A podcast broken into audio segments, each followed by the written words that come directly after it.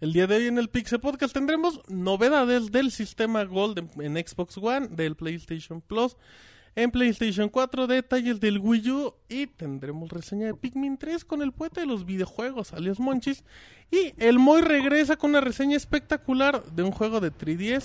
Todo esto y mucho más en el Pixel Podcast. Comenzamos.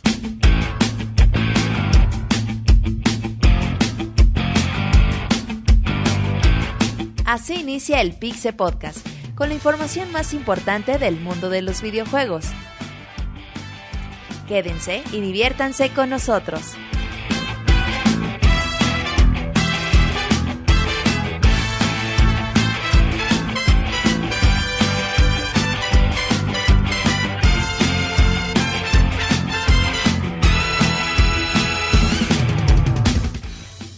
Un saludo a toda la comunidad del día de hoy en el Pixel Podcast. Ahí totalmente en vivo en www.pixelania.com. Recuerden que nos están escuchando a través de mixler.com, diagonal pixelania. Y un saludito a toda la gente que está en vivo, que levante la manita, como no. Con trompetillos reales nos acompaña el día de hoy el Pixel Podcast. Recuerden que el día de hoy, bueno, recuerden que Pixelania se encuentra totalmente disponible en facebook.com, diagonal pixelania oficial, twitter.com, diagonal pixelania, también estamos en YouTube, diagonal pixelania, y todo esto y mucho más lo podrán encontrar en nuestro eh, sitio oficial pixelania.com con los podcasts, video reseñas y muchos detalles más. Em, nada más eh, comentamos que los podcasts en su versión editada en iTunes, a la gente que nos está escuchando ya sea por medio de YouTube o por descarga directa, estarán disponibles en los próximos días. Estamos acomodando unos detalles, así que bueno, no se desesperen y lo pueden descargar de manera directa o preguntarnos a nosotros por vía Twitter. Mi nombre es Martín, me conocen en Twitter como Martín Pixel y presento al Pixe Monchis. Un saludo a toda la gente que nos está acompañando hoy podcast 161. Eh, muchas gracias a la gente que está en el chat, troleando como siempre, muy a gusto. Este podcast, bueno, mucha información. mm, ahí tenemos algunas notas importantes. Así que, bueno, acomódense y disfruten el podcast. Muy bien, ahí está el Pixe Monchis como siempre. Mau, ¿Qué tal? Buenas noches a toda la comunidad que nos acompaña el día de hoy. La verdad, pues contento como siempre cada semana estar aquí en este Pixel Podcast 161 que como cada semana pinta épico. Y pues cansado, güey, me voy regreso otra vez a clases eh, desmañanadas, etcétera, pero contento ya otra vez de estar, de tener algo que hacer, ¿no? porque ya me había hartado de estar de huevo. muy bien. Bueno. Moy, Pues aquí también un saludo a todos los pixeláneos que nos escuchan. ¿tú también Eh, estabas de huevón? eh, no tanto como siempre, solo lo necesario. Aquí discutiendo que el Monchis que nos sorprende a todos que nunca ha jugado el Punch Out de Wii, para los que escuchan la cancioncita del inicio, que es de ese juego. Que pues, es un juego muy bonito. Sí, güey, nunca he tenido chance. ¿Y no jugaste alguna vez el original? Sí, güey. Y Ah, el de bueno. Super también. Ah, también el de Super también está muy padre. Que no sé si lo puede encontrar en la consola virtual de Wii U, si pueden. Creo que sí, güey. No sé. Roberto, Sí. ¿tú qué opinas al respecto? bueno, Punch Out a mí me gusta un chingo. Pero están difíciles, ¿eh? No, Ah, no, sí, está No. muy difícil, pero pues a poco no es... no son fáciles de, jugar. Incluso el otro día Punch, este Mike, Tys- Mike Tyson dijo que, que era un pendejo y no podía pasar ni del primer nivel de, de Punch Out de NES. Ah, güey, sí, está muy pendejo. Sí, sí, sí, ya. Pero Contra, bueno, ¿Cómo se llamaba el primer, güey? Ni me acuerdo, güey. Glass Joe. Glass Joe. Que, es una broma por Glass Joe, o sea, mandíbula de vidrio, que es a los boxeadores que con un par de golpes en el rostro los tumban. Ese Moy, güey, sabe un chingo de cosas. Pero bueno, ya que me presentó el Moy, un saludo a todos los que nos están escuchando. El día de hoy vamos a escuchar dos reseñas bastante buenas: Pikmin 3, de los mejores juegos del Nintendo Wii U, y Shin Megami Tensei. Para todos los que les gustan los juegos japoneses RPGs como el Moy, van a estar complacidos con esa reseña. También más noticias bastante interesantes sobre Xbox One, Play 4, ya están a la vuelta de la esquina. Aquí les tendremos todos los detalles. Muy bien, el Robocop no sabemos. Creo que se desarmó muy. Sí, lo que pasa es que pues no, ya cumplió su milagro, su kilometraje y pues no fue a la verificación y, y ya anda pagando el costo. Robocop se convierte en automóvil. ¿En qué, en qué momento? Tostadora, De automóvil. tostadora a sirvienta automóvil. Muy bien. Bueno, recuerden las cuentas oficiales de Twitter de Monchis, arroba Wonchis. A Wonchis lo pueden encontrar así. La tesorito, arroba dosier con doble S guion bajo DF. A Robert como Robert Pixelania. Y al Pixemoy como arroba Pixemoy. Si les parece, nos vamos a las notas rápidas del Pixel Podcast. La mejor información de videojuegos en pixelania.com. Notas rápidas, monchis. La semana se llevó a cabo un Nintendo Direct donde se habló un poco más de nuevo Super Smash Bros. para Wii U y 3DS y la noticia destacada es que se presentó Luigi. Ahí en la página www.pixelania.com pueden ver el video. Muy bien. Eh, bueno, en días anteriores llegó Guacamole Gold Edition para Steam, esta plataforma de juegos para PC. Eh, cuenta con mejoras de la versión de PlayStation 3, como son algunas, como son algunos trajes, ya sabes, ya saben que vienen así con los contenidos descargables y lo pueden encontrar por 15 dólares. Recuerden ver nuestra video reseña de Guacamole en Pixelania. Oh, no, no, leyenda en vivo el muchacho.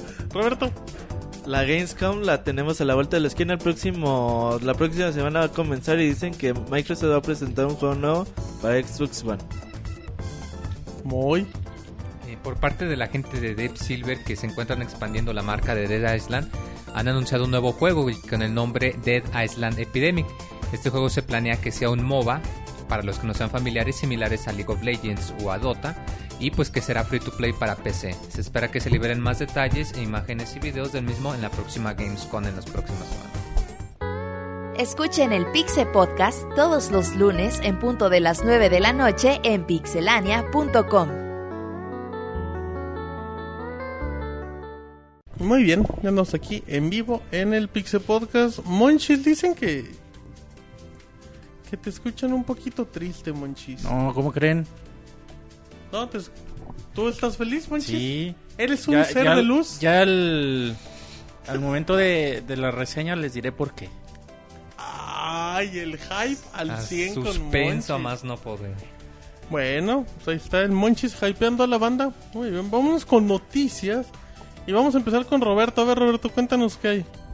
Bueno, Microsoft sigue detallando un poco cómo va a ser su Xbox One y aunque a las siguientes semanas cambien todo lo que dicen en unos días, pero bueno, hoy hablar un poquito más de, ex- del Xbox eh, Gold eh, o la membresía Gold que vamos a usar en Xbox One. Eh, dicen ellos que ahora nada más vamos a necesitar una cuenta Xbox Gold para cada una de las consolas, es decir, con una membresía la- va a poder entrar tu mamá, tu papá, tu hermano, tu tía, tu abuela, Todas tu las- perro. Todas las sesiones de esa consola.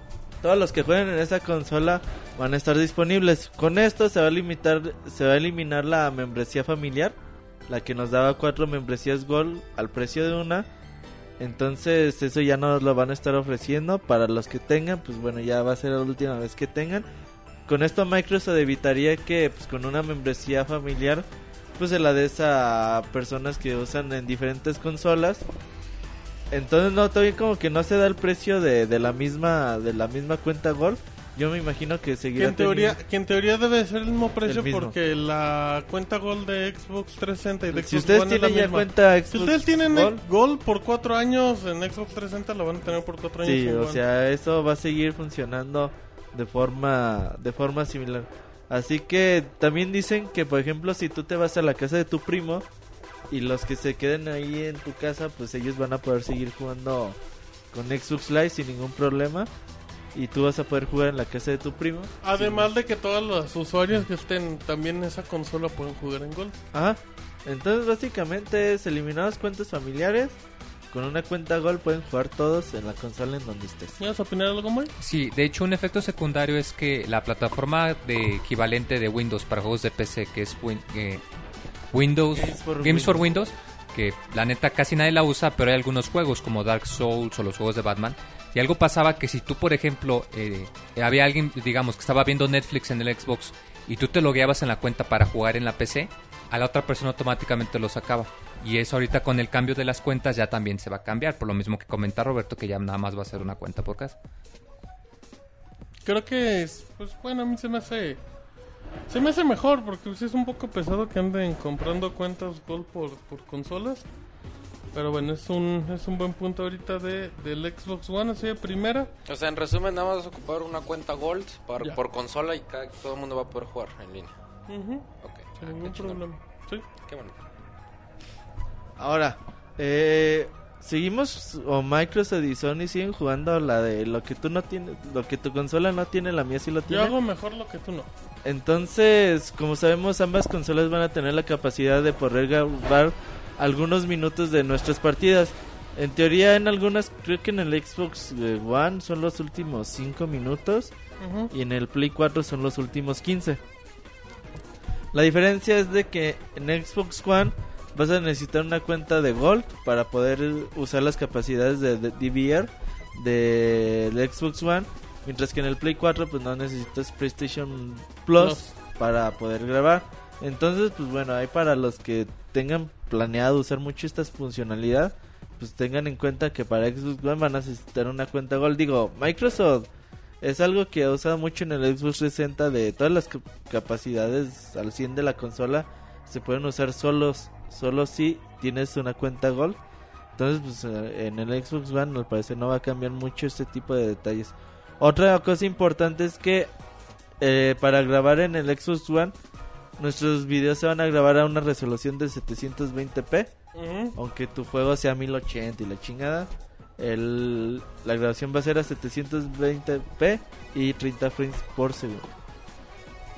Que, que bueno, a final de cuentas, Mau, pues ya sea PlayStation 4 o Xbox, pues te acaban obligando a que contrates el servicio, que es un servicio ya sea Gold o Plus. Porque pues están obligando a jugar en línea y los juegos ya cada vez es más normal que juegues en línea. Sí, realmente pues es la tirada de, de la siguiente generación. Y- y Algo aparte- que empezó en esta generación que no era tan fuerte en un principio ya se ha vuelto la tendencia. No, y es normal. Y aparte también pues están diciendo, ¿sabes qué? Vas a gastar un juego, o sea, vas a gastar lo que cuesta un juego, que en este caso la membresía de un año de Xbox o de PlayStation, por tener el servicio un año en todos los usuarios de tu consola. Entonces a mí tampoco se me hace tan pesado. y es No, normal. Ajá, exactamente. Y si a eso le sumas los. Bueno, el programa acaba de meter de Microsoft, el que ya tenía PlayStation, de que por lo de un juego te regalan juegos buenos durante todo el año. Que los van, bueno, cada semana cada mes, como vayan saliendo. Entonces, pues realmente sí es una inversión que dices, bueno, pues es lo de un juego, pero la verdad sí, sí, sí tiene una buena retribución para el cliente, ¿no? Y para los jugadores, que, que realmente es lo importante que, que terminemos ganando nosotros, ¿no? También. No, no, es, no parece que es algo así como un costo oculto. O sea, no de que te lo fuercen, sino por lo mismo que comentaba ahorita Martín, de que en realidad el Xbox la gente lo consigue mucho para jugar en línea. Y más con todas las opciones de que, bueno, quizás aquí en México no tanto, pero en Estados Unidos de que eh, con Hulu, con Netflix, con Amazon, con los mismos canales de deportes, o sea, que pues, se busca que te conectes en línea. Y no sé hasta qué punto sea cierto, pero me parece que, o sea, yo tengo entendido que para usar esos servicios tienes que tener la membresía Gold, ¿no? En Xbox sí, todo, todo es con Gold. O sea, es la verdad, o sea, te dicen, no es obligatorio, pero pues la neta, la Pero experiencia completa. sí, o sea, la neta, la experiencia completa. Sí, a lo mejor para alguien, a lo mejor digamos que no es tan, no es tan clavado, que dice, bueno, yo nada más lo quiero para jugar Madden, por ejemplo, en Estados Unidos, pues no, no, le, tiene- no le genera ningún, ningún eso, problema pero, no pagarlo, pero para una persona que realmente sí lo quiere utilizar como un centro de entretenimiento, exactamente, es un, es un costo oculto, o sea, es algo que ya sabes que vas a tener que contratar en la consola, o sea, son, los, son 60 dólares que sabes que ya vas a tener que gastar. O sea, y también tengamos en cuenta algo. PlayStation eh, 4 requiere a huevo PlayStation Plus para jugar online. O sea, también eso a veces como que se nos olvida un poquito. Pero sí, güey, ya para PlayStation 4 ocupamos PlayStation Plus para jugar online. Ya son 50 dólares al año. Entonces tu consola te va a costar 400 dólares más 50 el PlayStation Plus y 500 dólares más 50 dólares del, del Xbox Live Gold. Que también recordando lo mismo, si tienes PlayStation Plus en PlayStation 3 o PlayStation Vita es lo mismo. Sí, güey, a mí, a mí sí me va a requerir un, un costo extra, güey, porque yo no tengo PlayStation Plus, güey. Y a los que ya también ya compran, pues de todos ya estaban en su momento. Pero bueno, pues ya hay que cada quien le eche tanteadas a las... Bueno, le eche tanteadas... A ver, otra vez. Una. Que le dos. tanteen el agua a los camotes, güey. No, ibas a decir eso. Que Sí. le- Le eche tanteadas a los camotes, ibas a decir, güey. Bueno, cada quien. Entonces, ahí para que chequen cuál consola se van a comprar de lanzamiento, si se van a esperar o lo que sea. Todavía le quedan dos, tres mesecitos para decidir. Y todavía yo creo que faltan muchas sorpresas y muchos cambios de Microsoft. Empezando por este, güey. ¿Empezando o siguiendo? Haz de cuenta que, pues mucho desde que Microsoft anunció su consola Xbox One, pues ellos dicen, ah, güey, pues es que Kinect pues, es la onda, porque está mejorado, porque es 1080p, porque puede hasta checar los parpadeos de tus ojos y porque puedes Porque hacer... te graba mientras chingo- duermes y manda la información al FBI. Seguramente. Eso ya está muy loco, güey. Ajá. Mm, Entonces ya dice, ya con pinche Kinect puedes hacer un chingo de cosas y como te lo estamos vendiendo obligatoriamente, pues ya todo el mundo lo va a tener y nosotros podemos desarrollar cosas conforme a la medida. Entonces pues muchos dicen, oye, pues qué pasa si pues, algún día, güey, pasa un niño corriendo y marres, güey, pinche Kinect se va a la O si chingada. tembló y pues estás en el DF y tiene la basecita y, Y se cae, güey. chingada. O qué tal que si algún día hay un corto, güey, y se tienes chinga- una gotera y le cae el Kinect. Total, güey, ¿qué pasa si se me chinga el Kinect? ¿no? Es como que la pregunta del millón. ¿Dejará de funcionar el Xbox One o qué pedo? Eh, eh, un representante de Microsoft, de este Mark Wrighten, Ajá. dijo que no, que no hay pedo. Si se te chinga el Kinect o cualquier otra cosa, dice que no. El Xbox funciona. El Xbox va a seguir funcionando, obviamente sin las capacidades que Obviamente le sin la agrega cámara Kinect. y el micrófono. Así de fácil. Entonces, pues, como que no es muy necesario Kinect para que el funcionamiento real del, del Xbox One. Esto puede cambiar mucho la, la perspectiva que, que tenemos de la consola. Sí. Muchos piensan que ya con esto quiere decir que Microsoft del día uno te va a vender un paquete Sí, sin que Kinect. mañana anuncia el Xbox a 400, 400 dólares. dólares para-. Ojalá, pero Pero No, no, lo dudo mucho.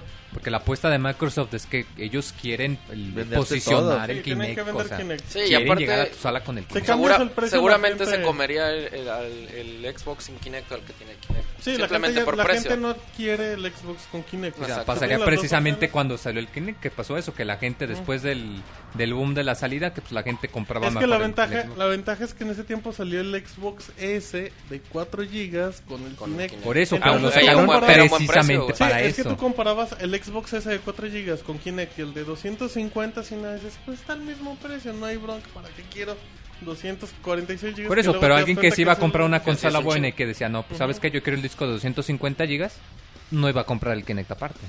O sea, eran para un público diferente. Pero precisamente por lo que comentas, o sea, Microsoft quiere venderte el Kinect y Sí, va a ser muy es raro tirada, que o sea, saquen su tirada es, No, es es, llen- algo- es llenarla las Y es algo que, que han trabajado, Kinect. o sea, eh, o sea, el Kinect para nueva generación es algo que, que, que probaron en Sí, la o sea, yo creo que esta regla sí nada más está pensada en eso de que si se te chinga el Kinect o si no puedes cargar con el Pero es que es Kinect a una pregunta lado. muy lógica, o sea, porque... Sí, sí, sí. Pero es que sí, sí es una tirada muy lógica, Mau, porque pues realmente... o sea, en cualquier momento le puede suceder un problema al Kinect, o Sí, sea, exactamente. contra eso nunca vas a estar Sí, expuesto. y realmente no puedes depender de que una cosa externa, porque es una cosa externa a la consola, no te permita jugar. O sea, real- o sea, obviamente si no tienes un control, pues no vas a poder jugar. Si no tienes un cable, no vas a poder jugar. Pero que un Kinect, que obviamente te da una mayor experiencia de juego, pero que sin ella puedes seguir jugando, que digas, ah, se te chinga y no puedes jugar, pues creo que no, no era un buen movimiento por parte de, de Microsoft. E igual yo tampoco creo que llegue un, un- una consola, un Xbox One sin Kinect, por lo que te digo, o sea, la gente se va a empezar a ir por, se, iría- se empezaría a ir por la consola más barata sin Kinect, porque dice, bueno, la verdad yo no lo, no lo Y, y pienso aparte, usar. ¿sabes también qué pasa, Mau? Te, te vas a- al hecho de los servicios y te das cuenta que el 80 o 90% de los servicios están centralizados a Estados Unidos.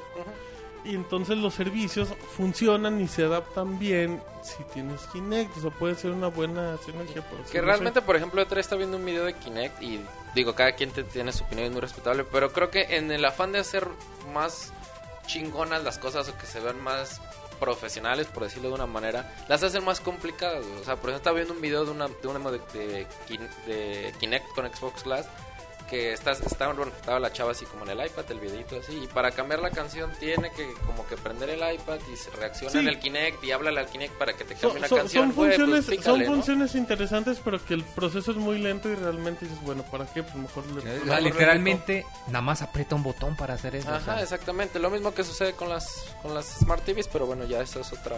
Pero a final de cuentas, ese tipo de tecnología se tiene que empezar por algo y tiene que ir evolucionando hasta que en teoría se tienen que hacer prácticas. También. Sí, o sea, volvemos al- a toda la gente que andaba haciendo modificaciones cuando salió el Kinect, que se salía que no, que lo usaban en quirófanos o para cámaras de vigilancia. o- y de hecho a mí eso me emocionó mucho porque dije, bueno, el Kinect no me gusta, Pero Y- se nota que trae herramientas y, llegó- que sí puede llegar a y algo llegó un bueno. momento en el que Microsoft abri- abrió el código y ahora le pónganse a desarrollar cosas Sí, y pa- que de tan grande bueno. que, se, que, que- que fue ese boom y que la verdad Microsoft no lo esperaba. Abrió el código y pónganse a desarrollar software que no sea especializado en videojuegos. Recuerdo que, por ejemplo, hace poquito en, México, en la Ciudad de México, abrieron una tienda así de que con Kinect y conforme tú te movías se, iba moviendo la tienda. Cosas así, digo, que realmente son tecnologías a lo mejor no necesarias, pero que sí se ven muy padres y que en el afán de, de- hacer eso, pues muchas veces complican las cosas. Entonces yo por eso no estoy muy a favor de, de Kinect y bueno, pues creo que es una buena... en lo personal pienso que es una buena noticia que ya no sea obligatorio este, este accesorio para Xbox One. Y es un as que tiene Microsoft bajo la manga. Si en otoño o verano del siguiente año ven que pues las ventas nada más no caminan del Xbox One, no dudes que... No, pues saben que pues ya vamos a vender el Xbox con Kinect y sin Kinect para el que lo quiera. Así que pues todavía queda mucho por verse aparte cómo vende el Play 4, cómo vende el Xbox One, cómo vende el Wii U. A ver qué, cómo pintan las ventas en esos tiempos para ver Microsoft qué puede hacer. Muy bien, bueno, pues esa fue la información de Roberto, del Xbox One, del PlayStation 4. Así es que, Mau, la recomendación sigue siendo la misma. Espérense. Así es, son fallas ajenas a nuestra voluntad. Ah, no, que espérense a que no compren en la consola. Ah, No yo pensé que ahorita sí, pues síganse esperando.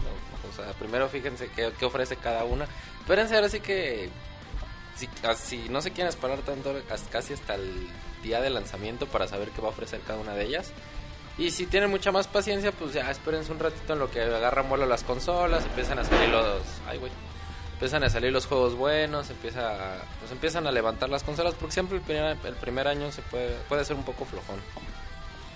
Muy bien, perfecto. Así es que, bueno, ya terminamos las notas de Roberto. Y nos vamos a la información con el Wanchis. El Wanchis, tú eres Wanchis. Sí. El Wanchis No. de los videojuegos. Sí, güey, que es un bonchis, güey, no mames. Es un bonchis. Los hay Wanchis. A ver, primero Sakurai. Con emoción, Wanchis. Tentamos con mucha Triste, hueva. Oh, triste, bueno. sí, güey. No, no, no nos empieza a hypear que tu reseña. Es como si te hubieras Con peleado con la tesorita el fin de semana. Ajá. ¿Qué quieren? Que baile y que cante. Dice güey. la tesorita, si se puede, claro. Ay, chinga. Compórtate, Monchis. No, bueno, ahí en la, en la semana entrevistaron a Masahiro Sakurai, que está a cargo de, de desarrollar Super Smash Bros. Y bueno, a él le preguntaban que qué que sentía, ¿no? Que, que por tanto trabajo y tan poca respuesta o tantas críticas, tanta presión y todo eso. Y él decía que el proyecto tiene tres años de- de desarrollo. Y ves, Monchis, tú decías que, Que después nuevo, de terminar Kid Icarus, no mames. Que tenía un año, güey. No, que ya tienen tres. Y ya dice que es dedicado exclusivamente al proyecto. Y no es cierto, güey. Entonces, ¿a qué hora le dio a, a Kid Icarus, güey? Tampoco. Pero bueno, el chiste es que decía que a veces sentía que la gente no valoraba su trabajo. Que, que sentía dolor por, No mames. Por el esfuerzo poco valorado Laura, es que y no que a veces la gente no se daba cuenta de, de todo el esfuerzo que tenían que hacer para sacar un proyecto y que no les valoraban eso, ¿no? Para la gente a veces sí, güey, para la gente es muy fácil decir, ah, no está chido, güey". y ahí va la vida de una persona, ¿no? Pero, pero ya, al fin y al cabo dice que, que se olvida de eso y es feliz porque en realidad su trabajo es divertido, güey. Porque tienen familia. De- me lo imagino al güey. Me imagino a Sakurai ya sin pelo, güey. Ya ven, bien triste, güey, agüitado, todo así. por Demacrado. Sí, güey, como que chingo de presión. Como que todo explosivo y Es que volátil. todo el día. Es que ahora con Twitter, Mau, todo el día le está chingando la gente. Sí, güey, como y luego si eres figura pública más, güey, te vuelves carne de cañón si no Y luego si haces un. Smash Bros, pues peor. Pues peor, güey, exacto. Y con tanto este fan clavado, güey. Pobre Sakurai, güey. Fíjate que hace poquito le dio... Algo le pasó en el brazo, güey. Dice el Pixisplato que un esguince, güey. Se chingó muy, muy feo, güey, el brazo y dice... Pues prácticamente no puede eh, hacer cosas muy comunes y corrientes, güey. Que necesita ser un, pues, un director de videojuegos, güey. Incluso para su vida su vida diaria. Por eso también recalca mucho eso del dolor, güey, que, que siente o que ha sentido en estos últimos meses para el desarrollo de videojuegos. Eh, interesante que confirman lo de los tres años de desarrollo. desde el 2011 Nintendo dijo que ya estaba que le iba a pedir a Sakurai hacer el juego de Smash Bros. Cuando acabara aquí Icarus. Güey, pero nada, güey. Es que si dicen desde ese tiempo, imagínate. pues nada más, es, 2016, güey, lo vemos.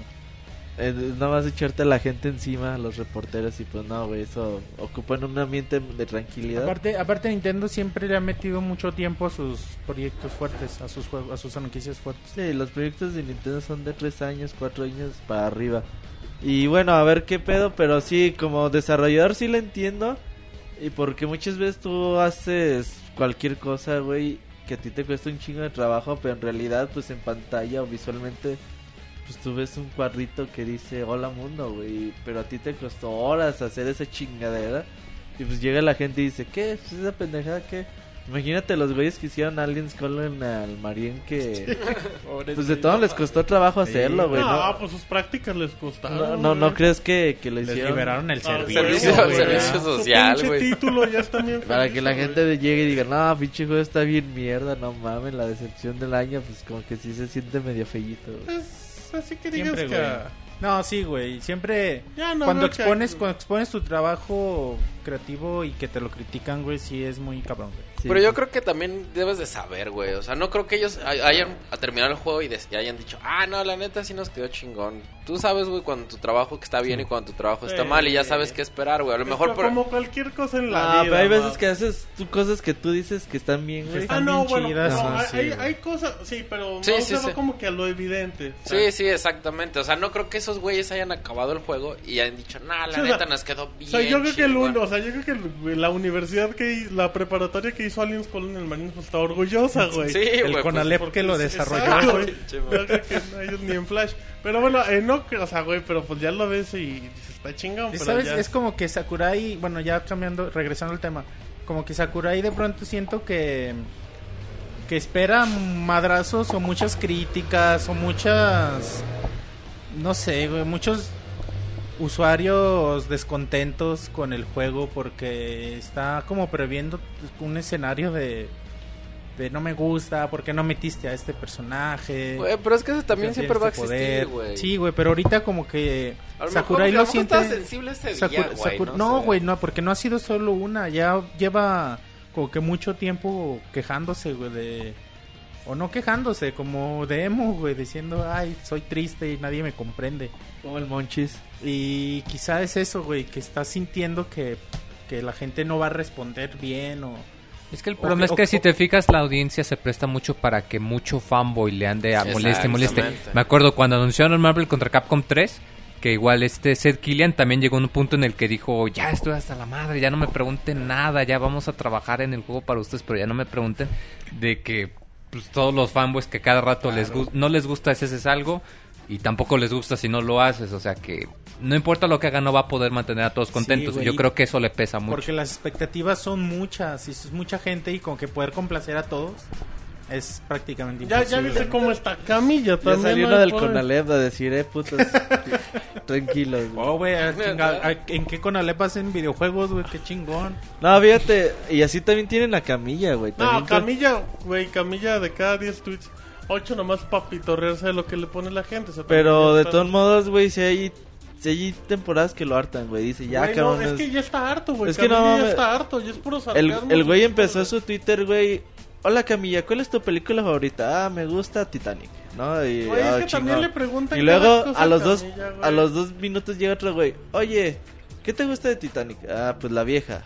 Y luego llega el siguiente ¿Qué te día. gusta de la vieja? Oye, ¿cuál es tu película favorita? Y ya, güey, pues dice, a ver, cabrones, antes de que me pregunten, lean mi puto log para ver si ya en esa en ese log ya están las pinches respuestas que ustedes me están preguntando, porque siempre me preguntan lo mismo y lo mismo y lo mismo. Y luego Es que así es la gente, güey. ¿Va a salir Bayonetta en Smash? No sé, güey, pregúntale a Sakurai. ¿Va a salir Bayonetta en Smash? Ya, cabrón, Pero es pregúntale que es la gente, güey. Luego, luego saca Nintendo el anuncio. Se confirma Bayonetta en Smash. Y las preguntas, ¿va a salir Bayonetta en Smash? Ajá. Sí, Eh, cabrón. Pero, pero, lo güey, pero, pero la gente es así, o sea, no importa si es Sí, Camilla o sea, la gente lo hace nomás para echarle la plática. De No, hecho, me viene a la mente... No, la gente, la gente Digo, lo hace por... lo hace, no, pero No, o sea, una de lo hace inocentemente, güey. Sí, hay sea, gente que lo hace por ignorancia, güey. Hay gente que lo hace por chingar. O sea, realmente el público Sí, o sea. es, es lo Pero mismo fíjate diario, que yo creo que esto es un síntoma que de algo que está pasando mucho o que nos debimos de dar cuenta y más con lo que pasó hace varios días con todo el desmadre de Fest 2 y de Phil Fish que es esta la razón por la que las compañías grandes tienen personal de relaciones públicas. O sea, el que sean los programadores y que sean chidos y toda la cosa no implica que necesariamente se vuelvan figuras públicas y que hablen con todo el mundo, porque se pueden prestar a estas situaciones de que pues no una persona promedio no puede lidiar con como lo comenta Roberto como lo comenta Martín de lidiar con toda la gente que te está friegue y friegue preguntando lo mismo lo mismo lo mismo. Por eso esas compañías tienen filtros o sea Y también tú como desarrollador te expones. sí o sea precisamente o sea ellos sa- tienen que saber lo que se atienen cuando ¿Cuán- empiezan a poner que como Twitter como un medio de comunicación Ahí está Kojima. Kojima, ¿qué tuitea? Kojima tuitea.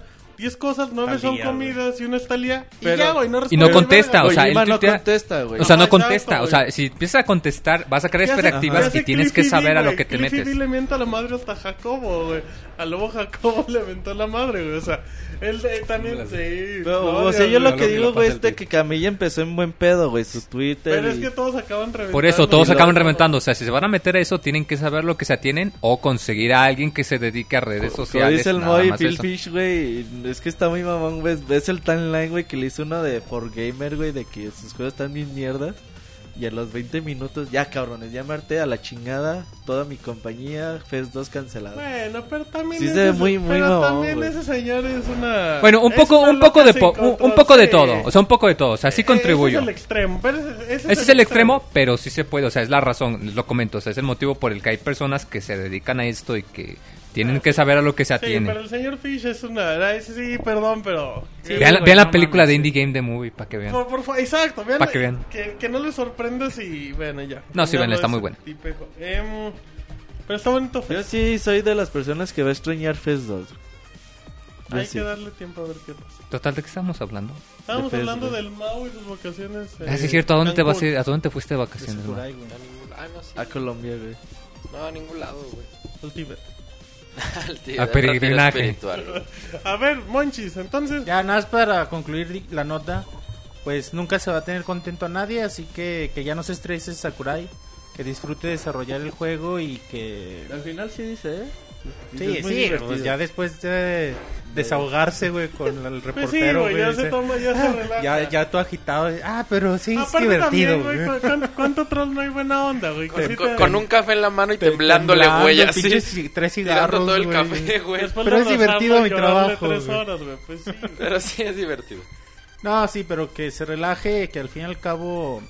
Se va a quedar chingón. Aunque haya juego, un güey. chingo de gente, sí, aunque haya un chingo de gente que no va a quedar contenta porque no siguen contentos con nada, el juego va a quedar bonito y los fans lo vamos a agradecer. Y ya, bueno, pasando a otra nota.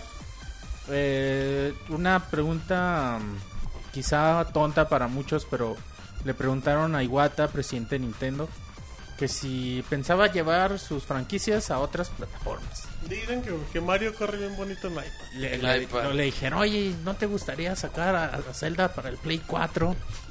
No mames. Dicen que el control se presta perfecto. Quedaría Y bien más si lo pones con control de move. Quedaría bien Pikmin con Kinect. Exacto, llévate el último Zelda PlayStation 3. Con el mod dicen que jala re bonito. Que Samus pelee contra los Covenant. Pero no, bueno, ya Iwata... Que no mames. Me hubiera contestado no mames. No, muy educado el señor. Lo Les conoces. dice... O- otro ejemplo de que ellos sí tienen personal que les dice cómo dirigirse a los Sí, medios. sí, sí, Sí, porque yo si, hubiera, yo sí les hubiera dicho no mames, güey. Que sí, güey, necesitas un Pero relacionista no soy público. iguata, güey. güey. Ah, tú eres la, tú eres la Pixel tesorito. ¡Ay, ay, ay! Ok. No, Iwata decía que que si estuviera en él tomar de- las decisiones a corto plazo, que entonces te diría que sí es posible. Sacan franquici- sus franquicias en otras plataformas y obtienen mucho dinero rápido. Pues dice que él tiene que pensar en la compañía a futuro.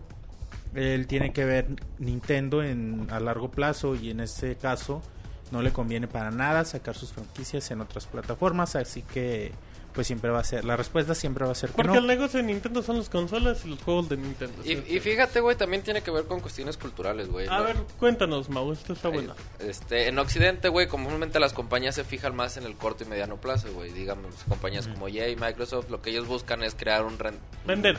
Vender rápidamente, güey, uno o dos años. Y las compañías japonesas, no, bueno, la cultura japonesa piensa más a futuro. ¿Nos puedes dar otros ejemplos, por favor? Nissan, Eh, no, Nissan. por ejemplo, la- en, en Japón no existe lo que... ¿Cómo se llama lo que, lo que ahorras, güey, para- durante toda tu vida para cuando te retires? El Afore.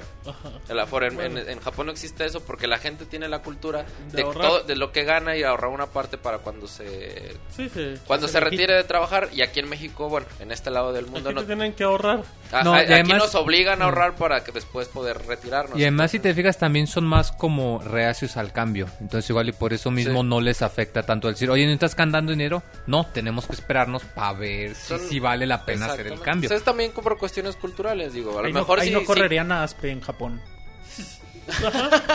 Exacto. Ok. Galindo duraría cuatro años hasta que desciendan las chivas, güey. El Cheli seguirá en el pueblo. Seguiría en el pueblo. ok. Este, pero no, o sea, pues, obviamente si Nintendo quisiera hacer este dinero así de puta, un madral de, juegos, pues Zelda para Xbox y PlayStation, Xbox One y PlayStation 4. Pero la verdad es que Nintendo siempre ha sido una compañía que se ha manejado pues bien, siempre pensando a futuro y pues es lo que le ha llevado hasta donde está ahora. Ya recobró, yo en lo personal creo que recobró el, el, el, cetro que perdió la, la generación pasada ahora con el Wii. Con el, sí, con el Wii. Además de, bueno, ya lo hemos mencionado en otros podcasts, ahorita lo mencionaba Martín, el negocio de Nintendo no, no es en sí su plataforma, o sea, a Nintendo no le importa que su plataforma sea inferior en capacidades técnicas que las otras, que la competencia. El negocio de Nintendo son sus juegos, es su franquicia. Sacan su consola para poder reproducir sus juegos.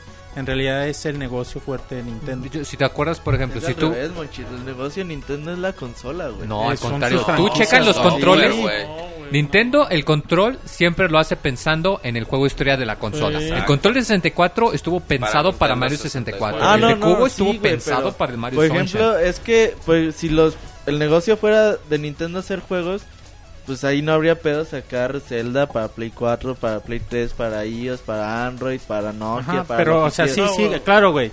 Pero el lo que hace, güey, las, las franquicias de Nintendo lo que le hace, güey, es que le das un plus a tu plataforma, güey, y generas con eso muchas ventas, güey, pero no nada más es eso. Nintendo licencia juegos, güey. Si Konami quiere hacer un Pro Evolution para Nintendo Wii U, Konami le tiene que pagar un dinero a Nintendo para la licencia. Cualquier güey que quiera hacer una compañía, quiera hacer juegos para la- tu plataforma, necesitas una licencia. Después de esa licencia ocupas kits de desarrollo, ocupas un chingo de cosas que Nintendo gana, güey. Y entonces eso es lo que realmente... Sí, güey, entonces quizá no me expliqué bien, güey. O sea, lo que me referí, lo que yo quería decir, Lo que hace, bueno, yo lo por lo como, como tú lo traes a decir, lo que hace estrellas a las consolas de Nintendo, a pesar de que no tengan el mayor procesador, a pesar de que no tengan los mayores gráficos, es que sus juegos son entretenidos y eso es lo que vende las consolas de.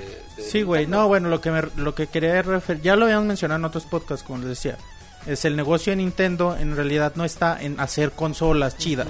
Ese no es el negocio de Nintendo. El negocio de Nintendo está en hacer sus franquicias chidas para su consola. Exacto. Ajá, o sea, es, es lo que es lo que Totalmente refería, no Que no significa que la consola tenga las mejores No, no, cuestiones no. técnicas. O sea, Nintendo hace- no los necesita. Nintendo hace consolas para poder en esa consola hacer sus franquicias, pero en realidad el, el fuerte Nintendo está en, en sus juegos. De acuerdo. Muy bien, ¿qué más, Monchis? ¿Algo más? Sí, bueno, referente a, a lo mismo, eh, hicieron un estudio de, de todas las, las ventas que ha hecho Nintendo desde 1983, desde que empezaron prácticamente con las consolas Fue cuando salió Nintendo. caseras. El, bueno, Ni- aquí aquí el aquí, aquí 83. nació en el 85. ¿no? Pero Sí. el, En el Japón Famicom creo que fue en el salió en 83. 80. Sí, ya tiene 20. ajá. Bueno, no sé, yo la Sí, verdad sí, no sé. No, sí, sí, Famicom claro, es acaba de cumplir 83. 25 años. Ujú. Sí, 25, 26, no me acuerdo. Sí. Pero sí, hay dos o tres años, ajá. Bueno, no sé. No, no, no me Sí, sí, sí, los acaba de cumplir años. Bueno, pues bueno, eh, se hizo el estudio desde 1983. La compañía ha vendido 2.195 billones de juegos en consolas y 1.907 billones de juegos en portátiles. Estamos hablando de mil millones por cada billón, porque la, la información es de Reino. Unido. Eh, bueno, sí, es lo mismo, es conversión. Así que, pues, imagínense, son números descomunales. Y bueno, en esto en, en cuestión de consolas, se han vendido 268.97 millones de consolas eh, caseras y 385.15 millones de consolas portátiles. No O sea, son- mames, güey, es un... Ay, güey. Puta, güey, es inimaginable, güey. ¿Cuántas consolas de Nintendo has tenido? Una, dos. No, dinos, tres, menciónalas. Cuatro, cinco. Qué bueno que las seis, mencionas. Siete, güey. Ok, o sea, qué bueno que mencionaste los números de cuántas consolas tenías, Monchis. Pues todas, güey, ¿no? Menos Sí. Wii U. Y Eh, Virtual para Boy. Wii todavía no Virtual tengo. Boy. ¿Y de ah? Virtual tampoco lo tengo, güey. ¿Y de portátiles, Monchis? El Game Boy y el... Tengo, bueno, ahorita me- nada más me quedé con el Advance. ¿Qué tuviste? el No necesariamente 10. las tengas ahorita. ¿Pero a ti sí te tocó el de Tabique? No, Sí, güey, yo, yo- no Yo, yo lo color, tengo todavía, Yo no funciona, pero todavía lo tengo. Con Ah, esas madres que funcionan no se como- veía por la luz del sol que te Sí, que güey. pegar. La Yo tuve un color, güey. El Gravique nunca lo tuve. Yo tuve el tabique. Pinche Yo millonario. tuve un Las color verde. pinches pilas estaban bien chingonas. Amarillo. Quiero uno otra vez. Güey, ya con estos números te das cuenta de cuánto cuánto puto dinero tendrá en el banco Nintendo, ah, no mames, güey, sí. Y ya con esto toda la gente cuando dices, "No mames, Nintendo vendió 15 Wii U en todo el año. No mames, ya se va a ir a la chingada." No, la neta dan No risa mames, los que dicen no. eso. Sí, no mames, güey, o sea, eso quiere decir que no Necesitan ni- sacar a Mario en el iPad para... Sí, para que sean mi- para que vuelvan a vivir Necesitan vez. sacar a Zelda en Candy Crush, dice la gente. eh, para evitar la crisis. De hecho, este, creo que el, el presidente de Nintendo, Hiroshi, bueno, el ex presidente de Nintendo, Hiroshi Hiro- Yamauchi. era el güey que pagaba más impuestos en Japón hace, pues no mucho tiempo, güey. Cuando todavía estaba a la cabeza de Nintendo, ¿no? No, no, pero todavía hace como dos, tres años, güey. Sí, hace, creo que este año lo desbancaron, algo así, güey. pero pues, esos güeyes están riquísimos de. Lo desbancó Slim, yo creo, una empresa que pondría Porque ya. ese güey no pone- porque ese güey no paga impuestos. Esos güeyes tienen demasiado presupuesto y si el Wii U no, no funciona, no significa que es el fin de Nintendo ni No, por es, es, mucho, güey. es referente a lo que decía ahorita, güey. Sí, o sea, si Nintendo le sale una consola fea, no importa, güey. Sacan otra y ya. O sea, obviamente los inversionistas real- se van a enojar, Sí, güey. güey, se encabronan, güey. Pues Realmente Nintendo se puede dar el lujo de fracasar con una consola y... Con dos. Tienen con mucho tres, dinero. O sea, el ejemplo mucho, es el güey. GameCube. güey. Sí, como como dice, eh, alguien me dijo una vez, Nintendo no pierde. Aun cuando va perdiendo, no pierde. No, no, ni, ni No Sony pierde. perdía con su PSP, güey. No pierden, güey. Venden un chingo de unidades. Que el otro cabrón, el de frente, venda el cinco veces más que tú, güey. Eso no significa Eso no significa que, te- que tú es- estés vendiendo menos, güey. Más, menos. Porque también no sabes cuánto invierte uno, cuánto invierte el otro. todo eso. Estás Sí, ganando dinero. más otros factores, güey. Ajá. Muy bien, Monchis. Qué fanboys son todos ustedes. De Nintendo, por favor, Monchis. si no, no aplica. ¿Cuántas consolas de Nintendo tuviste, decías? Siete. No, te faltó el Virtual Boy y el Wii U. El Virtual Boy, chinga. ¿A, a ti, Mau? Nada más me falta el Virtual Boy. Si alguien tiene un Virtual Boy que Sí, me lo cierto. venda barato. Ah, yo conozco a alguien que tiene un Virtual Son Boy. difíciles de encontrar. Pero funciona. Creo que sí. Es que es Creo como- que lo- Es que luego los encuentras, pero no funciona. No, creo que lo único que tenía era un pedo, pero... Que no o sea, se ve el físico. visor. No, no, creo que no. Está estaba sin visor, nada más. Que no tuvo juegos, güey. Si Está alguien sin tiene control. un Virtual Boy con algunos juegos que me venda a buen precio. se A lo buen compro. precio. A buen es precio importante todavía. Se pone esos moños. Sí, sí, no, no. No, pues sí, güey, no mames, luego también... Pregúntale cuánto quiere vender sus Xenoblade originales, güey. Güey, pregúntale a GameStop cuánto A ver, quiere rápido, vender sus... saca, saca el chisme de GameStop, que no lo tenemos aquí programado. Bueno, hay un chisme, güey, que todavía está todavía bastante verde, pero estado circulando todo el día de hoy en internet. GameStop sacó un chingo de tiraje nuevo de, de Xenoblade Chronicles, juego que salió para Wii el año pasado y que Monchi reseñó como en 20 horas. Ese, Xenoblade, ajá, Le puse 100, güey. lo curioso de Xenoblade es de que hace unos meses no lo encontrabas ni en línea, ni en una tienda. En puto eBay lo encuentras a 170 dólares el juego nuevo, el usado como en 100. Y de buenas a primeras GameStop llegó y puso un chingo de juegos usados de Xenoblade Chronicles en línea y en tiendas. Así como si les hubieran llegado un chingo, pum, a repartirlos. Entonces ahí van la- las sospechas. Ah, bueno, y el precio es 90 dólares. Las sospechas son las siguientes. Número uno, que GameStop de alguna forma mandó a imprimir sus propios juegos de Xenoblade Chronicles, es decir, sus juegos piratas, güey. O sea, este, él coloquialmente se conoce como clonar o copiar un disco. Ajá. Oh, Les puso su calcomanía de Xenoblade y les puso su caja de Wii. Pero hay una diferencia, güey. Las cajas originales de Xenoblade tienen. Abres la caja y tienen el loguito de Wii. Y estas tienen el loguito de Nintendo, güey. Número 2. Teoría de número 2. Que estos güeyes se pusieron de acuerdo con Nintendo para hacer una segunda distribución Segundo del juego tiraje. pero los marcan como usados para que pues, no haya tanto pedo, para que no digan, ah, pues otra vez, pero los venden a un precio estúpidamente supone que alto. tú güey. usado tú lo puedes vender al precio que se te antoje. Ajá. Entonces, pues ahí está, güey. Nadie ha dicho qué pedo al respecto. Pero en México todavía hay en Xenoblade Chronicles. En las tiendas del boletito ahí los tienen siempre. Si le ven uno al Monchis, cómprenselo. Si porque, le ven un monchis, cómprenselo. No lo vendo, güey. Porque pinche Monchis piensa que va a llegar... Solo tiene dos. Que va a llegar un día a la tienda, eh, me da un Xenoblade Chronicles. Ah, sí, 200 pesos, joven. Ahí, ahí, enfrente de... Bueno, luego le digo monchis. Entonces, sí vayan comprando su Xenoblade Chronicles. A ver, yo aquí, yo aquí tengo una duda y espero me, me la puedan resolver. ¿Cómo le, ¿Cómo le puede hacer GameStop para clonar un juego de Wii, digamos, de la primera opción y que lo lea el Wii de manera original y legítima? No O sea, sé, güey. que- O sea, eso es una teoría, güey. No, esa teoría a mí se me hace súper profesional, güey. Sí, güey. Está muy cabrona que hagan eso. Si Pues ya, eso ya sería muy no, güey, pinche es que si lacra, güey. eso, sí, güey, ya. pues GameStop hace eso con todos sus juegos sin ningún pedo y. Entonces, y fíjate, y dicen que los juegos, güey, que están vendiendo están intactos, güey, sin ningún rayón. Como si estuvieran nuevos, güey. Y aparte tienen códigos de Club Nintendo nuevos, güey, sin usar. Entonces como que eso sí dice, ah, chinga, pues qué pedo, güey. Entonces, pues ha- hay que ver que cómo transcurre a lo largo de estos días que dice Nintendo, que dice GameStop al respecto. Pero bueno, ya lo saben, Xenoblade Chronicles a 90 dólares. Tú tienes la versión europea, ¿verdad? Tengo europea Con y control y todo, americana. Chingón, güey. Sí, güey, compren Xenoblade, es la mejor inversión de su vida. No, güey, sí. Compren Xenoblade, no se van a arrepentir. Muy bien. Monchis, rápido, hubo Nintendo Direct. Sí. ¿Qué más? Eh, eh, se mencionó, se mostró un pequeño video de Rayman Legends, donde podíamos ver trajes para Mario y Luigi. Ajá, con los personajes principales que se ven muy feitos. Sí, Feitos, X, ¿no? no poder. X, Bueno, como dice- para dicen, compensar más a los usuarios de Dicen Wii U. que por eso se tardó la versión de Wii U hasta septiembre, por diseñar los Pero ellos trajes. sacaron su versión, su juego descargable gratis, ¿no? Para Wii U, Ajá. para El compensar. de los retos, sí. Pero bien. bueno, hasta el 3 de septiembre ya mero. Y se anunció Profesor Lerun contra Ace Attorney para Occidente. ¿Para Eh, 2014? 2014, exclusiva 3DS. El No juego mames, güey, qué pinche notición, güey. Mucha gente le vale pa' pura pistola. güey. Bueno, güey, porque mucha gente no conoce este tipo de juegos por la Ay, distribución. platica al güey. respecto de Profesor Layton Cross. eh, Bueno, Isis versus. Versus. Versus No, Ace creo- Attorney. ah, no, sí, sí es versus, ¿verdad? Eh, No, pues ya lo que esperábamos ya anunciado localizado.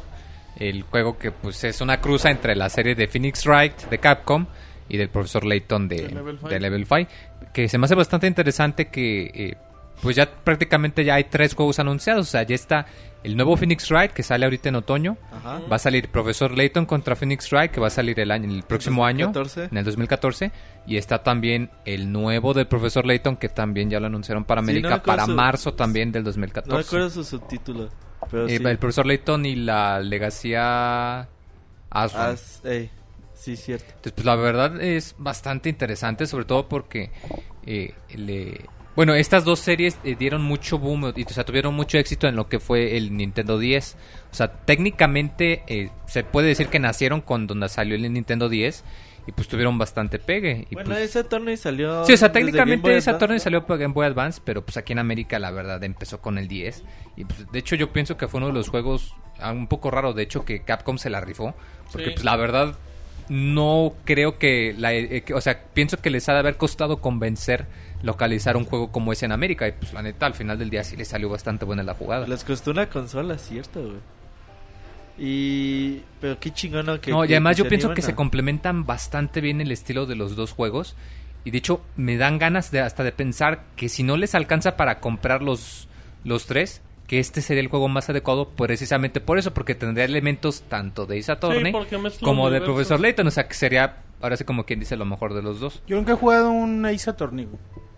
Están bien difíciles. muy güey. bonito. Bien putos difíciles. Sí, es muy bonito el juego. Sí sé, sé cómo se juega, güey, pero nunca lo he jugado. Es que tienes que saber mucho inglés para comprender los testimonios y lo que te dicen, pero es súper satisfactorio. No, no tiene minijuegos, esas cosas. No, o sea, es nada más puro diálogo y tú encontrar, investigar. investigar Ah, y encontrar contradicciones en lo que te dice la gente. Entonces eso está chido, está chido poder mezclar los minijuegos de Profesor Sí, o sea, Layton. Sí. el- mi profesor Layton investiga mientras que Phoenix Wright es el que está en los juicios. Eso está Y las padre, putas güey. animaciones. Y las animaciones se ven muy Sí, bonitas. las animaciones son güey, ¿no? Que ahí se ve donde se luce Level 5, que ¿Ha habido- ha son muy buenos con la animación. de El profesor Layton ha Layton, habido... Hay una, la de la diva, ¿no?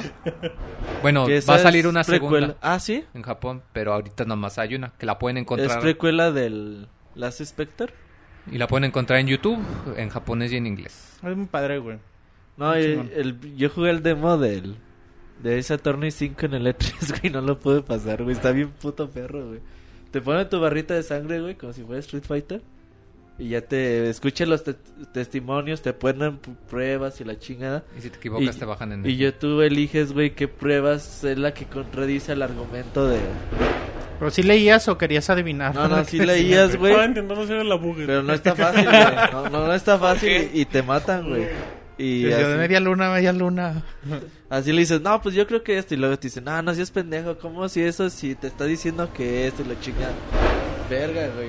Pero está muy bonito, güey. El clima está cabroncísimo. Sí, no, cuánto rayo, eh. Está bueno. Son juegos que sí deben, debemos tener muy en cuenta, sobre todo si tienen un 3DS. Muy, muy en cuenta. Muy bien. Bien, entonces es toda la información de mi parte por Nintendo. Bueno, Güey, no mames, el Zelda, güey. ¿No está después? No. No, no, no, que no lo puse. Recuérdanos qué. Zelda Link Between Worlds. Ajá. Que ¿El tiene... Dark World? ¿Eh? Que ya se mostró el mundo oscuro. Que te vas a poder meter en él con algunas gritas, güey. Así que si se ven bien tenebrosas. O sea, en lugar de eh, usar el espejo que usamos en el Into de Paz, aquí va a ser por las grietas. Te haces en forma de dibujo y te metes. El juego se va a ocurrir muchos años después de cuando se llaman a Ganon en el primer juego. Obviamente Ganon escapa, pero pues ya va a ser un héroe totalmente diferente. ¿Años después? ¿100 Ajá. años después o no dicen? No, no dicen, pero dicen que mucho, mucho tiempo después. Entonces, pues ahí está, ya se aclaran un poquito más de las cosas, pero dicen que todavía hay más sorpresas en el- los próximos, los próximos meses.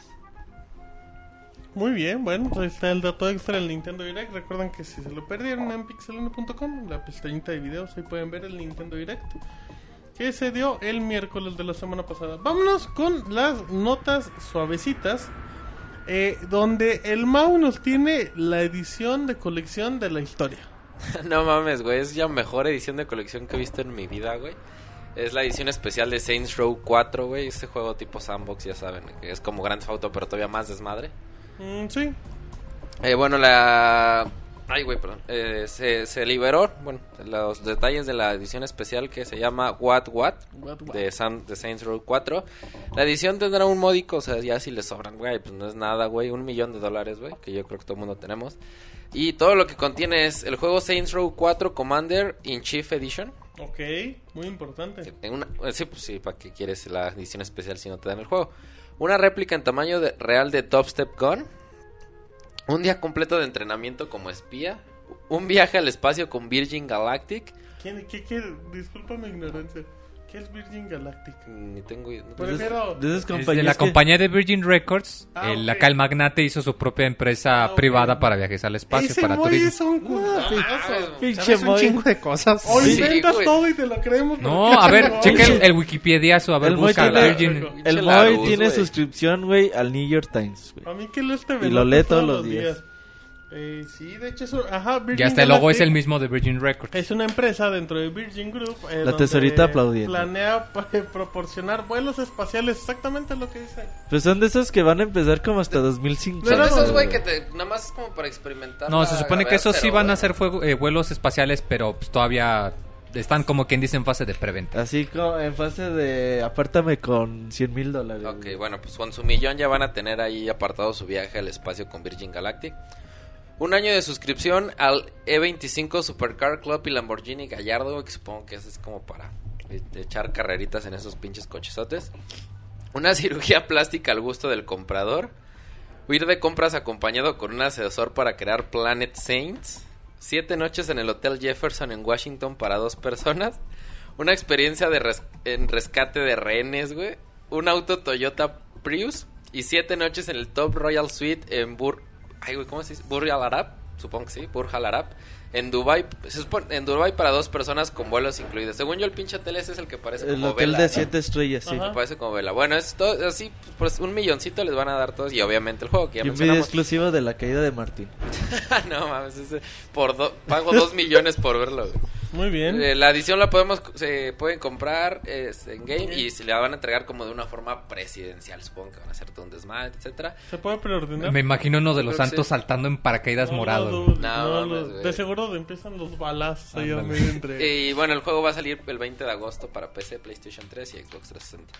Entonces, si ahí le sobra un milloncito. ¿qué- Fíjate que mucha gente se indignó, pero pues, el, pues todo lo que ofrecen no está tan manchado, ¿eh? No, de hecho, esta Forbes hizo ¿No? un artículo de investigación y calcularon Ah, que todo el precio... Ay, me sorprende. Voy costaría- Forbes, Larus, No, no, Forbes hizo una, Eso- una eso de entrevista... traer tu Kindle te deja bien cabrón. No, mi- no, ya fuera de cotorreo, Forbes hizo una entrevista con Volition Ajá. y hicieron la cuenta y obviamente que había algunas restricciones como la cirugía eh, plástica, pero que el costo en total de todo eso es alrededor de los 850 Ahí mil dólares. O sea, de que sí es costeable. Sí, o sea, no, o sea, Obviamente dices- no todo es para eso, también si alguien No, claro, pero... pudiese Güey, y comprarla. Hasta donde pero sé, también güey, es es nada más va a haber una edición de Es la Sí, única. es la única. Con el o viaje sea, al espacio está chido, güey. Todo, güey, todo. Está chingoncísimo. Ah, nada más hay una edición. Yo Sí, pensé- güey, ah. es una. Pues, Sí, sí, sí, ¿Cuántos quieres? sí, ¿300? sí, El, Robert ya iba a apartar tres, güey. Ya, ya va a pensar que en el Blockbuster se lo va a encontrar rebajada en dos años, güey. Se lo va a encontrar a 200 mil nomás. Hoy tú sí irías al espacio. ¿Cómo será la experiencia en rescate de rehenes, güey? No mames, lo van a llevar. Te, te ponen de rana a ti, yo creo. Güey, hay, hay una empresa que se dedica, te cobra por secuestrarte, güey. Órale, güey, se nos cayó Moy. El Moy. Martín, El levántalo, güey. No, yo no levanto a nadie. ¿Y luego? A ver, Hay una, hay una empresa que, que, que se dedica a eso, güey. Tú pagas y te, te simulan un secuestro, güey. Llegan por... Te das cuenta, no es como que pagues y al otro día llegan por ti, güey. O sea, como que sí te agarran en la pendeja, güey, y te suben a la camioneta. Te, te pueden dar hasta ching- así chingadazos, güey, te guacanazos así bien cabrón. Y paga, hay gente que paga así como 50 mil pesos, güey, por una mamá de esas. Chale, esos son bien vulgares en el show de Migler. No, A ver, acá, aquí dicen que acá el Pix Escroto. Eh, con sus vulgaridades. Saint Row, muy atentos que se ve bien bonito el juego y si les gustó el otro, pues ahí le llegan. ¿Qué más? ¿Qué más hay? mo? Eh, bueno, se anunció PlayStation. Güey, ¿qué pedo? Ya que- Ah, es que vimos un GIF. Ah, a ver, aquí Pásenle al chat para que vean de qué se Sí, un gif. Ah, no mames. A ver, sigamos con las noticias suavecitas. Ay, güey. Eh, se anunció PlayStation All Stars Island para iOS y Android. eh, el juego este, va a estar disponible en verano y va a contener varios personajes. Ya está, obviamente. de hecho, ya está disponible. Ya está. Ya, ya estamos en verano. Perdón, todo es que pasa en chinga. Este, bueno, pues tiene personajes como Sackboy, Nathan Drake, eh, Cole McGrath, Cole McGrath, Kat y Jack, y Kat, Jack and Daxter y Ratchet and Clank. Y bueno, eh, la curiosidad que va a tener este juego es que van a poder desbloquear ciertos movimientos por comprar Coca-Cola cero. Ah, típicos juegos como pasa. Que de hecho ya, ya está disponible. Eh, te cuento te cuento un poquito, Mau. A ver, platícame. El juego es un. ah, Es que no sé en qué categoría entra. No es un, no es un runner. Es un runner tipo Temple Run. De que va derechita y nada más izquierda derecha. Te agachas, brincas. Ajá, ajá, te pues agachas, brincas, ajá, y mueves izquierda o derecha para agarrar monedas. Eh, inicias el. Pues inicias el juego con Nathan Drake. Todo lo que tienes que hacer es agarrar monedas y agarrar botellas de Coca-Cola cero. Cuando llegas a ciertas a cierto líquido de Coca-Cola cero, te carga un minijuego con Cat eh, de Gravity Rush, donde juegas con la gravedad para agarrar monedas o con Jack and Daxter por estar flotando. Es una mamada de juego. Es e- ese tipo de géneros es muy fácil hacerlo. Sonic lo hizo con Sonic Dash. Y hay un chingo de juegos bien hechos Es un juego mal hecho, es un juego que se ve feo, es un juego que corre lento en cualquier lado. Puta madre. Es una franquicia que, pues, guste o no, estaba bien o no, pues la sí, sí la apretaron muy feo. O sea, sí es un producto muy, muy, Como muy que prometía calidad. más, güey. Güey, es que cualqui- cualquiera puede hacer un juego así muy sencillo y bonito. O sea, ya que no puedes. Sí, no vamos a lo mismo. güey. Digo, si la cosa es copiar la fórmula como la mayoría lo hacen en dispositivos móviles, pues no, bien, no hay pierde. Pero si no O tienes sea, para que hasta la copia te salga mal, Exacto, quiere decir si que no no te interesa. Yo que recuerdo que copia jugué también un juego muy culero de ese estilo de los Minions, güey, de mi villano favorito. Ah, bueno, No, también eso los está Minions, chido, güey. güey. Güey, Güey, bueno, güey, yo no sé, güey, pero a mí ¿Qué se me trababa un chingo, güey, no cargaba, güey. Yo- lo- y lo jugué en iOS y en Android y ninguno de los dos. No, fíjate que, bueno, yo nada más he visto eso en, en un... Era una tablet de Android, güey. Ujú. Y corría muy bien, güey. Muy, muy bien, güey. Yo lo jugué en iOS y en, en Android, güey, y no jalaban para Que va nada. agarrando como monedas Es como. o plata, no sé. ah, ¿Cómo se llamaba este juego de Streets, güey? Que era como el morrito que grafiteaba, güey, y se echaba a correr contra los policías. Es la, la misma. la- Jet Set Radio. es, no, güey. No, también para Android y iOS. No. Era el tip- el- un jueguito que es un güey que está grafiteando y de repente sale el poli y te tienes que echar a correr y agarrar moneditas, cosas así, güey. Pero la venta conmigo no, no funcionó muy bien. Sí, no, el juego sí funciona bien, güey. Eso sí, te lo aseguro. Bueno, Pero de todos modos, eso no está chido, güey. No, no, si lo iban a hacer, Sony no tiene necesidad bien, de hacer no. eso, güey. Aparte, quemas a Nathan. Todavía quémate a Jack and Daxter. Esos que nadie sí, los pues sabe. Sí, pero a Nathan. Drake, ¿cómo te Hasta acá atreves? que oye? poquito, poquito, pues Gravity Rush. Pero no los quemen tan feos también, o sea. Son juegos que también no hay necesidad de de, hacer, Bueno, Sackboy sí está muy quemado. O sea, es bonito, pero Sackboy neta sale en todos lados. Pues es que es O como sea, la figurita es la muy figurita. bonita, pero sí. Bueno, y luego una noticia que, güey, la, le tuve que leer como 10 veces porque no la entendía, güey, pero ya. Eh, Estaba en japonés. estaba en español, güey. Mandarín. Este es eh, la ¿Qué pasó? noti- perdón, güey, se me fue el pedo. La noticia es de que Neil Blomkamp, para que no sepan quién es este güey, es, es un director de películas de ciencia ficción y ha dirigido películas como Distrito 9 y Elysium, que nada más Ajá. he visto la primera, Distrito 9, que ha tenido buenas críticas, a mí la verdad no me es una gustó mucho. película muy barata para su calidad, la verdad. Le fue Sí, bien. muy barata. De hecho, la- la- el presupuesto fue, fue de 10 millones de dólares. ahorita te digo. Fue muy, muy barata. Pero bueno, este hombre, según iba a dirigir la película de Halo, y agradece pues, no, que, la, que, hayan cancelado la película. Y lo agradece porque dice que gracias a la cancelación de la película de Halo, pues tuvo más tiempo para concentrarse en Distrito 9. Y que esto. Este, bueno, que como que le, le creó una confianza para poder hacer bien las películas que, que realizó después. Que Costó dijimos, 30 millones de dólares. poquito, güey, muy, muy poquito para una Sí, película. la Y no sí. se veía tan mal, la verdad, también la película no me agradó, pero... Y recaudó 210 milloncitos. Que también tuvo mucho que ver el marketing con esa película. Güey, No sé pero si con 30 recuerdas. millones tampoco tienes mucho marketing, ¿eh? Güey, pero sí le hicieron mucho marketing. Yo recuerdo mucho que ponían estampas y... es "Ay, que, güey, es, que es los-". saber hacer la campaña viral. Exactamente. Fue una campaña viral. Entonces lo que le ayudó mucho fue el marketing. Este, y bueno, lo que él dice es que, bueno, agradece que se haya cancelado esta película de Halo, pero que sin embargo, pues si en algún momento sí le gustaría hacer una película basada en esta franquicia, pero que siempre y cuando se le diera todo el control creativo sobre el proyecto, o sea, que, pues, que, la, que agradece que se haya cancelado la película de Halo para que las demás le salieran chingones. Distrito 9 y Elysium. ¿Elysium de qué es, güey? ¿Cuál. Elysium. Está chida, es como de ¿Otra ciencia ficción. ahora, güey, no, sí, a- güey, ahora mucho que se sabe el Moy. El oráculo es el A ver, Moy. ¿cuál es la otra película? No, es como una tipo de ciencia ficción, pero no es tanto futurista, sino que es muy... Tiene un reparto muy pequeño, o sea, es nada más son Tom Cruise y otros dos, tres actores a lo mucho. ¿Pero Pero de es- qué se trata, güey? es- Híjole, es que no tendrías que... O sea, es ciencia ficción, pero decirte más sería como spoiler. Bueno, entonces así lo dejamos. Y es la noticia. Ya para terminar las noticias, este, se revelaron más detalles del Battle Screen de Battlefield 4. Que es esto, el Battle Screen. Cuando presentaron Battlefield 4 en el E3, pues veíamos cómo estaban jugando así este, el multiplayer y todo. Y alguien aparecía como con una tableta jugando, en este caso. Este, y eso es lo que es el Battle Screen. Se va a poder utilizar tanto una tablet como el PS Vita. Y mostrar en tiempo de real lo que está pues, sucediendo en el, en el juego. Dice que la opción, bueno, DICE salió a, co- a confirmar que la opción solo va a estar disponible para la próxima generación, es decir, para Xbox One, PlayStation 4 y también en PC, pero bueno, la generación actual PlayStation 3 y 360 no va a tener esta cualidad. Es- estará basado en un Battlelog, que es un sistema LON que permitirá pues funciones así en segunda pantalla. Yo me lo imagino más o menos, pues no sé, a lo mejor así de que pues si vas a lanzar un ataque aéreo, pues ya le picas Sí, la de hecho pantalla. supone y- que en el video se ve el mapa y, y exactamente es eso que te digan, oye, ¿sabes qué? Por acá ven unos tanques. Ahí te va la prueba. Este, y bueno, también se va a utilizar, como ya dije, con tablets, eh, por medio de Smart Glass con Xbox y con el PS Vita por el PlayStation 4.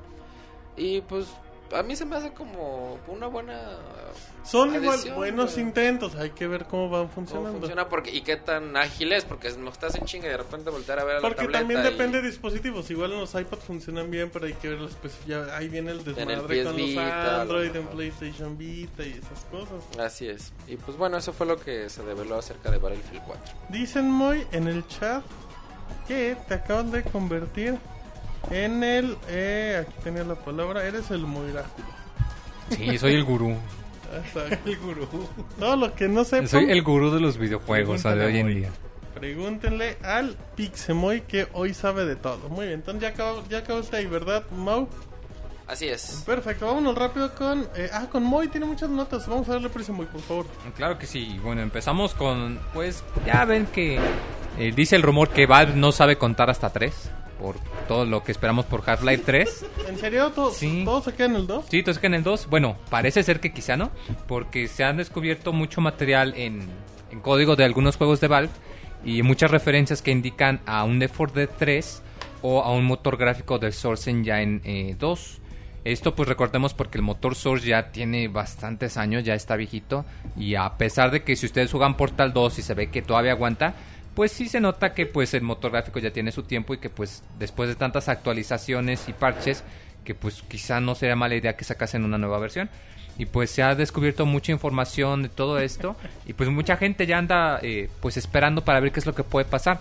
En especial porque pues ya se viene la Gamescom y pues Valve suele, eh, suele hacer anuncios interesantes en esta convención de videojuegos más que en el E3 o que cualquier otro evento Eh, yo la verdad me saca un poco de onda, pero creo que no me extrañaría.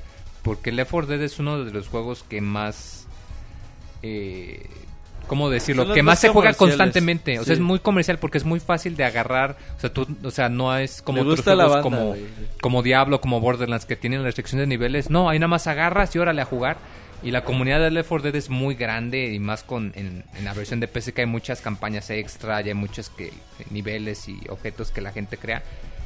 Y pues pienso que sería algo eh, acertado que sacasen un nuevo motor gráfico eh, y que pues lo hicieran con un título precisamente de este tipo. Ya si esto significa que va a haber otro juego de Portal, otro juego de Half-Life, bueno, pues eso quién sabe. Pero pues por lo pronto estos solo son rumores y pues si sacan algo yo pienso que sí sería en la Gamescom cuando sí se supiera si algo. Si no anuncia nada ahí, yo pienso que se va a quedar nada más en rumores. El otro día dijo un güey que confirmaba que la imagen era, era real. Supuestamente la imagen salió en un torneo de Dota que hubo en las oficinas de Valve. Que un güey dijo, ah, pues le tomo foto de esa chingada. No, pero es que eso es porque además a Babel le gusta trolear, porque sabe que la gente anda paranoica y a cada rato en el código meten referencias así o meten bromas así de, "Mm, esto es un código para que nadie lo encuentre o eh, código clave para ir por sándwiches. O si estás leyendo esto es que tienes mucho tiempo libre. ¿Cómo será la vida de Newell, güey? ¿Quién sabe? Yo me vi que se la pasa todo el día rascándose las pelotas, güey. Sin hacer nada, güey. Ok, si te imaginas a gente con sobrepeso rascándose las pelotas y ese es tu fetiche, Robert, de acuerdo. No, güey, pero, a- o sea, y nada más leyendo, güey, así con su pinche iPad, güey, lo que sea, así como que filtra Half-Life en el Twitter, güey. Es que la- ver yo es pienso lo que es un fenómeno. O sea, Valve ya sabe que es un fenómeno y que cualquier cosita que pase, pues todo el mundo va a alzar las, las orejas en cuanto alguien diga el número 3. Pero es lo que yo me refiero. O sea, si pudiesen sacar algo, lo van a anunciar en la Gamescom. Si pasa y no anuncian nada, se va a quedar nada más en rumbo. Bueno, muy bien. Recuerden que sigan participando en el hashtag Pregúntenle al Moy. Y ahí pueden hacer cualquier cosa como... No, mejor no, esos están muy vulgares. Eh, pero bueno, al ratito las mejores preguntas serán seleccionadas. Y podrán ganar una cena con el Pixemoy. Así es que bueno, eh, ¿qué más hay, Moy? Y bueno, Capcom ha dado a anunciar que pues mucha gente, eh, por el motivo de la nueva actualización de Street Fighter 4, se preguntan, oye, pues ¿para cuándo nos sacas ya mejor el Street Fighter 5 para ya no andar jugando lo mismo? Y pues comentan que pues el eh, por el tiempo del desarrollo y el, la cantidad de, de años que transcurre, que han transcurrido entre las secuelas, se pone por ejemplo lo- el tiempo que pasó entre Street Fighter 2 y 3 y el tiempo que pasó entre el 3 y el 4, que si sigues esa teoría el Street Fighter 5 no saldrá sino hasta el 2018. Que Que, que, que ahí se basan en la teoría de que los tiempos de desarrollo del 2 al 3, del 3 al 4 han sido muy extensos. Pero esa del 2018 también a mí se me hace un sueño guajiro. Yo creo que 2010, yo creo que unos dos añitos. Yo creo que Como en las dos Olimpiadas, güey. Creo que en dos años ya andan. No, no, también no se le cae. No, fíjate que si yo, yo sí pienso dos, quizá tres años, Dos sí se me años haría para factible. anuncio. Sí, dos años para anuncios se me hace de ahí bastante otros dos sensible. años de desarrollo, 2017, 2016. Sí, o sea, para que tenga una franquicia de peleas en la generación que viene. Es que, güey, Street Fighter 4 puede durar hasta que se acabe esta generación, Sí, que le sin faltan dos Street años. Fighter sin 4 pedo. puede durar toda la vida, güey. Sí, güey, pero... Como Street Fighter 2. Exactamente, pero o sea, hasta uno nuevo, güey, yo creo que sí, yo creo que unos dos años un anuncio, Un ¿no? Van a esperar que la base de usuarios ya tenga pues todas las consolas nuevas y ya que es que ellos dicen, güey, pues es que si sacamos un Street Fighter 5 para Xbox One o Play 4, La luego lo de no va salida, el- nadie va a tener la nueva consola, todos Sí, se sea, van a tener que cuestión de comprar esperarse. un nuevo arcade stick, entonces dicen mucho gasto para la comunidad. Que de hecho es algo que yo pienso que va a afectar mucho a Killer Instinct, porque la neta sí se me hace interesante, pero el hecho de que sea título de lanzamiento se me hace algo bastante extraño. aunque es free to play. Killer Instinct. Aún así se me hace que es bastante extraño que abras una generación con un juego de peleas. Pues, Quizá ah, porque que no ha pasado antes. Y Martín y Martini lo va a descargar, güey.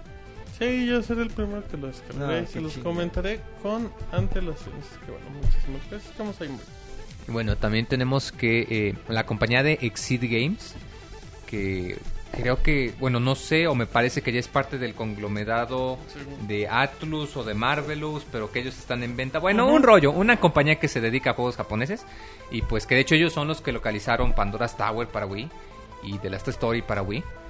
Y pues eh, acaban de anunciar que van a localizar un juego llamado Senran Kagura, que de hecho de este yo sí no tengo la más mínima idea de qué trata. Entonces, las si viejas tú no chichonas, sabes- Si tú no sabes, güey, no existe. Ah, ya, se acabó. La siguiente nota. Son pues. las viejas chichonas, güey, que sale... ¿no-. Ah, no. ¿No te acuerdas que, que, que este Piroshi es reseñó. Shinobi, Shinobi Versus, güey? ¿A poco de ir? Ese es en... ¿Cómo dice? ¿Cómo se llama? Senran Kagura. Ajá.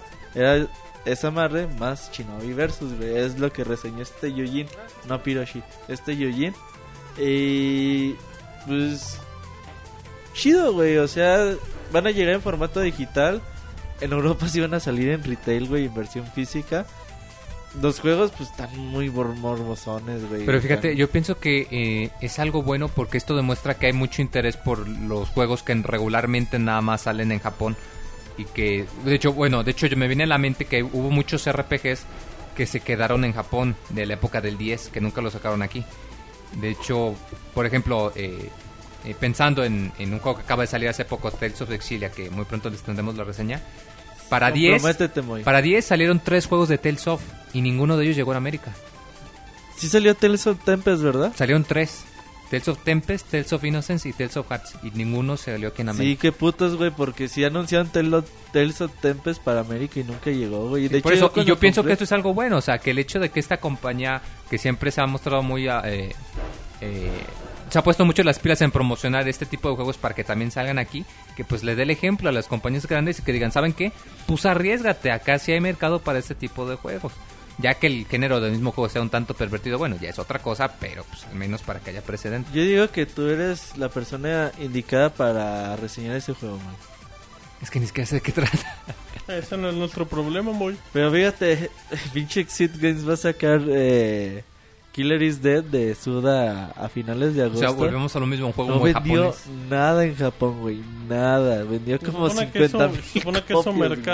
Es que son juegos de nicho porque el Eh, maestro... Ándale, eso es más... más- mames, no, es que Suda es no juego... puro- vende ni No, es que Suda es puro juego de nicho, perdón, pero Suda es igual a juego de nicho. Pero Suda tiene años Independientemente de pero- Japón o pero- América. Pero Suda, por más que ese juego de nicho, Pero ahora- ahora tiene le- años intentando Fíjate, hacer un con. Lollipop Chainsaw le, le salió muy fácil el marketing, güey, por... Porque, Warner Porque la protagonista era una colegiala y puso ahí en Sicanigri, güey, de volada, No, güey, pero el marketing Ahí, ahí- ahí hubo mucha visión de Warner. y güey. zombies y la chingada. Ahora con Killer is Dead, güey, aunque ponga Jessica Nigri ahí a los pinches videos feos que hace, No va a ser Y tan fácil que Killer vender el puto se ve juego. bonito, güey. Se ve muy bonito. A comparación de todos los otros, güey. Killer Instinct se ve muy bueno. Pero... De hecho, le fue bien en, Sí, le fue bien en críticas. O sea, volvemos a lo mi- mismo, juego de nicho. Le Sí. va bien con la crítica, pero, no tampoco, vende bien. Tampoco los otros juegos de, de... Los últimos juegos de Suda tampoco han sido los grandes juegos, ¿eh? Suda tiene años intentando hacer un triple A. Siempre ha intentado. Por eso, es que lo más que llegan, no o sea, son juegos buenos, pero no llega al triple A. De hecho, por ejemplo, ah, Shadows of the Dead. mm, bueno, estaba pensando más como en No More Heroes 2 para Wii. Sí. Es muy divertido, es muy bueno, pero... Sí, o sea, si lo juegas y te sientes de que él quería hacer un juego triple A. Pero pues si les gusta lo bizarro, chequenlos, están interesantes. Sí, sí. Pero bueno, sí, está bien. Ya luego sí. ¿Qué más hay? Y pues bueno, tenemos como no está el Robocop, ya que comentamos que pues, la afinación y lo multaron y pues, ¿Tú ya la ahorita no. Moy? No, yo creo que por eso no llegó a tiempo. Ah, te enlazas con las notas robocoperas muy bien. muy Así, bien, rapidísimo, trabajo. para pasar reseña. Pues ahorita ya con el auge de las consolas y del Ouya y de los Android y esto y aquello, pues ahora dicen que Amazon dice que también le entra a la guerra de consolas. Y es que pues además de, eh, lo hemos comentado, que cuando salió el Ouya, que pues eh, parece ser que no ha tenido el éxito, que pues, ha recibido críticas más o menos y que como que sí vende, pero que no mucho. Pero hemos comentado que esto podría indicar que iba a abrir el camino para que otras personas se interesaran en entrar a, a este mercado.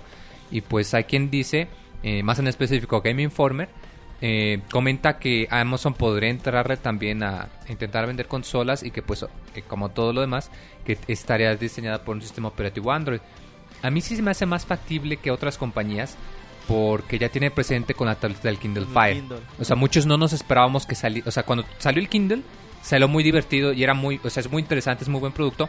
Pero tú el Kindle, si tú lo agarras, Amazon lo lanzó como para vincularte a su tienda. Sí. O sea, tiene muchas facilidades, muchas habilidades, pero tú el Kindle 100% lo disfrutas cuando lo lanzas con los servicios de Amazon, Sí, cuando eh, bajas, cuando usas su red, cuando usas sus recomendaciones, Sus sus muestras. sus juegos, sus revistas, sus películas, Sí. todo. Y luego saca la tableta de Kindle Fire y si tú la agarras, no es en realidad una tableta al 100% porque su sistema operativo está basado en Android, pero tú la agarras y es eso, o sea, es un nexo para tú consumirle a Amazon. Sí, estás entrando a la Sí, página de Amazon. Y recordemos que además Amazon hace poco que empezó a hacerle la competencia a Steam con su portal de juegos indies, que dicen, yo, si tú quieres poner tu juego, órale, yo te lo publico, no te pongo trabas de ningún tipo.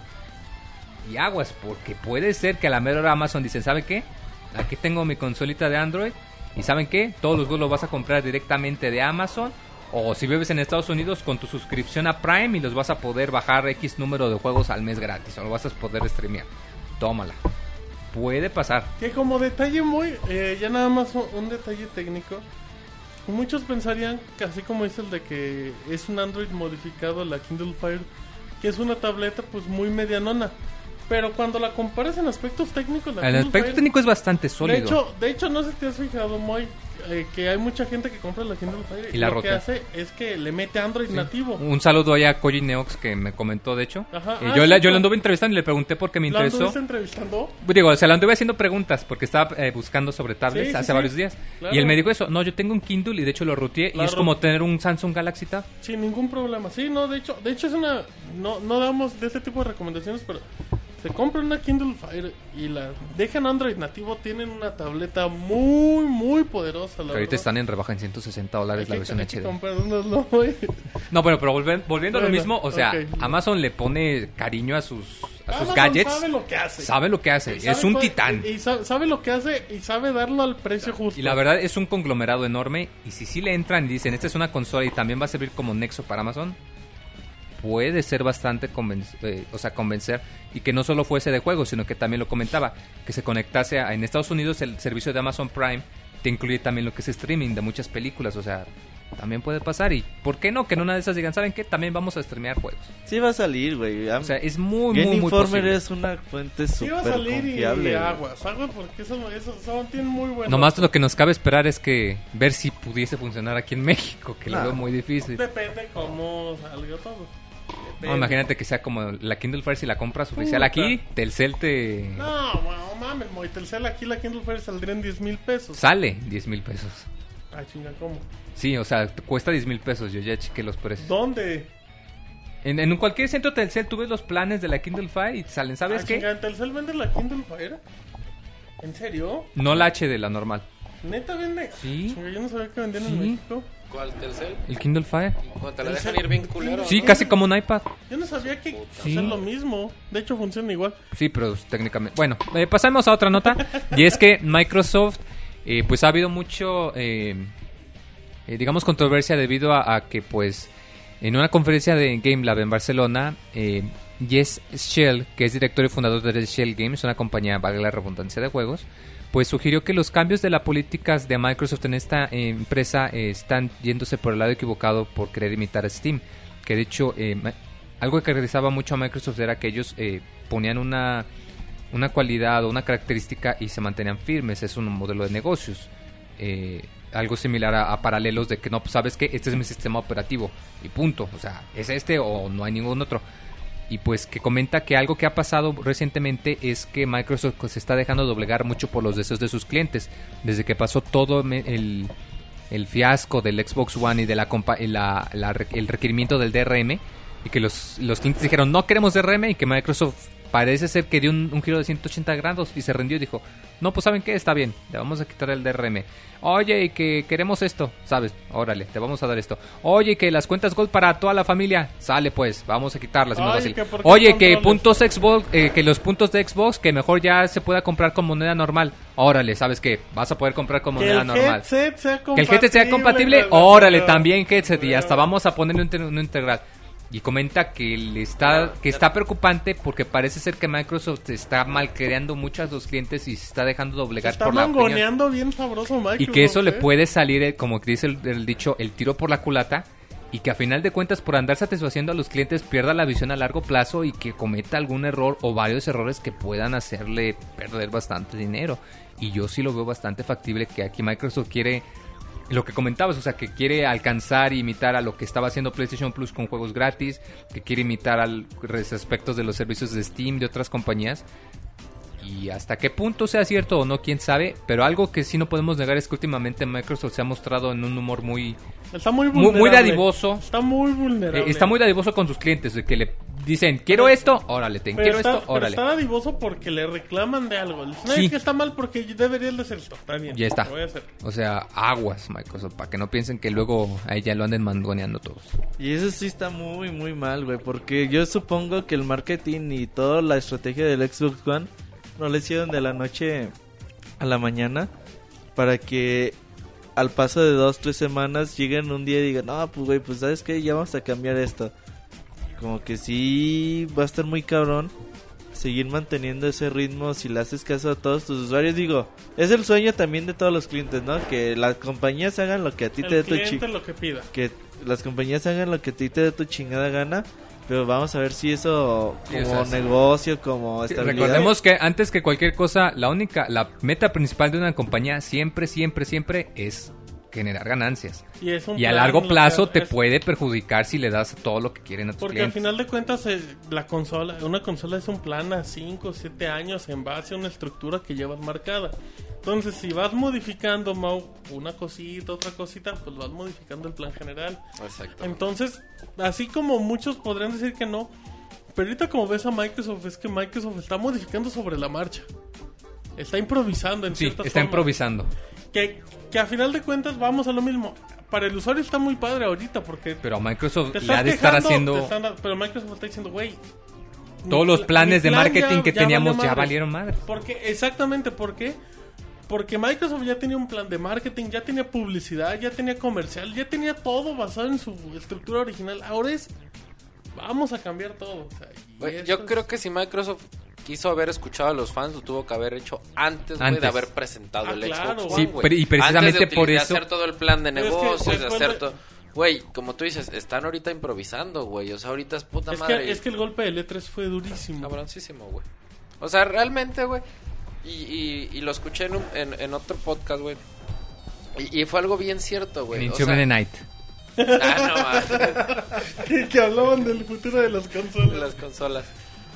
No, güey, yo creo que algo y que es que no no es tanto, güey, que PlayStation hiciera una buena presentación, güey. Más bien Microsoft la cagó un chingo, güey. O sea, realmente, güey, tú te pones a ver el E3 y no fue que PlayStation haya presentado Sí, la gran consola que se la va a pelar Sony, a Sony todos, güey. aprovechó los errores de Microsoft para decir ajá. lo mío. Es lo que hablábamos En hace- E3 Son más la mejor son más conferencia fue de errores- Microsoft. Son más errores de Microsoft, güey, que aciertos de Sony, güey. No, es que Sony lo único que decía es de lo que, le- lo que les caga de Microsoft, nosotros no lo hacemos. Sí, exactamente. Eh, ya, Y como, y como dicen, o sea, si, no, yo como en lo personal no creo que esté mal que escuches a tus clientes, no siempre tienes que tener como una retribución de- del otro lado y decir, ok, ¿qué puedo mejorar? ¿Qué puedo cambiar? Etcétera. Es que lo malo es hasta dónde es el El pedo es cuando lo haces, güey, a seis meses de que va a salir tu nueva consola. Que está bien, o sea, sigue estando bien, pero la bronca Para es el consumidor, güey, para la es compañía, güey. Estamos hablando del Gold, del otro día hablábamos del DRM, o sea, estamos hablando poco a poco, entonces la consola está quedando ideal para el usuario para un plan de uno a dos años, como regresábamos a la mentalidad que decía. La bronca es que, que en 3, 4 años, cuando Sony o Nintendo sigan bajo su plan, quién sabe si Microsoft ahí tenga... Es un desmadre, al Y- final de cuentas hay que ver cómo son Y, y los- también hay que ver, güey, cómo se va a comportar la, eh, la industria, güey, dentro de 4 o 5 años, güey, porque, y un día lo platicábamos tú y yo, güey, como, empezó Xbox 360 y como empezó PlayStation 3, no tiene nada que ver, güey, la industria con cómo acabó, güey. No, no, nunca imaginábamos descargas digitales de 6 Microsoft- gigabytes, Micro- güey. el Xbox 360 era visionario en su inicio. Sí, exactamente. Le- Cuando salió los primeros juegos Geometry Wars o este sí. Que, que tenía límite de 256 megas y que todavía podía, hasta compraba las memorias, güey, no ocupabas hasta cierto punto un disco duro. La de cómo empezó esta generación a cómo termina, pues te puedo decir que son consolas completamente distintas, güey, formas de juego completamente distintas, güey. Y también habrá que ver cómo reacciona, porque a lo mejor como tú dices, de uno o dos años la, la la industria se va a manejar de tal manera, pero en tres no sabes y en cuatro cómo vaya a ser. Y ahí es donde Microsoft va a decir, bueno, ya les di todo lo que me pedían de este lado. Y a lo mejor ya todo el mundo hizo DRM, güey. Y Microsoft dice, puta madre, güey, yo me quedé aquí como pendejo. Sí, o sea, son, son muchas cosas. A ver, a- aquí nada más el tiempo pues va, A decir. va a decir quién, quién ganará Ah, esta guerra de consolas. Ya vamos casi dos horas en las noticias, güey. No, una hora y media porque el podcast tuvo un retraso, un lapsus mental de 10 minutos.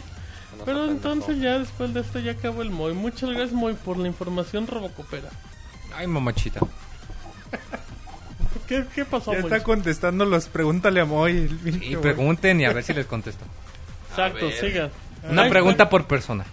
Pero mándenselo al Twitter, no, porfa. Sí, Hashtag- porque las hashtags no las Sí, sigo, no, mando. aparte en el pinche, en el mixer se Pixemoy, pierden los 10 mamadres, segundos. güey. Arroba Pixemoy, Arroba hashtag, Pixemoy. pregúntenle De la al Moy. Moy. Mejor busca los hashtags en Twitter de No, pregúntale no, a Moy, que lo güey. mencionen, pues arroba Pixemoy y ya, que le hagan preguntas, sí. Y el Moy escogerá las tres más importantes y las responderá. Allá me contestó la mía, güey.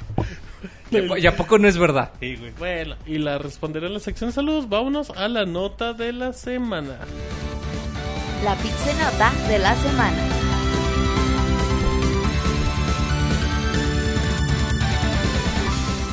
Muy bien.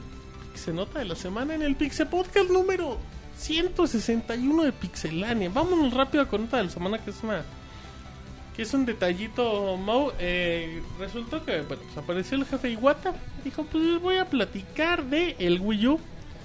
Ya bueno, Sabiendo pues, que le iban a, ti- a tirar, güey. sí, dijo, pues mejor yo, yo, yo, empiezo a hablar antes de que ustedes me me digan. estoy chingando. Entonces él, decía que, bueno, pues. Exacto, que no esté chingando la borrega. Bueno, en entrevista con, con CBG, él habló un poquito pues, de las cuestiones de, de la reacción que tenían las ventas y dice: Dice, si el precio actual es un problema con el Wii U, entonces tendremos una contradicción con la diferencia de las ventas en la versión básica y premium de la consola. La versión básica debería de vender un chingo, pero en realidad pues la gente compra la premium. Entendemos que el problema real del Wii U es la falta de juegos y la única solución es vender juegos a gran calidad a un mercado masivo. Nada más diciendo, nos faltan juegos. Es inicio de generación para Nintendo. Nintendo no se va al caño, pero bueno, pues ya también un día lo platicamos tú y yo, lo que es finales de 2013 y 2014 ahí tiene que dar el levanto en la consola, sí o sí, porque Y va a dar, güey. Estoy seguro que va a dar, güey. Simplemente viene Mario Kart, vienen todos esos, entonces Eh, va. Smash para el otro año, güey. Se viene este Bayonetta, bueno, de otro estilo que no, No. es Mario, Bayonetta 2. Y sabes güey. también que, Mau, o sea, y, y este inicio de consolas similar le Es tiene- normal, güey. No, y, y les va a pasar al. Xbox One y al PlayStation 4. Y a ¿Qué- ellos les qué va juego, güey? y Así a ellos quiero les que- va a ¿qué juego te emociona, güey? A ellos Así. les va a pasar más feo. ¿Por qué? Porque su PlayStation 3 o Xbox 360 van a estar todavía vigentes con buenos juegos. ¿no? Entonces, ¿Qué juego te emociona, güey? Que digas, verga, me quiero comprar un Play 3, un Play Mm. 4, un Xbox One. no, lo que más me llama la atención es el Dead Rising y para que Dead Rising Pero así como para comprarte una pues, consola. No, no, no, no, la neta no. Hoy hice una, Ah, platica, un, ¿qué un- análisis, güey, de... ¿De qué? Porque estás hablando de... De quién se va a comprar el Play 4 y el Xbox One de lanzamiento. Y en consola, güey, y en juegos que tienen, creo que Xbox One sí le lleva un poquito de ventaja Ah, sí, es a Play atra- 4 es más atractivo. en juegos de lanzamiento, güey. Sí, no, A mí me- güey. A mí Pero sí me interesa sí. Killer Instinct, sí me interesa Forza, sí me interesa Rising. Dead Rising Rising 3. güey. 3. Pero para comprarte una consola de lanzamiento. Creo que sí. Pero... Digo, No es así que digas, no mames, Sí, o sea, no me así muero me por muero. tenerlas, güey. Pero dentro de lo que cabe, ya Pero digo, tengo ok, güey, Tres, está- cuatro juegos que me pueden llevar Y de Play 4, le- a mí la neta no me llaman la, la atención los Killzone, güey. No, ni el Ni el. Ray Club, No. ni Knack. O sea, De veras, ¿verdad? no tiene como gran cosa. Mande, no tiene nada. Digo, a lo mejor ustedes sí, o Bueno, otras pa- personas. bueno, Necesitan el de nosotros, Last para- Guardian, güey. Sí, Ah, huevo, güey, vas a hablar de The Last Guardian otra hora. Sí, llegó. No, pero bueno. Titanfall también. Bueno, ese no es No, lanzamiento, ¿sí? Titanfall no es lanzamiento. Bueno, o sea, pero y, pues vienen los multi, los generaciones, Watch Dogs, los Call of Duty, los Digo, FIFA. chingones así como que el primer juego Pues chingón, madre. chingón de siguiente generación va a ser The Witcher 3. Mm, ¿Quién sabe? Esa está Ah, no, no, verguísima, no, güey. No, 3 mames. es candidato a juego del año desde ahorita. Sí, güey, pero yo monstruo, creo que es así como que... Pregúntale al Moy, güey, a saber cuál es el juego del año. No, aquí Martín. No, no, ¿De dónde? no, No, ¿de, dónde- el que ¿de dónde sabe, nació la cita del puto juegazo? De Ah, Roberto. Ah, pues sí, por eso digo Roberto. No, pero es que tú también Lo relacionas Witcher, con ¿no? Martín porque se convirtió en un Por Martín. juegazo. Se convirtió en un puto juegazo. En un Martín juegazo. Bueno, estábamos hablando de las ventas, ya ni me acuerdo. ¿Tú qué opinas, Moy? Tu opinión es bien valiosa y que sabes de todos los temas, de seguro. Yo digo que Nintendo ya se deje de babosadas y mejor que so- o solamente saque el modelo deluxe o, o que ya aplique no, un descuento global a todos. Órale, supone- todos descuento. Que, que supone que ya había rumores, donde Sí. decían que ya todos iban a ser. Hay algunos lugares, hay unas cadenas en Estados Unidos que ya no puedes comprar la versión básica, que nomás También la versión... personal Pues es que era- una buena estrategia que las compañías tengan dos consolas. Pero es que era tonto, no sé si te, se acuerden que, que le, la versión básica se llenaba la memoria al hacer la actu- primera actualización, güey. Sí, o sea, era no, absurdo, güey. ¿Sabes? Yo pienso que aquí pasa que no lo han hecho por, por el mercado. O sea, el mercado de las de los abuelitos y los papás que compraban el Wii para sangolotearlo, para ellos es el modelo básico, porque ellos no van a, a instalarte juegos, no van a hacer compras digitales, ellos lo van a comprar por para ver de qué se trata. Y para los que sí sabemos, para nosotros es el deluxe, porque si compramos digital y si nos sirve el descuento y si necesitamos el disco duro más grande. Yo creo que por eso Que es por lo único. Por eso, no es aguante mucho, No, bueno, a lo güey, mismo. pero a comparación de, Bueno, Por no, eso, sí, pero yo digo güey, que es para ellos- de la pero- USB que viene, güey. Sí, Sí, o sea, güey. por ejemplo, que digas a alguien, ¿sabes qué? El nuevo Wii U es una consola de cuatro mil pesos y la del papá lo va a ver. Ah, hay una consola de cuatro mil pesos, pero tiene un control tipo iPad. No, pues órale, esta Navidad ya es el regalo. Y se les hace fácil. Yo creo que por eso no han quitado el modelo básico. Hay que darle mucha vuelta y como dijo Iwata, güey, el, el Wii U Pues sí. necesita juegos, güey, y los va a tener, güey, la consola va a levantar en este año, que lo que caiga de este año, güey, lo- y, el, y la primera mitad del 2014 se vienen juegos muy buenos, se vienen los juegos que realmente van a levantar al Wii U. Te recuerdo cuando también salió el Wii, veías pinches juegos que decías, no mames, güey, lo más chingón que yo encontraba en esa época era Call of Duty 3, güey.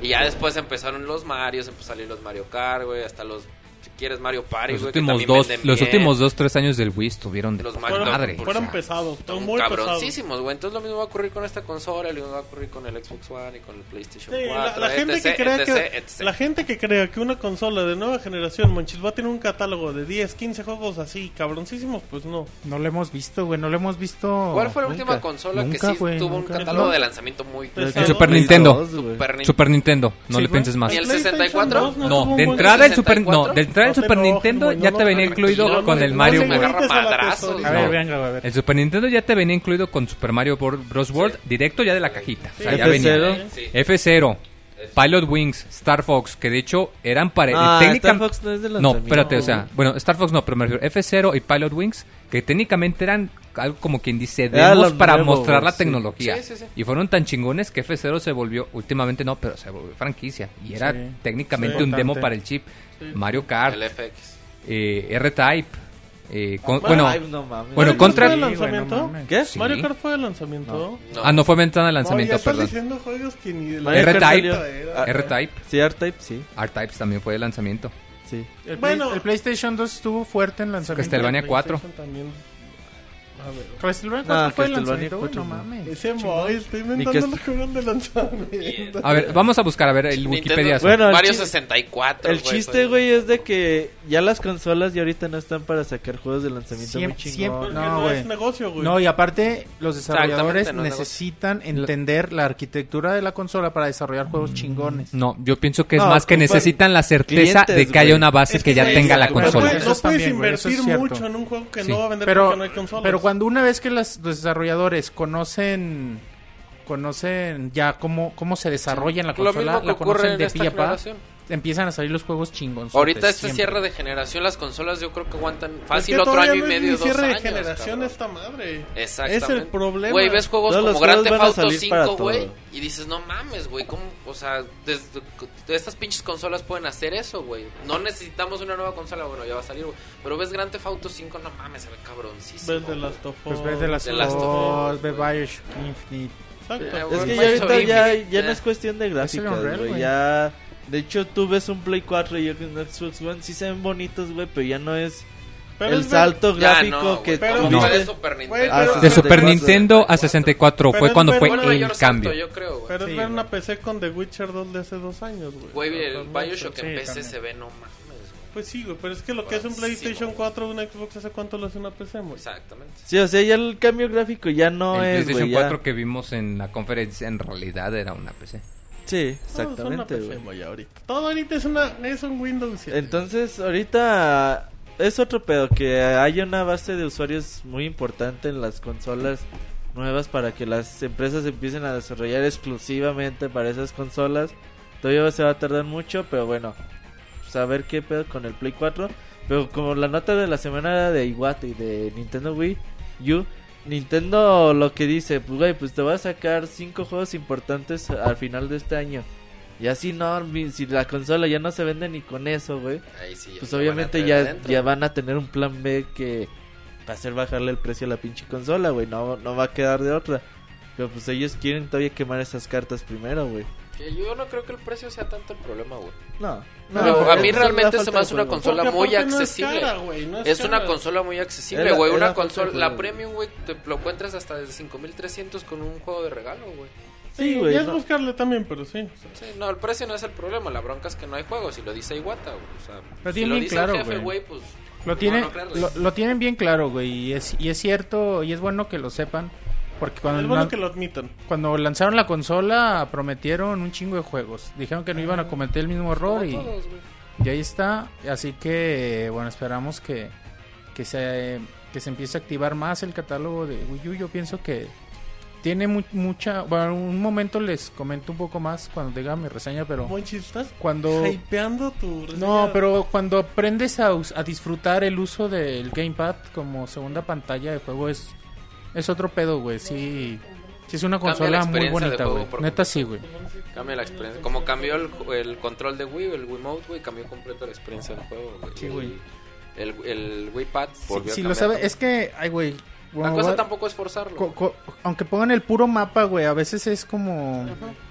Es, es- no sé, güey, es te diferente. da, sí, es te da, un- padre, te da un plus, güey. O sea, Los ya el Castlevania de 10 son excelentes porque la segunda pantalla es o un mapa o información del enemigo. Y es simple, pero te facilita la vida y- enormemente. y, aprovechar la- las bondades que solamente te puede dar esa consola. Por ejemplo, y Nintendo sabe hacer muy bien eso.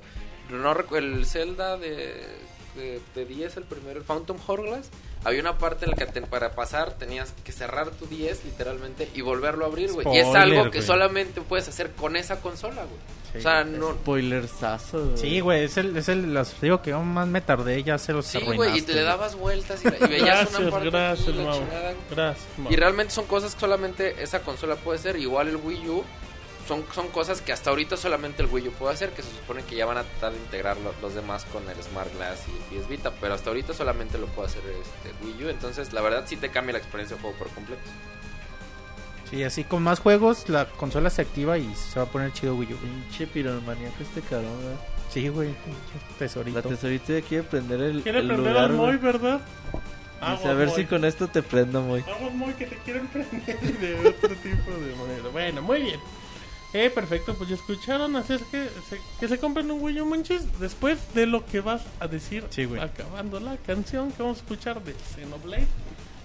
Así es que bueno, si les parece, dejaremos que en los próximos segundos el DJ Yotin presente la canción de Xenoblade del Pixel Podcast número 161. Que no, que le vale madre. Hola, el DJ Yoti tragando pistola. Muy, muy. No, es que estoy respondiendo las preguntas No que damos. mames, Pregúntale a Moy, güey, güey, está cabrón, güey. No que las respondas ahí, las respondes en vivo, Moy. Ah, bueno, entonces al rato lo respondemos. Sí, y el DJ Yotin presenta canción de Xenoblade. Sí. Y aquí en Pixelania nos traemos el medio tiempo musical para que se diviertan, entretengan, saquen a la novia, al amigo, a la amiga, al perro y se pongan a bailar con la canción de Van a Xenoblade. bailar. Ay, ay, ay. ¿Con cuál canción? De Xenoblade, no me acuerdo el nombre. Muy bien, perfecto. Ahorita venimos. Si les gusta la música de videojuegos, pueden escuchar Soundscapes todos los jueves a las 9 de la noche a través de pixelania.com.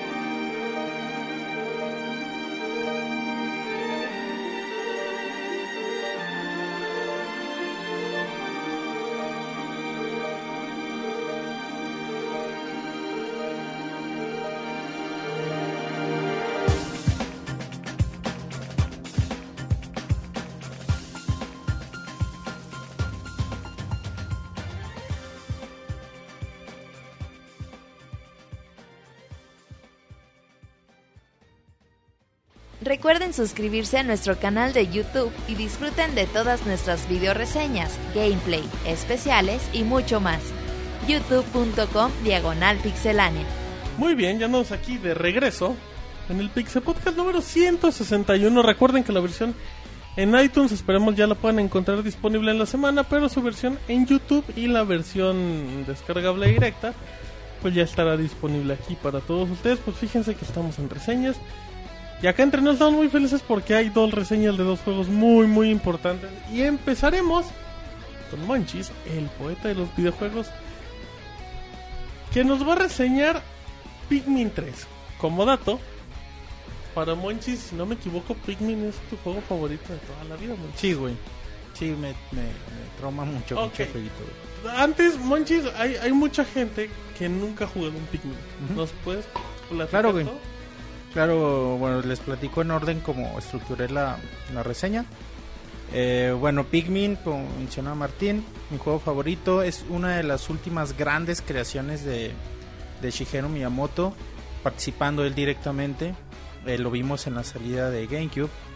Es un título que para mí, cuando yo lo jugué por primera vez, cambió mi forma de ver los videojuegos. Cambió totalmente mi, mi percepción sobre un juego de video. Los truenos, güey. Cuidado, seguimos vivos en el Pixel Y bueno, bueno, ya después de una segunda parte en 2004. eh, y bueno, el anuncio de Pikmin 3 fue muy, muy emocionante. Se tuvo un par de retrasos, pero nada nada que, que no valga la pena la espera, ¿no?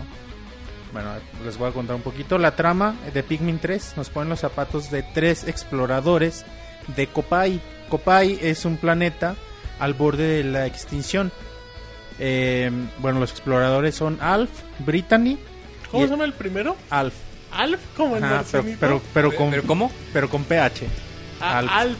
Ah, Alf, sí, pero es, es Alf, Brittany y el capitán Charlie, que viajan al planeta PNF 404, que es el planeta de siempre, de Pikmin, que es el planeta Tierra, siempre ha sido el planeta Tierra y siempre, siempre ha tenido esa, esa idea, ¿no? Mucho más evidente en el Pikmin 2, donde, donde recolectábamos eh, corcholatas y cosas así de con marcas y tapaderas de Wilson, cosas así, ¿no? Era evidente que era la Tierra.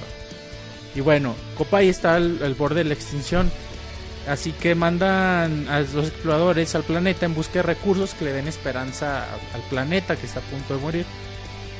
Ah, sin embargo, antes de aterrizar, un inesperado accidente los choca, los separa, hace que pierdan una llave. Así que el objetivo del juego es buscar recursos mientras mientras buscamos la llave y buscamos la información que sirva para el planeta, ¿no? Eh, eso se vuelve se vuelve historia del juego.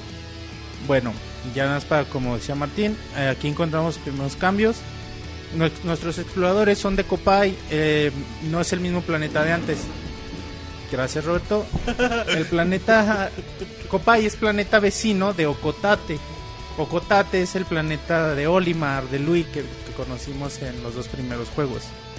Así que, bueno, es un planeta diferente. Por eso quizá el diseño de los personajes también puede parecer un poco diferente. Están muy ojones. Eh, también quizá el hecho de que sean tres y tengan voces, aunque sea un lenguaje ficticio, permite un poco más de inmersión en la trama del juego. Ah, no sé... El juego, no sé hasta dónde decirles de la historia, a lo mejor no les voy a decir nada. El juego tiene muchas, digamos, muchas eh, gratas sorpresas para los fans. Hasta ahí les voy a poder decir. Para que, bueno, vivan la.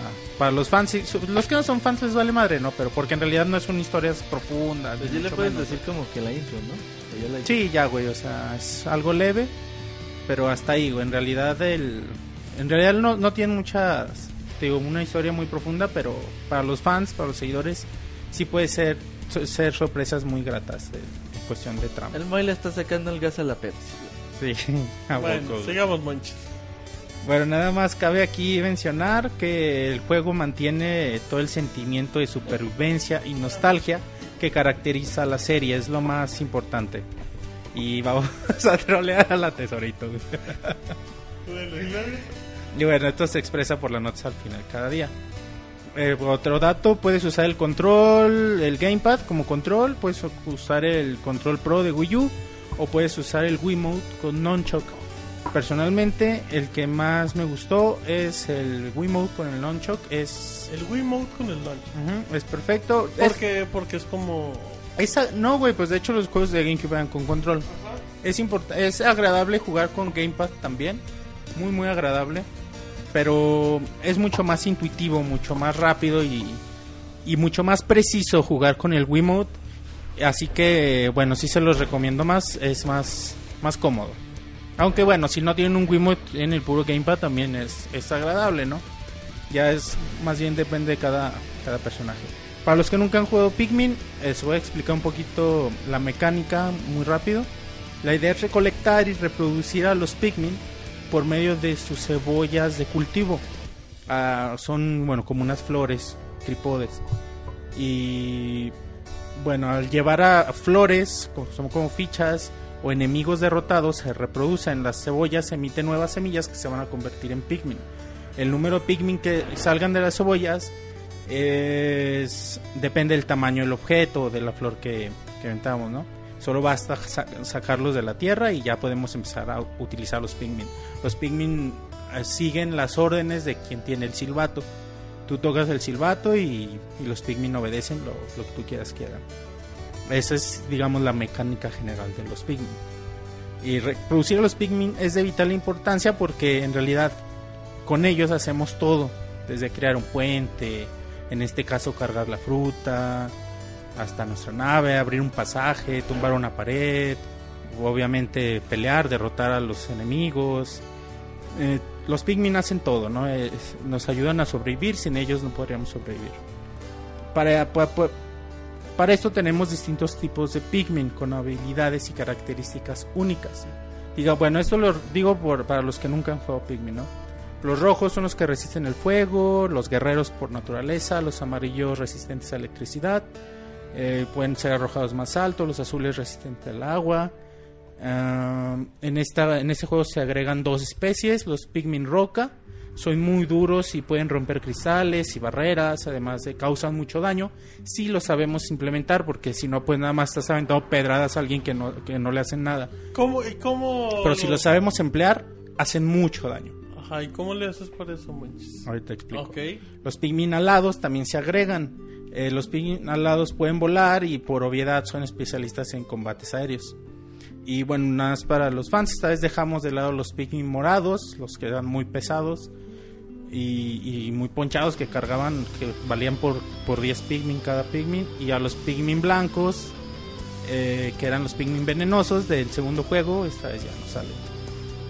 Eh, aunque se, seguimos retomando una habilidad del, del 2, eso me gustó, del segundo juego, que es poder rociar a los Pikmin con un tónico, que los hace más fuertes por un tiempo. Bueno, ahora en la mecánica es la misma de este juego, explorar, recolectar, pelear, trabajar con tus Pikmin hasta que se, ponga el sol, durante todo el día. Porque bueno, de noche las bestias peligrosas salen a cazar y si olvidamos algún Pikmin o lo dejamos fuera, irremediablemente va a ser devorado por estas bestias. Así que es importante trabajar, pero administrar bien tu tiempo para alcanzar a recuperar a todos tus Pikmin que dejaste de trabajando porque si no pues los pierdes. Y es bien triste, neta es bien triste dejar a tus Pikmin porque llega la Suf- noche... ¿Sufres, Monchis? Sí, güey, net siente feo, güey. Porque llega la noche, tú subes a tu nave y ya se van al cielo y se ven pinches Pikmin que llegan corriendo bien tristes como que me dejaste y llegan Una pinche nave corrió, pinche nave en chinga, güey. Sí, llegan los monstruos y se los comen, Y güey. Se oye lloran, como güey. lloran, O sea, güey. lo sacrifican realmente. No, pues se te olvidan, güey. Pues sí, güey. se te olvidan y sacrificas, ¿por qué dejas se murieron, güey. cuando dejas al perro afuera, güey, de la casa, güey. Pero estos se mueren, güey, los que se lo coman, güey. el Sí, es, sí, güey, sí se siente feo. Aunque, pero- aunque en realidad eh, los Pikmin siempre han sido muy crudos en ese sentido. Pero, Los Pikmin han sido muy crudos y como que pintan a Olimar, al menos a Olimar y a Luis de los primeros dos juegos, Como que les vale verga. sin corazón, güey. Neta, el, Pero- pues, para los que se acuerdan, en el primer juego, el último, güey, que te mataba un chingo de cabrones, era para, re- para recuperar tu alcancía, güey. O sea, era Ay, no mames, güey. El último sí, el último monstruo, güey. O sea, lo matas y. Ah, mi alcancía. Se te fueron como Ya, 50 Pikmin. ya, puedo, ya puedo pasar a comprar souvenirs para mis hijos, güey. O sea, no mames, güey. Ya te hubieras ido y no se mueren tantos Pikmin. Sí, güey, pues el Pero, último, pero- güey, pero siempre al te final te acabas encariñando aunque sean unos seres La madre, güey. Y bueno, nada más aquí mencionar, hay muchas diferencias, eh, bueno, algunas diferencias respecto a los otros juegos. La más importante es que contamos con tres personajes a la vez, lo cual en un principio puede resultar muy complicado, pero una vez que te acostumbras a las tareas múltiples es de mucha ayuda porque te ayudan a rendir, hacer rendir más tu tiempo. Eso ya lo habíamos visto en Pikmin 2, que jugamos con Olimar y con Louis al mismo tiempo pero en realidad esta, en esta vez eh, te exige mucho más aprender a usar a los tres personajes a la vez. Es muy necesario saber emplear a cada uno para hacer rendir tu tiempo, para aprovechar al máximo tu día contigo, porque, porque en realidad lo necesitas hacer. Para esto, el Gamepad sirve mucho. Contamos con una opción que se llama ir hasta aquí. O sea, tú en tu Gamepad trazas, seleccionas un personaje y en tu Gamepad trazas un, un camino y dices, hasta aquí quiero llegar. Si ya está abierto el camino, puedes hacerlo. Lo trazas, o sea, haces la... No, o sea, tú seleccionas y se traza solo el camino. Ok. Tú puedes, eh, ah, por ejemplo, sacas a 30 pigments y dices ir hasta aquí y ya sabes la opción y, y tu personaje va hasta ese punto mientras tú con otro personaje puedes hacer otras cosas. Esto en verdad te ayuda mucho y, y creo que es de las características que más, que más, que el juego te permite disfrutar más porque en realidad te sirve y aprovechas el día. Eh, otra de las novedades es el enfoque. Ahora podemos seleccionar un punto en específico y todos los Pikmin irán hacia él. Ya sea, o sea, agarras 100 Pikmins, seleccionas a, un, a un- una bestia, dice todos se enchingan contra él, ¡pum! Y van, y eso es muy padre, porque generalmente tenías que arrojarlos Ajá. uno por uno. Por el hecho de poner todos es algo que también te ahorra mucho tiempo, sobre todo. Y a los que jugamos Pikmin, es algo que, que apreciamos mucho, ahorrar tiempo. Eh, permíteme. Sí, no te preocupes, Monchis. Bueno, sí, es mucho dinamismo. Eh, eh, algo, algo parecido en los primeros dos juegos que usábamos el, el pad C en el cubo, que bueno, seleccionábamos el movimiento con tus Pikmin para que se fueran a algún lado y si ya lo hacías empezaban a hacer la acción eh, de la misma forma, ¿no? Pero esto sería como una evolución. De hecho al principio empecé a jugar Pikmin y decía, ay güey, me hace falta mi otro stick para mover a mis Pikmin para donde yo quiera, me hacía falta mi ¿Con qué, botón C". ¿Con qué lo jugaste? Con el Wiimote y el Nunchuk. Ah, ok. Pero tampoco con el Gamepad se puede. Una pregunta rápida, ¿no? Eh, bueno, que dicen, No, que, de es hecho, sí. dicen que es el Wiimote está... O sea, que puede ser un Wiimote normal. Sí, sí, sí. Sí, no necesita nada. Eh, bueno, también hay que mencionar que las zonas son enormes. Eh, son mucho más grandes que las de los primeros dos juegos, obvio, sin contar que el primer juego, el segundo juego había zonas subterráneas y en esa zona subterránea había otra y en esa otra y otra y eso era mucho, tiempo, que no te consumía tiempo, ¿no? Eso hacía muy grande al, Pikmin 2. Pero en realidad el mundo exterior es el es el, el Pikmin más grande. Eh, quizá por esta razón los días se pueden sentir más cortos. Pero en realidad no, cronometré los días, sé cuánto duraba el día y no, tre- entre 13 y 14 minutos, al igual que los juegos pasados. Dura 15 o sea, minutos. Sí. Un poquito menos. ¿Seguro? Sí, Ok. sí, sí. Y sí, y así lo mismo, es el mismo tiempo que duraban antes. O sea, no, más que como son muy grandes, a veces para llegar a un a lle- que haces menos. para llegar a un lugar tienes que te consumes un cuarto de día nada más para llegar al lugar y dices, ay güey, o sea, me- cuarto de día ida y cuarto de día vuelta. Para regresarme. Dices, cabrón. está cabrón, Sí. ya por eso es, bueno, aunque teniendo los Pikmin en grupo, aunque estés muy lejos, regresas. ¿no? O sea, pero eso te fuerza mucho a que planes tú. O sea, al principio del día tengas que planear. A Sí. ver, hoy me El- voy a concentrar el en esto. multitasking, el multitasking, eh, las tareas múltiples, aprovechar a tus tres personajes y te forzan por lo mismo, porque sí son, sí son mapas muy grandes. Ahora las cebollas se unen en una sola y refugian a todos los Pikmin. También Eso eso está bien, te ahorra tiempo porque tenías tres cebollas y Cada uno meterlos a su pinche área y... y o sacarlos también. En el 2 en el 2 los morados y los blancos se refugiaban en la nave. Pero bueno, aquí ya todos en una y eso está padre, porque ya es- mm, también te ahorra tiempo y como les digo, a quien juega Pikmin en los, los poquitos segundos que te puedes ahorrar son muy bienvenidos. También eh, noté que los Pikmin son más inteligentes. Sobre todo, por ejemplo, Ya si saben sumar dos más dos. Sí, ya. Si estamos atravesando un puente angosto, no se cae la mitad por los lados. Como en el cubo. Eso pasaba en los en el Pikmin 1 y Pikmin 2. O sea, tú tenías tus 100 Pikmin, se hacía un pinche grupote, Con el cel tenías que acomodar. pero pasabas por un puente angostito y la mitad se caía por los lados, Porque güey, pues todos iba iban a así. lo bruto. Pero igual Sí. y por lo mismo del control, ¿no? Que tenías el segundo stick y que tenía... O sea, te No, es que era difícil, güey, usar ese segundo stick. Tenía su chiste. Y aunque lo usaras, a veces se caían, güey, porque los Pikmin eran brutos, güey. O sea, caminan porque tú vas caminando. Y ahora no, güey, caminas un, pu- un puente angosto y los Pikmin caminan por el puente angosto, Que ¿no? han Pues evolucionado, güey. Sí, o es normal, güey, es más inteligente y eso es padre. O en el agua también, o sea... Ah, bueno, eso sí, los Pikmin azules ahora ya no rescataban a los otros, eso no. Dije, ay, ¿por qué los rescatan, güey? Los dejan ahogarse. Porque en los otros, si se veían uno ahogándose, Salía uno lo agarraban y lo rescataban y ahora ya no... Bueno, al menos yo no pude hacerlo. Eh, creo que algo que se pudo aprovechar mucho son los Pikmin alados, porque en realidad su uso se limita a atravesar riachuelos, levantar puertas Riachuelos.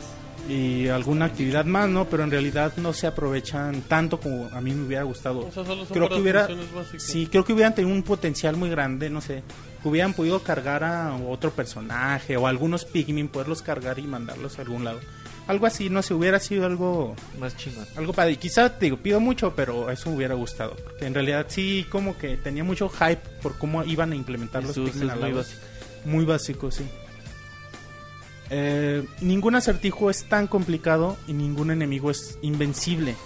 Aún así el nivel de reto es aceptable si pretendes, ojo, si pretendes conseguir una buena marca, si pretendes hacerlo todo en los menos días posibles. Porque eso sí, si tú quieres el juego puede ser tan fácil como, como te propongas. No hay límite de días, ¿verdad? Si se te Ese- las ese- reservas. Es el pedo. Ajá. eh, Mientras tú tengas eh, reservas, tú tengas víveres, puedes estar los días que quieras. Pero en realidad obtener víveres es fácil. Te digo que yo terminé el juego cuando todavía no tenía todas las frutas, terminé el juego como con 40 víveres para 40 días. Y cuando terminé por las ya con todo, Sí, llenas toda la 60 barrita, ¿no? Como Porque 60 víveres, o sea, de hecho, en pantalla tienes para 30 o 40. Pinches vacaciones, güey. Pero sí, o sea, en realidad no es difícil conseguir víveres, las frutas te los dan. Pues se pueden mezclar, ¿no, güey? Sí, o sea, se van llenando botecitos. Es automático, ¿verdad? Tú no le mueves. Y, y por ejemplo, si una, una fresa te deja la mitad de un bote, lo agarras una naranja, esa naranja primero te llena ese bote y ya. Ajá, y O sea, como se van mezclando los sabores, ajá. Ya Pero que saben. es, no sé. Y güey. sí se antoja, A los de Fíjate Copay- que sí. los de- es que, bueno, eso, eso también, tienen diálogos los personajes. Y te caen bien, te empiezan a caer bien porque, pues, te di- sobre todo Brittany, le decía a Roberto que a mí me caía gorda al principio, decía, esa vieja que... Que no le interesaba tragar. Pero no, en realidad te, te empieza a caer bien, empieza a hacer comentarios divertidos. Y, ah, bueno, ya tenemos que compartir una ración entre los tres. Ya, de por, como que acá en voz bajita Así dice, de chingada. pero la del capitán va a ser la más chiquita. Y a cosas así, güey. Y te empiezan a, te empiezan a caer bien, güey, los personajes. Y a mí el que más, más chingón me cayó fue Alp, güey. Alf, Alf es muy... Sus muy diarios buena en la noche, güey, antes de dormir, güey. Están ¿Cómo son bien- tus diarios, Martín, entonces, antes de dormir? No, ese es, es con P y H, no con F. Alp. Es- Sí, bueno. eh, está bien chingón, güey. Así de que te dice todo lo que hizo en el día y lo que quiere hacer al, al siguiente día. Gente, y empiezan, ay, y, los... y, por ejemplo, ¿no trae así alguna pista o algo que te dé alguna idea en eso? Que te diga, el día de mañana quiero ir a tal parte. No, o es es nomás que- para, para conocer al personaje. Sí, es que en realidad, sí, sí, sí, en real- sí, siempre, y siempre ha sido así. Desde primer- personalidad, güey. Ah, Eh, ok. y ese, ese dejo de nostalgia que mencionaba. Desde el primer juego, el- el- este sentimiento te lo dan las notas al final del día. Yo hoy conocí a los Pikmin y te dicen, y cuando pierdes 30 en una batalla o así, dicen, "Ah, hay que dar un minuto de silencio por los Pikmin caídos, porque a pesar de que, de que mueren sus compatriotas, los otros Pikmin siguen dando todo de sí, cosas así. Dices, ay, qué chingón, Sí, güey. se la arriban con esos diálogos, güey. Ese guion está chingón, güey. Sí, sí, está muy padre, güey. Eh, bueno, como te digo, el, el problema en la dificultad es ese, que tú te la puedes llevar leve al no hacer nada en un día o hacer muy poquito en un día, porque tienes muchas frutas y no vas a tener problemas. Ay, sí, sí, aquí sí me hubiera gustado un poquito más de, de reto, que hubieran puesto un límite de días, un límite de víveres que te exigiera hacer todo en, en poco tiempo, como nosotros. Bueno, Fíjate primer que juego. fue una de las primeras cosas que le criticaron a Pikmin. Sí, pero en realidad te digo, si tú, en realidad el juego es igual de complicado, o sea, no, no es fácil el juego. Pero si tú quieres, te lo puedes llevar fácil, güey. O sea, puedes romper una pared en un día y ya pasar, pasearte nada más, güey. Y al día siguiente rompes otra. Y haces, güey, sí. Sí, es el pedo, güey, porque no está el límite. Pero en realidad el, el reto es bueno, güey. El, re- el- el nivel de reto es bastante bueno. Y bueno, la duración también es buena. También por ahí Roberto me decía que le criticaban la duración, pero ¿Cuánto no. juegas? Eh, bueno, cuando lo terminé por primera vez me tardé 15 horas. Digamos, pendeje, pendejé unas unas 4 horas, güey. Fácil en 10, 11 horas lo terminas y te dedicas a terminarlo. Pero bueno, ya para recolectar todas las frutas yo me tardé 24 horas de juego. Además de 24 horas, güey. 24 horas. de- Pinche- Bueno, es que ya obtuve todo, güey, todas las frutas. O sea, de- 24 horas para Lo acabaste al completar 100. Al 100. Sí, bueno, es que eh, aquí al 100 en cuestión de todas las frutas y, y notas. Porque bien pueden decir, es que al 100 tienes que llenar tus cebollas de pigmen hasta que ya no le quepan, Ujú. así, pero bueno, eso no lo hice. O sea, al 100 acorde a las estadísticas del juego. Y bueno, pues a mí se me hace una muy buena duración, güey. 15 horas aproximadamente te vas a tardar en terminarlos y nada más lo quieres pasar una vez. Muy bien, muy chido. Es bastante agradable. Bueno, además contamos con otros modos de juego, eh, misiones donde podemos recolectar, eh, enfrentar enemigos o volver a enfrentar a los jefes y lo podemos hacer en cooperativo en pantalla dividida, eso es muy atractivo, muy agradable.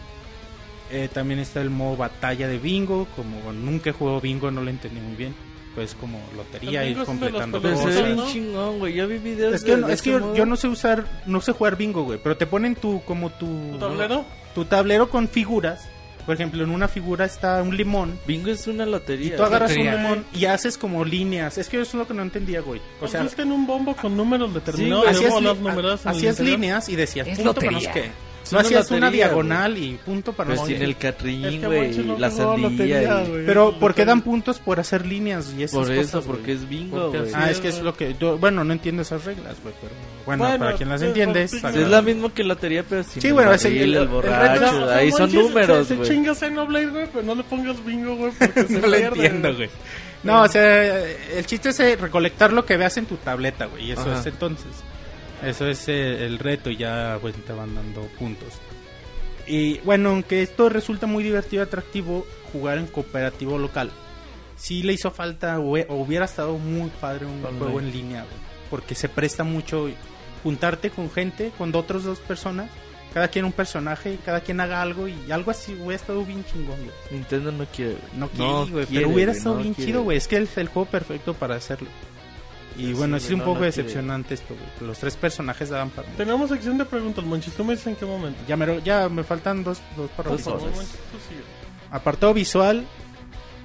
Bueno, quizá aquí ustedes saben más de estas cosas. Yo me asombro con, con muy poco, güey. Pero Aparte es Pikmin. apartado visual es simplemente perfecto, güey. Se le dio un enfoque cinematográfico, fotográfico, con puntos de enfoque. O sea, tú ves a tus personajes aquí en primer plano y el fondo se ve desenfocado. Y eso se ve bien bonito, o sea, cambias de punto y se cambia todo. Esto es algo que se ve muy, muy agradable. Así que, bueno, esto, esto a mí me gustó mucho. Es una maravilla, ¿no? Las zonas repletas de detalles, colores. Las animaciones. No tiene, güey, en realidad. O sea, las animaciones de los Pikmin conforme van Ah, es como siempre, güey. ¿eh? Y se caen, o sea, van un chingapún y uno se Pero se tropieza. muy natural y todo Sí, siempre, güey, siempre. Pero, o sea, no, tampoco, es algo que ya habíamos visto, güey, no es algo en realidad nuevo. Sí, nada más el puzzle. No miento cuando digo que cada zona se siente con mucha vida. Ok. Eh, bueno, con un consejo aquí yo les daría para que aprecien el apartado gráfico. de Este consejo Pikmin. les doy porque su amigo no, el Bonchi soy. No, sí, es una recomendación. En su gamepad pongan ir hasta aquí. O sea, en una zona pongan ir hasta aquí en un trayecto largo. Y con ese mismo monito caminando, seleccionado, pongan al mismo tiempo la cámara, pum, en el, en el gamepad. O sea, para ir como un, como un viaje guiado, ¿no? Como un juego, en, ajá, como un juego en primera persona. Ah, de hecho, eso te quería comentar. O sea, si tú fotos. mueves el gamepad alrededor, Sí, es como si tú lo estuvieras sí, viendo. Es de Ah, la realidad aumentada. güey. Ay, ay, Tu, tu gamepad, tú lo mueves No, para arriba y ves el cielo. Lo mueves para abajo y ves el Ah, suelo. no, o sea, en realidad es como si... lo mueves a los lados y eso es muy agradable ir poner ir hasta aquí ir con la cámara así como un juego en primera persona como desde la vista de los Pikmin como ven el mundo y se ve la calidad gráfica en el gamepad y en el televisor o sea tú lo aprecias desde el punto de vista de los Pikmin hagan esto de ir hasta aquí y pongan la cámara y asombroso no y yo estaba maravillado y fácil tener dos horas poniendo ir hasta aquí en todos los todas las zonas cosas así sí es algo muy padre la música preciosa, como siempre, llena de nostalgia, similar a la que ya habíamos escuchado. Eh, respecto a los efectos de sonido, sí también son otro pedo. Eh, Hay que dejarse llevar, es al igual que lo visual, hacen que el juego se sienta vivo, muy real. Hasta desde el chapoteo de, de un pececillo hasta el aleteo de, de un ave, o sea, es, neta, Sí, neta, es algo magnífico. Y ya, güey, ya nada más para concluir antes de la, de la sesión de preguntas y Sí, respuestas. no, manches, lo tuyo es una conferencia. Pikmin 3, Siento que parece que nos está vendiendo el juego. Pikmin 3 es la perfección de un concepto. Que un- de un con- eh, cada minuto que pases en el juego, neta lo vas a adorar, lo vas a amar el juego. Y más allá de la trama, sistema de juego, gráficos, música. Pikmin 3 es un juego que te alegra el corazón. Ay, No. ter- ternurita. ¡Qué bonito! Decía Kotaku Neta, güey, que... Por eso estoy contento, güey. Por Qué eso, boni- no, por eso se al, pri- principio del podcast me decían que estaba triste. No, güey. Neta, Pikmin 3. Pues así que digas contento. Ya, pone ya- ya feliz se quitó corazón, los lentes, pensando, abrazó la este día hoy perdí 40 Pikmin. Ay, Monchi. Neta es algo bien triste, güey. Perder tus Pikmin. Decía Kotaku, güey, que Pikmin 3 es el StarCraft de Nintendo, güey. Sí. Y en teoría Eso es sí, muy güey. bueno. sí, Eso sí, lo sí, hace Y eso es muy bueno, güey. Pero esa frase vale madres comparada con la de... No, no, no, la de Monchis, güey, ya... Mañana Nintendo hace un nuevo tráiler, güey, y le pone... Frasecita, ya tiene... Ajá, Monchis. Pikmin Lloré 3 es un juego que te alegra el corazón. Es más bonito Monchis. que la Pixetes ahorita. Monchis. Monchis, preguntan en el chat. A ver. Monchis, si bien Pikmin es tu juego favorito, ¿crees que en este Pikmin 3 es más accesible que los anteriores? Sí, por lo que mencionaba de que no hay un límite de días y puede ser el juego tan accesible como Y tú además quieras. lo que decías de los víveres, ¿no? Que, Ujú, que, sí, no, que es- no es tan difícil conseguir. Ujú. Ok. Sí, y también que si crees que este puede tener un éxito comercial más grande que los anteriores. También. Porque Sí. al principio el concepto era muy complicado y ahora ya más gente lo conoce, puede ser más exitoso. Que vendieron bien, vendieron más de un millón cada uno, güey. Los, Pikmin. Sí, a huevo, güey. Ya, él se dice el que tiene el deseos sexuales con los Pikmin. No. ¿Quién dice eso? El Camuix. Monchis, entonces Pikmin 3 es un juego fácil. Eh, es un juego fácil si tú lo quieres hacer fácil. Pero en realidad el nivel de reto es igual que los juegos anteriores. Ah, pero sí tiene menos reto, ¿no? Los jefes son muy complicados. Bueno, no te creas, sí hay unos jefes. Es que el hecho del autoenfoque también, el enfoque directo, hace que sea más sencillo. Porque a veces el hecho de enfrentarse a un jefe muy grande, tener que aventar los Pikmin uno por uno, hacía que mientras te matara 30. Y, y aquí ya al aventar todos al mismo tiempo, sí lo hace más fácil en ese sentido. Muy bien. Ya no sé, ¿tienes alguna pregunta, güey? No, sí me, me agradó mucho lo que comenta en ¿Te, especial. llen- ¿Te llenó Monchis? Sí vale en la pena un especial lo que comenta de, de usar el Wii, el Wii Pad para mirar a tu alrededor y ver el mundo desde el, desde el punto de vista de los Pikmin es algo que a mí me trae mucho. Ah, preguntan que si tiene diferentes finales. No, güey, lo acabas. lo mismo. Bueno, eh, hay un narrador que empieza y que termina el Dice juego. que tienen finales escondidos. Hay un narrador. Bueno, es eh, lo que yo alcancé a ver, no, güey. Igual y no es si tengas que conseguir todo Igual en son un, detalles que pues, en ya- un mínimo de días o algo así, güey, para obtener el final escondido. Pero lo uni- la única diferencia que yo noté es que al final el narrador termina con, con- diciendo algo y lo acabas con todo y dice otra cosa. por replay value. el final de Pikmin 3. Decía ¿Tienes Monchis otra que se pregunta? justifica la compra de un Wii Sí, güey, este sin juego. dudarlo. ¿Tú crees, es- Monchis? Sí, güey. O sea, tú, yo sé que es que yo sé que tú eres muy fan de Pikmin. ¿Crees que, por ejemplo, para alguien que nunca jugó Pikmin 3 realmente puede ser muy atractivo decir, va? Mucho, muy atractivo, güey. Es un gran ¿Juego juego. bien en La español? tesorita Sí, que güey. tiene Wii U se la debía de comprar Sí, güey, sí, deberías comprártelo mañana, güey. Si, si alcanza, sí, güey. güey. Aquí en el Oxxo deben de tener unas Sí, copias. güey. Hay puro de THQ, pero bueno. Eh, No, eh, sí, güey. Es, eh, Pikmin 3 es el gran juego que Nintendo debió haber eh, eh, puesto a disposición de lanzamiento. Se nota la mano de Miyamoto. Se ¿no? notan los detalles de Miyamoto en, en todo momento. Perfecto, Monchis. O sea, es, pro- es productor y digamos, posiblemente asesoró nada más, pero pero no, sí se metió mucho y produjo como tal, güey. Sí, en este juego sí le metió mucho Miyamoto. Perfecto, Monchis. Pues ahí está el poeta de los videojuegos haciéndola una vez más con su frase Pikmin 3 es un juego que te alegra el corazón. Así es que bueno, pues después de eso, nos vamos con el Moy. El Moy es el poeta de los videojuegos, pero es por ahí. No, soy el gurú, acuérdate. Te- No, el gurú de los videojuegos. Sí, ah, pues búsquele un apodito a Moy ahorita. Porque Moy reseñará Shin Megami Tensei 4. Agárrense. Oye, que es ahí el les hipster de los va. videojuegos. No, pero los hipsters no, No, pero- saben. Y Moy sí sabe. Y además yo, yo no tengo Apple y yo no escucho música. Tienes lentes. Bueno, no, sí tengo lentes, tengo la barba, pero eso es... No, pero lente de hipster. Ah, ¿no? sí, como los de Monchis. Como la vez que vino con su camisa de franela a cuadros.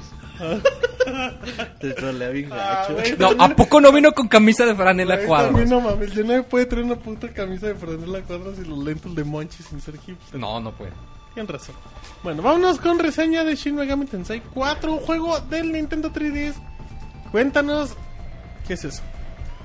Ah, pues miren, eh, Shin Megami Tensei 4 es, créanlo o no, la cuarta entrega de una serie de juegos.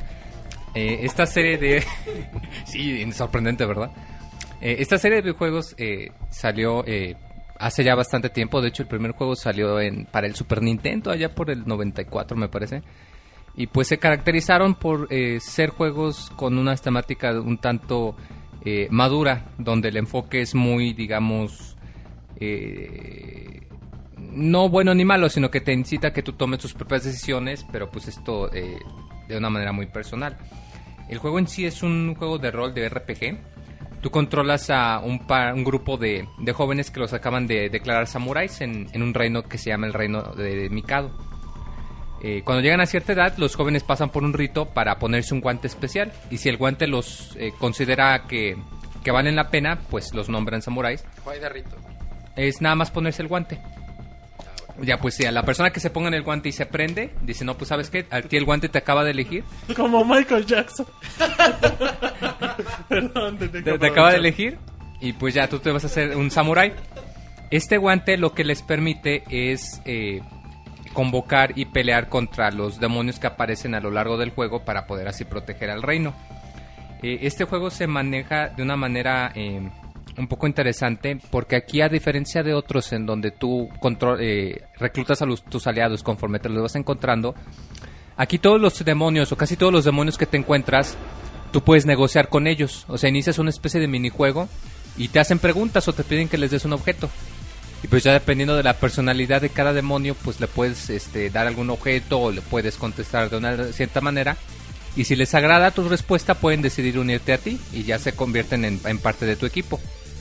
Esto hace que sea un, juego con un repertorio muy grande porque prácticamente ca- cualquier encuentro que tú, eh, que tú tengas en el mapa, tú puedes reclutar algún demonio. Entonces, si por lo mismo tú te estás aburriendo o sientes que pues no te gustan los personajes que tienes, pues nada más pasas a una nueva área y te tienes que poner a platicar y pues no es difícil, o sea, es nada más eh, necesitas algo de suerte y, y, pues de machacarle, pero es muy fácil hacerte de personajes nuevos para unir a tu a tu grupo y que se vaya formando. Eh, las peleas se forman por turnos, pero tienen algo que se me hizo muy interesante que se le llama el sistema de turnos de presión. Tú, eh, cuando inicia una batalla, dependiendo de la cantidad de personajes, te dan una cantidad de turnos de presión. Tú cuando tienes un turno puedes elegir entre atacar o, pasar para que la persona después de ti eh, ataque en tu lugar. Si tú le golpeas con un ataque elemental a un enemigo que es débil, te va a dar un turno de un medio turno extra.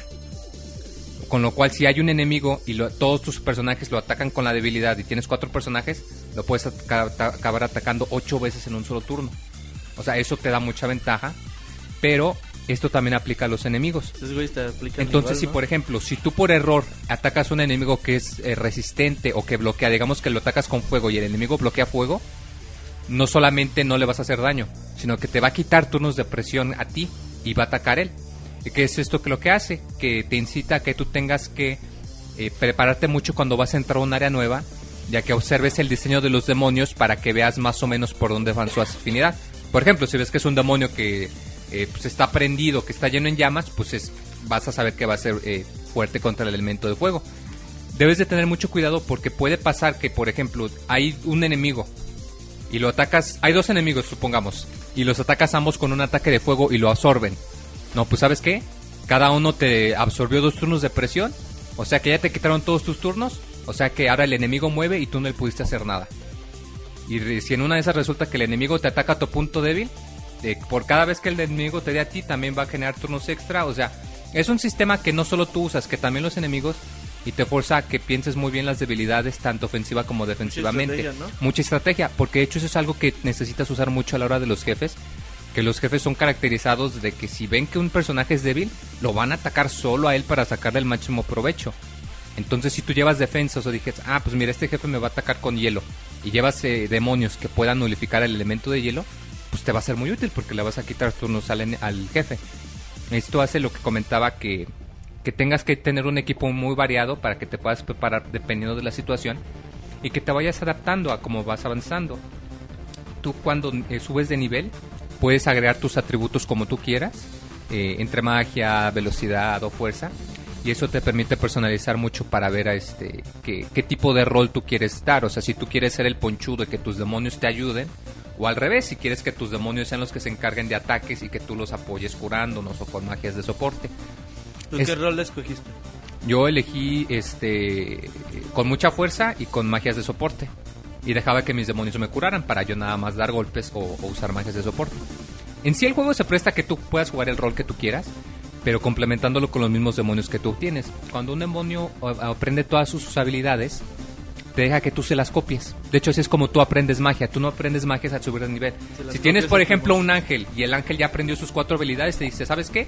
Aquí están mis cuatro habilidades, agarra las que tú quieras. Obviamente hay un límite de habilidades que puedas tener, pero eso te presta a que si copias una habilidad varias veces, la habilidad se va a hacer más fuerte y te va a costar menos magia gastarla. Entonces también te facilita que si encuentras que un estilo de combate te agrada, pues el juego te va a facilitar, ¿sabes qué? Veo que a ti te gusta mucho traer magia para resucitar. Ah, pues órale, este, sigue copiándola y se te va a costar más barato o va a sanar más. Y eh, tú en cualquier momento lo insisto, en cualquier momento que un demonio sube de nivel, tú puedes copiar las habilidades que quieras. Y eso es muy chido porque te permite darle una personalización y que si en cualquier momento dices, ¿sabes qué? Como que ya no me está gustando este rol, pues órale, eh, entrena un demonio y cópiale unas habilidades diferentes. ¿Pero cuánto tiempo te toma eso? No te toma mucho. De hecho, es, es mi próximo punto. El juego maneja un sistema de experiencia, pero los tus demonios ganan experiencia más lento que tú. Entonces eh, llega un punto en el que la misma experiencia que tú utilizas para subir 5 niveles, tus demonios solo suben uno o dos. ¿Cómo lo solucionamos esto? Pues es muy fácil. Tú tienes acceso a un menú a las pocas horas de juego que se llama la Catedral de las Sombras. Tú cuando entras ahí te permite fusionar dos o más demonios para crear un demonio totalmente nuevo. Estos demonios nuevos, eh, pues obviamente pueden heredar las habilidades de los demonios padres para que así puedas crear uno más poderoso, además de que los demonios más poderosos casi siempre solo los puedes crear por medio de la fusión, no los puedes convencer, no te los puedes encontrar en la calle. Esto hace, eh, vuelvo a lo mismo, que no solo la personalización de tu personaje sea la que cuente, sino que si tú quieres crear un demonio que tenga las mejores habilidades de todos, lo puedes hacer. Claro que te toma tiempo, pero esto te forza a algo muy, muy padre que a mí me gusta mucho, a diferencia de otros juegos como Pokémon, que tú te encariñas con tus Pokémon y a todos nos ha pasado que el Pokémon que en el que inicias, ese te no lo llevas contigo cambiar. todo. Aquí no. Aquí la misma mecánica te va a decir, ¿sabes qué? Tus demonios ya no están ganando experiencia, sus atributos se están quedando atrás, no van a aprender nuevas habilidades. Tarde o temprano tienes que fusionarlos para crear más poderosos. Pero cambiarlo ¿Y eso es te no forza? tener corazón, muy. No, y eso te forza a, a precisamente a que te estés adaptando constantemente. Al que si hay alguno que te gustó mucho, que te fue muy útil, ¿sabes qué? Y es una nueva área. Fusiónalo, cambia, mantente adaptándote, no solo tú, sino a tus demonios. Y te hace muy dinámico y muy divertido el hecho de que siempre que hayas una nueva área pienses, ay, vamos a ver con qué demonios puedo negociar y vamos a ver a cuáles puedo fusionar. Y bueno, eh, pasando ya al, al tema de la trama. eh, la trama en general es un tanto eh, oscura. Eh, como lo comentaba, tú empiezas precisamente en este un reino eh, basado en el Japón eh, de antaño con samuráis. Pero por un giro de la trama, como a las 4 o 5 horas, te ves transportado a un Tokio que está destruido. Que está eh, como después de una guerra. Y al poco tiempo te explican que hubo una guerra entre el- el- los ángeles y los demonios. Y pues usaron de, de campo de batalla la tierra. Usaron de campo de batalla Tokio. Entonces tú llegas ya cuando.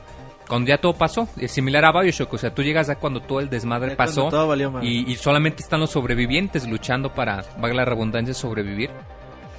Y la trama consiste precisamente en esto, en saber eh, qué, bueno, en parte en saber qué fue lo que pasó, pero en parte también saber en qué, de qué manera puedes ayudar a las personas.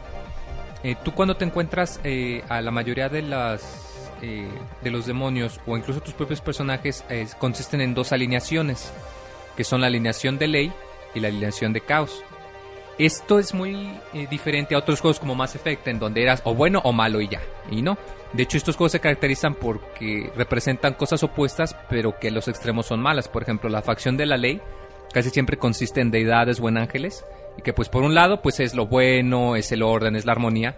Pero si te vas al extremo, pues es este un autoritarismo, que es un, un lugar en donde nadie tiene fuerza, este, nadie puede pensar por sí mismo que les logran la, voluntad a las personas y que los vuelven casi zombies. Mientras que el lado de caos, pues lo malo es que pues es eh, pura destrucción, pura muerte, pura la ley del más fuerte, pero también te incita y que promueve la libertad y que pues si tú quieres crear algo lo puedas hacer. A lo largo del juego te presentan de hecho varias preguntitas que como que te incitan a que decir tú como por cuál camino te vas, o sea, tú seguirías una alineación de ley o una alineación de caos. Insisto, no te lo ponen claramente que te digan esto es bueno o esto es malo. De hecho, todo el juego es un matín, es muchos matices de gris. Aquí no hay ni blanco ni negro. En ningún motivo te vas a encontrar con una opción que te diga esto es bueno, sino más bien solo te van a decir esto es malo y esto es quizá menos malo. Pero no hay así como que una historia muy feliz o algo que te deje, ah, no, pues esta opción es la que voy a dejar a todos contentos. No.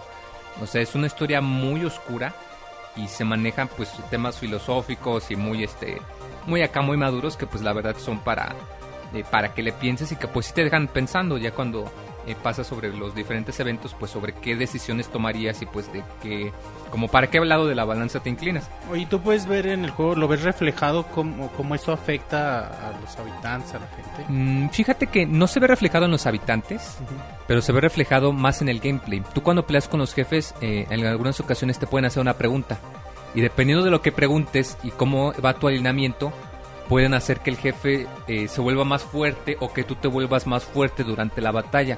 Y eso se me hace algo más, es algo, un detallito chido, o sea, que el jefe te haga una pregunta y que dependiendo de tu alineación puedas afectar la manera en la que se desarrolla la batalla. Eh, pero eso sí, tú cuando llegas al más o menos como a las dos tercios del juego, dependiendo del alineamiento que llegas, te va como quien dice asegurar en una ruta. Y te va a decir, no, pues sabes qué, ya vimos que tu alineamiento es este, ¿sabes qué? De aquí en adelante hasta que acabes vas a seguir esta ruta y vas a obtener este final nada más.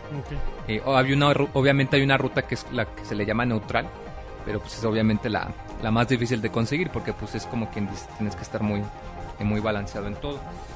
Eh, el juego en sí en, en- es muy, digamos, no, yo lo comento en la reseña escrita, no es un nuevo RPG, o sea, no revoluciona el género, pero pule todas las experiencias que ya tenía el género existente. De hecho, es súper, súper accesible y muchas quejas que muchas personas tienen de este tipo de juegos las eh, tomaron en cuenta. Tú, por ejemplo, en cualquier momento que puedas poner pausa, puedes salvar el juego. O sea, aún si estás a mitad de un calabozo o en una ciudad o en el mapa, aquí no hay puntos de salvado. Tú nomás pausa, salvar el juego, justito donde te quedaste, no hay problema. Batalla. Obviamente en batalla, ¿no? Hay una mecánica muy chida. Si tú por algún error mueres en batalla, te encuentras con el. con Caronte, con el. Bueno, en la mitología, la persona que llevaba las almas del. en el inframundo a, a- cruzar el río del inframundo. Y te dice: ¿Sabes qué? Yo creo que te moriste, pero pues la neta tengo un chingo de chamba. Así que pues mira, si me das un poquito de lana, pues yo voy a hacer de la vista gorda y en vez de que tengas que esperarte a reencarnar, te paso delante de la fila para que regreses al juego. Y tú puedes decidir entre pagarle con dinero o si no tienes dinero. Cuerpo cuerpo mate. No, o si- y si no tienes dinero, ¿Con qué le pagaste? te dice, no, pues ¿sabes qué? Pues te lo fío. Y te, voy a cobrar cinco mil de, de oro, de, de maca, así se llama la mecánica. Te voy a cobrar cinco mil, pero nomás tres dos mil. Sale, te revivo, pero cuando consigas cinco mil, me los vas a dar. Y el momento en el que ajustas 5000, pues desaparecen de tu cartera Pues mágicamente. ya te fía y se cobra lo chino. Y se cobra. La otra manera de pagar ese me hizo muy chido es con las monedas del 3DS, con las Playcoins que tú juntas cuando caminas, también le puedes pagar con esas. Y se me hizo una manera muy chida de Eso está utilizar bien- eso. está bien porque la neta, eso. ¿qué juego utiliza ese? No, o no, sea, no. salvo un extra como el Street Fighter o así. No mames, ¿a poco? Es que esas monedas son preciadas en Animal Crossing, güey. Esas monedas... Sí, pero a mí qué me importa en Animal Crossing o tener un gorrito cuando aquí te puedes salvar si te mueres con un jefe y no salvaste por error. no, no mames. Esas monedas no se gastan, güey. Esas son para Animal Crossing. Pues bueno, para los que no compran Animal Crossing les va a hacer muy feliz la vida el que pues, ya sepan en qué se pueden gastar las monedas. Y además no es caro, te casi siempre oscila entre 4 a 8 monedas a lo mucho las, que, que te reviva. Pero eso es más pensando en quizás en que te equivoques o algo, que por lo mismo, insisto, tú puedes salvar en cualquier momento. Entonces nada más pensando en que si pues, igual y te pasó un encuentro y no ibas preparado y por eso te moriste. Eh, otra habilidad que tiene muy útil es que tú puedes, eh, cada vez que subes de nivel, puedes comprar unas aplicaciones para tu guante. Y te pueden dar habilidades extra. ¿Puedo descargar el WhatsApp? Eh, no, no lo puedes creer. Y esas te facilitan mucho porque te permiten hacer el juego tan difícil o tan fácil como quieras. O sea, tú puedes bajar aplicaciones para eh, que puedas usar más habilidades, para que puedas tener más demonios de reserva. De hecho, hay una habilidad muy buena que cada vez que caminas regeneras magia. Y esa habilidad es súper, súper útil y te aliviana muchísimo al principio, ya que pues el dinero es algo difícil de obtener. Y pues estas habilidades no son obligatorias, pero en cualquier momento que tú las puedas utilizar, pues tú puedes decir, no, pues sabes qué, quiero ayuda, este, veo que me están matando muy fácil, no, pues voy a hacer una habilidad para que mis demonios ganen más vida. O yo veo que, este, yo eh, tengo mucha experiencia al negociar con demonios, no, pues voy a comprar una para que me den más experiencia. O veo que fusiono mucho, ah, entonces voy a comprar una para que me salgan más baratas las fusiones. Y eso, te insisto, que el nombre del juego es que te permite personalizar mucho sin salirse del, de, de- del esquema. O sea, no se, nunca deja de ser un RPG y todo el tiempo que tú lo juegas sientes que es un RPG, pero es muy agradable por eso.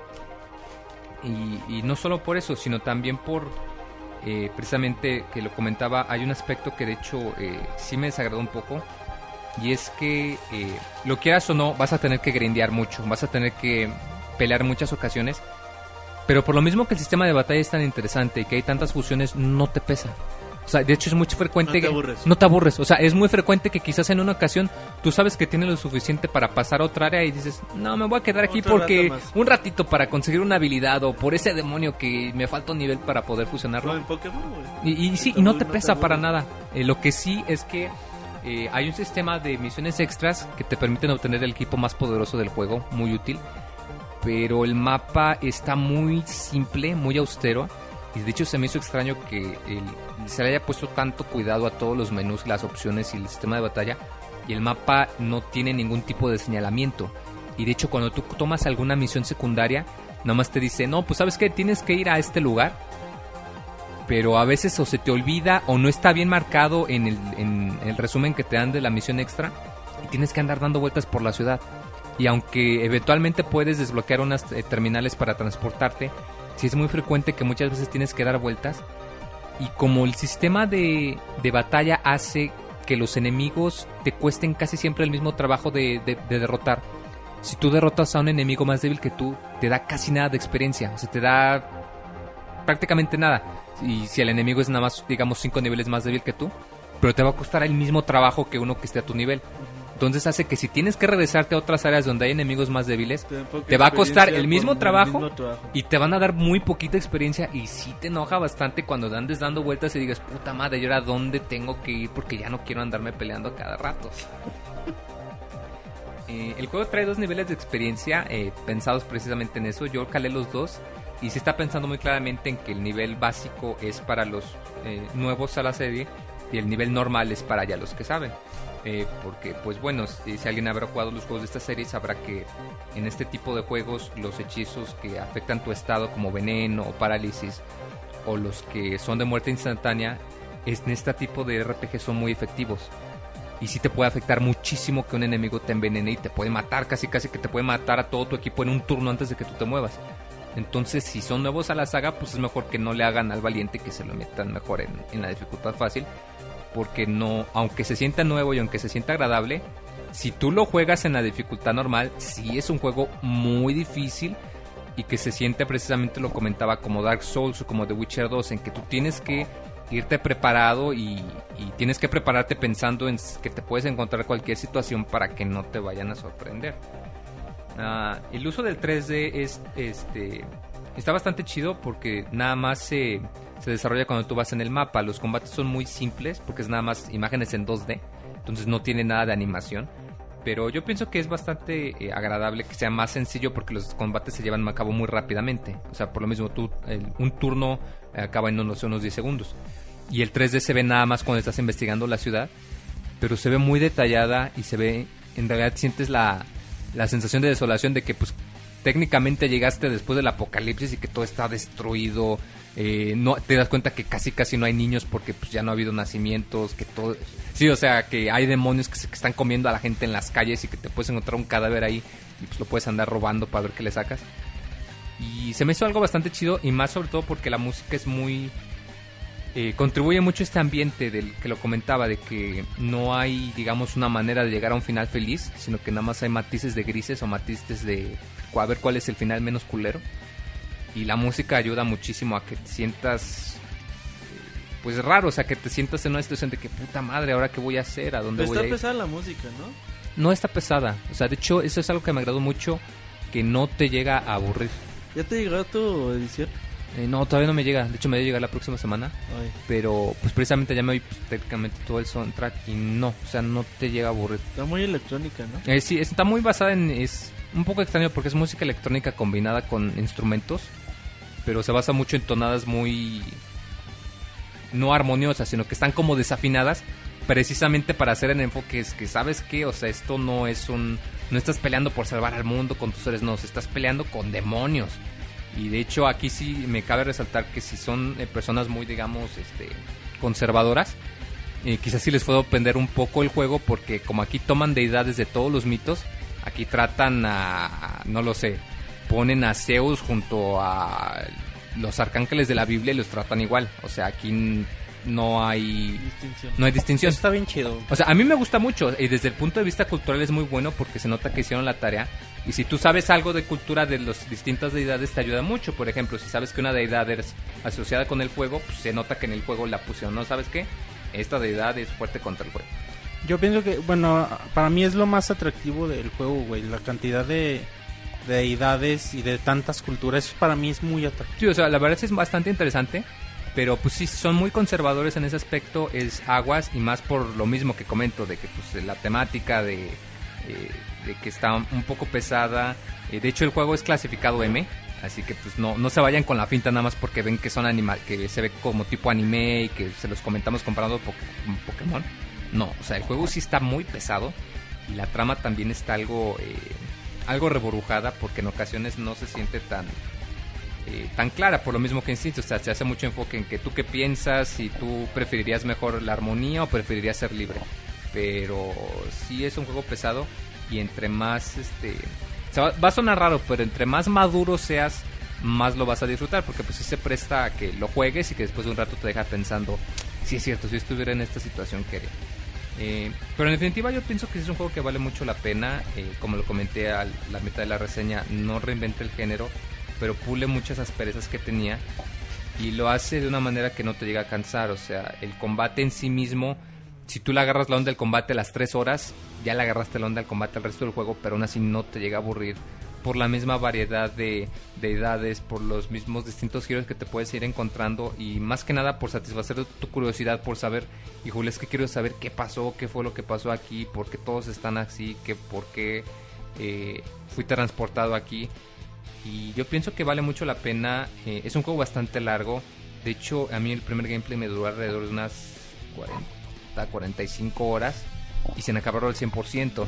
Y si eso le tomas en cuenta que tiene cuatro finales, que tiene contenido descargable en forma de misiones extra, que tiene además cuando tú lo agarras tiene New Game Plus y que tiene además una un nivel de dificultad este súper súper difícil y que además hay misiones extra que nada más puedes encontrar cuando lo acabas, o sea, yo pienso que después de Fire Emblem, el Shin Megami Tensei 4 es el juego que más tiempo les va a durar si quieren comprar algo que les dure tiempo.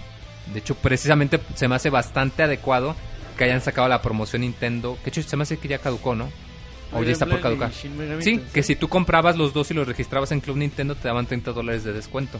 Ah, sí, pero es por las migas que traen ahorita Atlus y Nintendo por Fire Emblem. Sí, por Fire Emblem Cross Shin Megami Tensei, que de hecho se me hace, o sea, después de jugar esto, yo sí siento que una crossover entre los dos sería algo bastante acertado que tomasen los elementos de los dos, porque sí te deja con un buen sabor de boca y sí te deja con muchas ganas de querer eh, seguir jugando más. Dicen en el chat que les cuentes la relación de Persona y Shin Megami Tensei. No hay relación, o sea, son digamos historias alternas, eh, hagan de cuenta es como, ah, híjole, no lo sé, este, un ejemplo, ah, no lo sé, como eh, Ocarina of Time y A Link to the Past.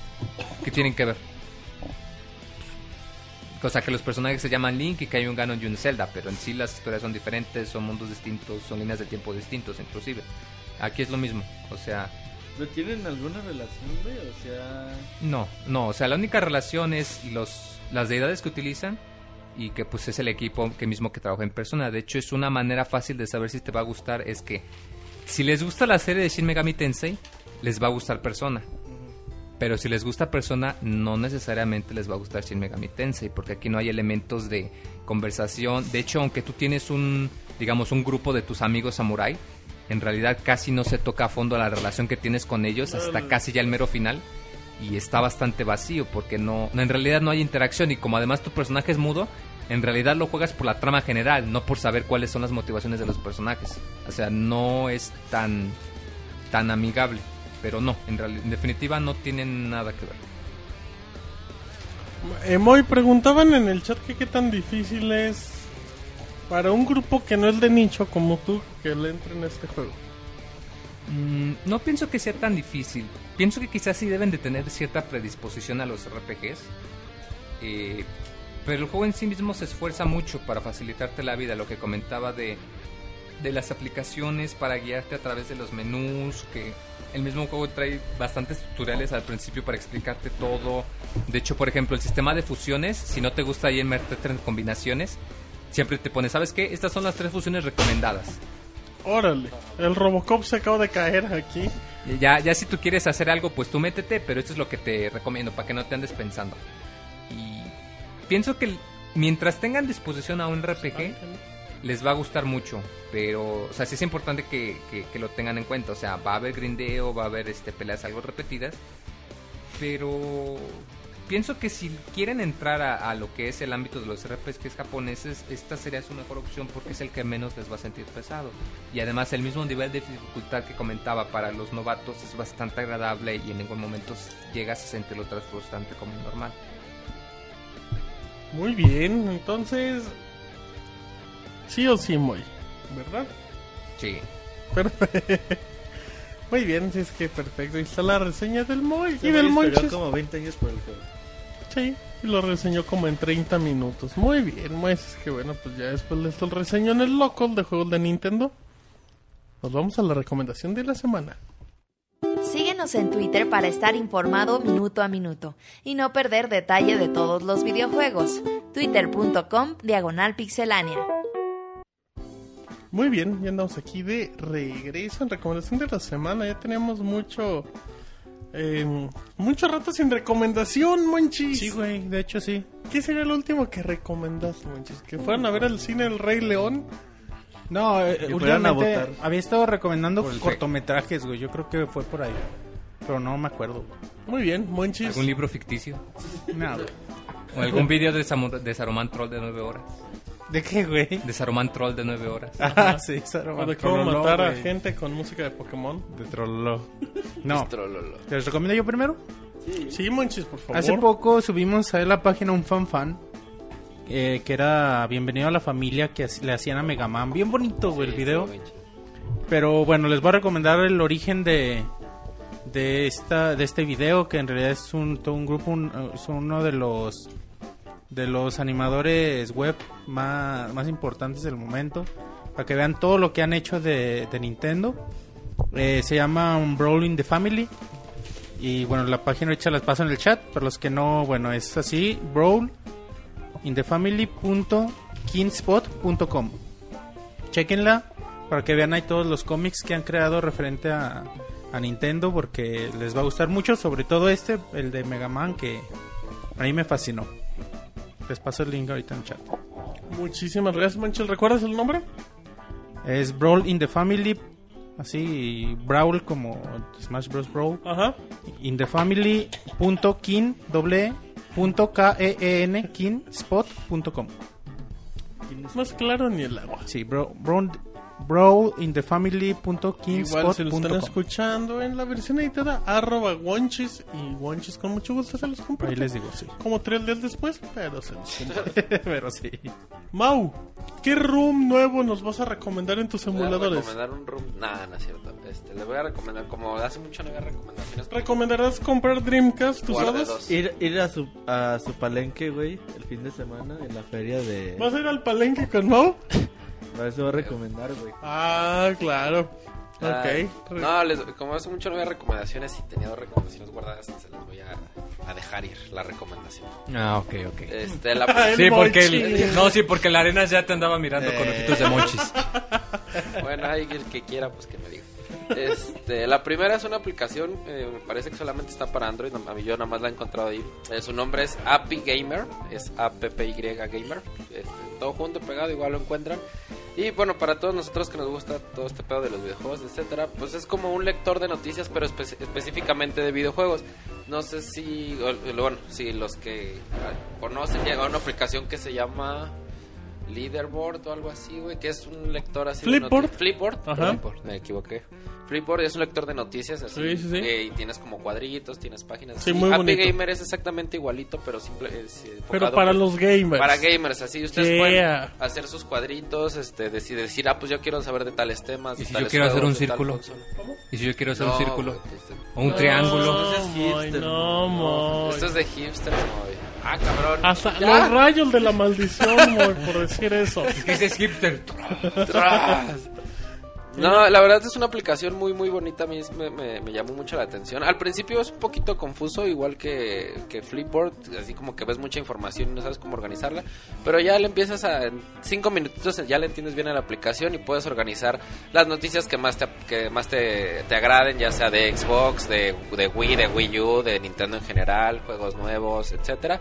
Tiene varias fuentes de diferentes, este de diferentes sitios de, de videojuegos. Hay algunos de Europa, de Estados Unidos. ya esperemos que pronto esté Pixelania por ahí. Sí, como no, no hay que solicitarlo. Claro que sí. Y este, la verdad es una aplicación muy, muy, muy bonita para todos los que nos gustan los videojuegos. Y la segunda eh, este, recomendación. Ey, ey, chavo, aquí nomás el de una. Es, es de una recomendación, bien, no les voy a dar. Es que luego la próxima semana no hay Es que recomendación. luego ni- se acostumbran a que les des dos y está cabrón. Como Microsoft, güey. Ajá. Ajá. Tienes razón. Es de una por podcast. O, o se enlaza en la idea, o es algo totalmente. No, es diferente? algo totalmente distinto. Es un emulador de Dreamcast. Ajá. Se usa con Dreamcast. Así es. ¿La guardas Para para la Mac. próxima semana? Claro que sí. Sí, muy bien. Robert. Yo, eh, si ya vieron nuestro gameplay de Spelunky, Spelunky, Eh, ¿cómo no?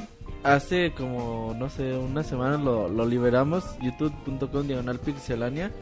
Eh, ¿Por qué les hablo de esto? Porque el juego ya se encuentra disponible desde el pasado 8 de agosto en Steam Tengo. y ¿Tango? en Ajá. Good, Good Old Games. Gog. Eh, ¿Cuánto cuesta, Moy? ¿15 dólares? 13, bueno, tiene descuento de 10%, 350, 14. Y está muy chingón, digo, Spelunky es un grandísimo juego que lamentablemente Martín se enojó ese día y no nos dejó jugar más. Sí, En el video se nota claramente que nosotros queríamos seguir jugando. claro. Pero Martín nos detuvo y En la efecto. Sí, Andaba de Roberto, un amargado, trabajo güey. en equipo ejemplar. la Güey, En chequen efecto. el video y la neta yo no... Ya verán, eh, ya verán el. David fue el que estuvo chingando la No spoileres, no spoileres. No, no digo que de que. No spoileres. Porque no. los vas a subir. Ajá.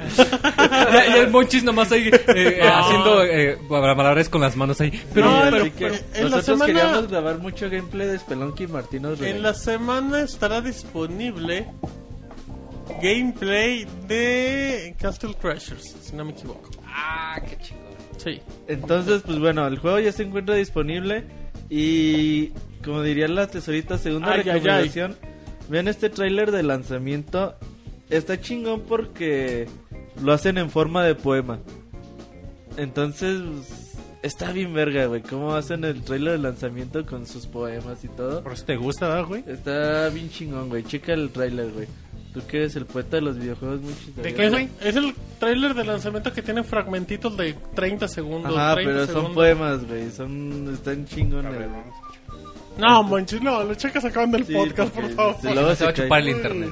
Ajá, luego se lo vas a chupar al Robert. Ah, cabrón, no. Está Internet, cayendo- el internet. Se está cayendo el cielo, güey. Sí, güey. Vamos a darle prisa antes de que siga granizando aquí. Que se nos inun- inunde las oficinas. Eh, ¿Eso recomiendas? ¿O Sí, algo más? es Spelunky, güey. Chequenlo Spelunky. en Y Steam. ven el gameplay, youtube.com de Unal Pixelania.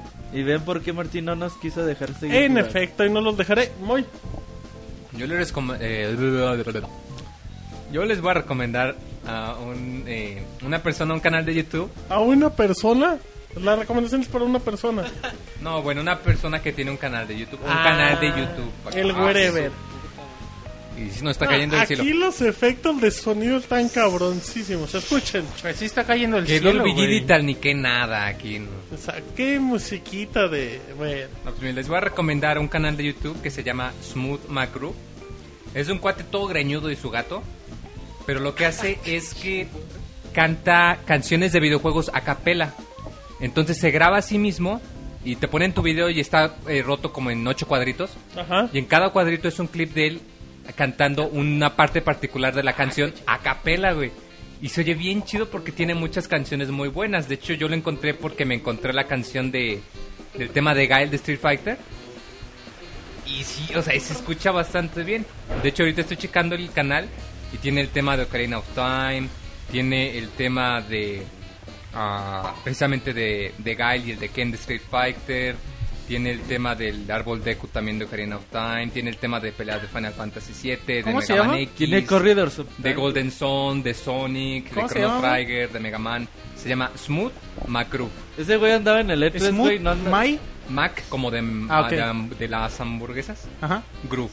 Groove. Ese güey andaba en el E3 y no se veía tan zarapastroso como se ve en los videos. Sí, pues es que en los videos ya es su imagen. Pero, no, chico, tiene poquitos videos, pero como que lo sube cada dos, tres semanas. Y la neta sí te, está, te saca de onda escuchar, por ejemplo, estaba... De hecho, me parece que si tú escuchaste No Corridors of Time, a capela y no manches, se escucha bien chido.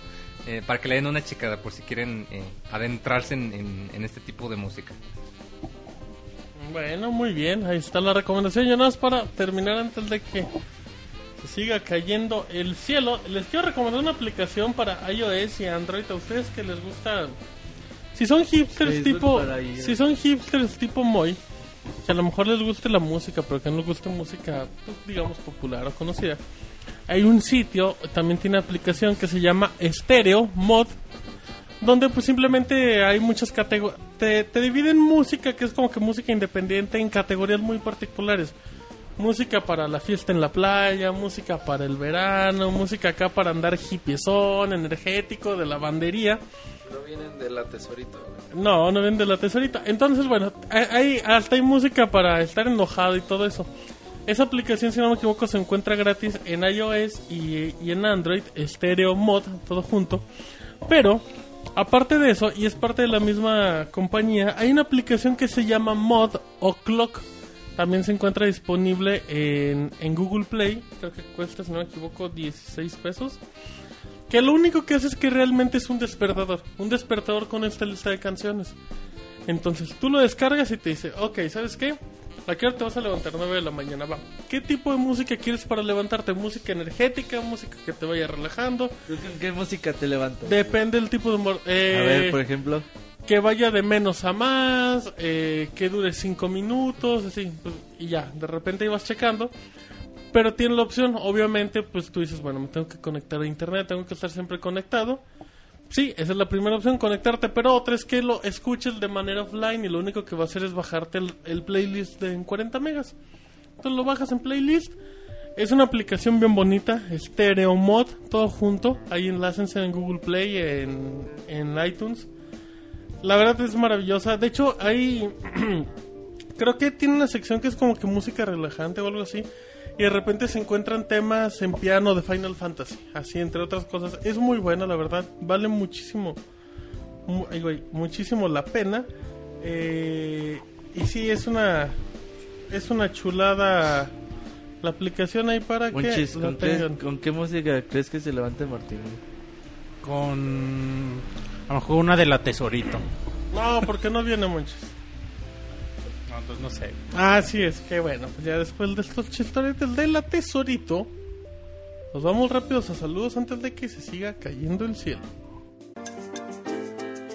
Manda tus saludos y comentarios a nuestro correo podcast.pixelania.com.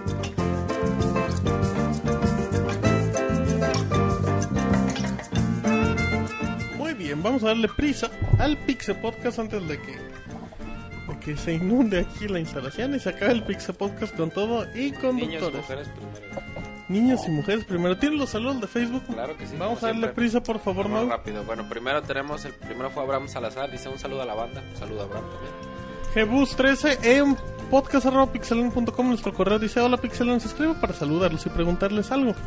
Últimamente he estado leyendo reseñas de títulos de Monster Hunter y noté que a todos les va bastante bien. Y la verdad es que no he jugado alguno de ellos, pero me están llamando la atención por los gameplays que he visto. Mi pregunta es con cuál de los títulos de Monster Hunter me recomiendan iniciar esta saga y qué tan difícil son de conseguir estos juegos. Saludos y por favor una y mamachita de Pixel Resortes.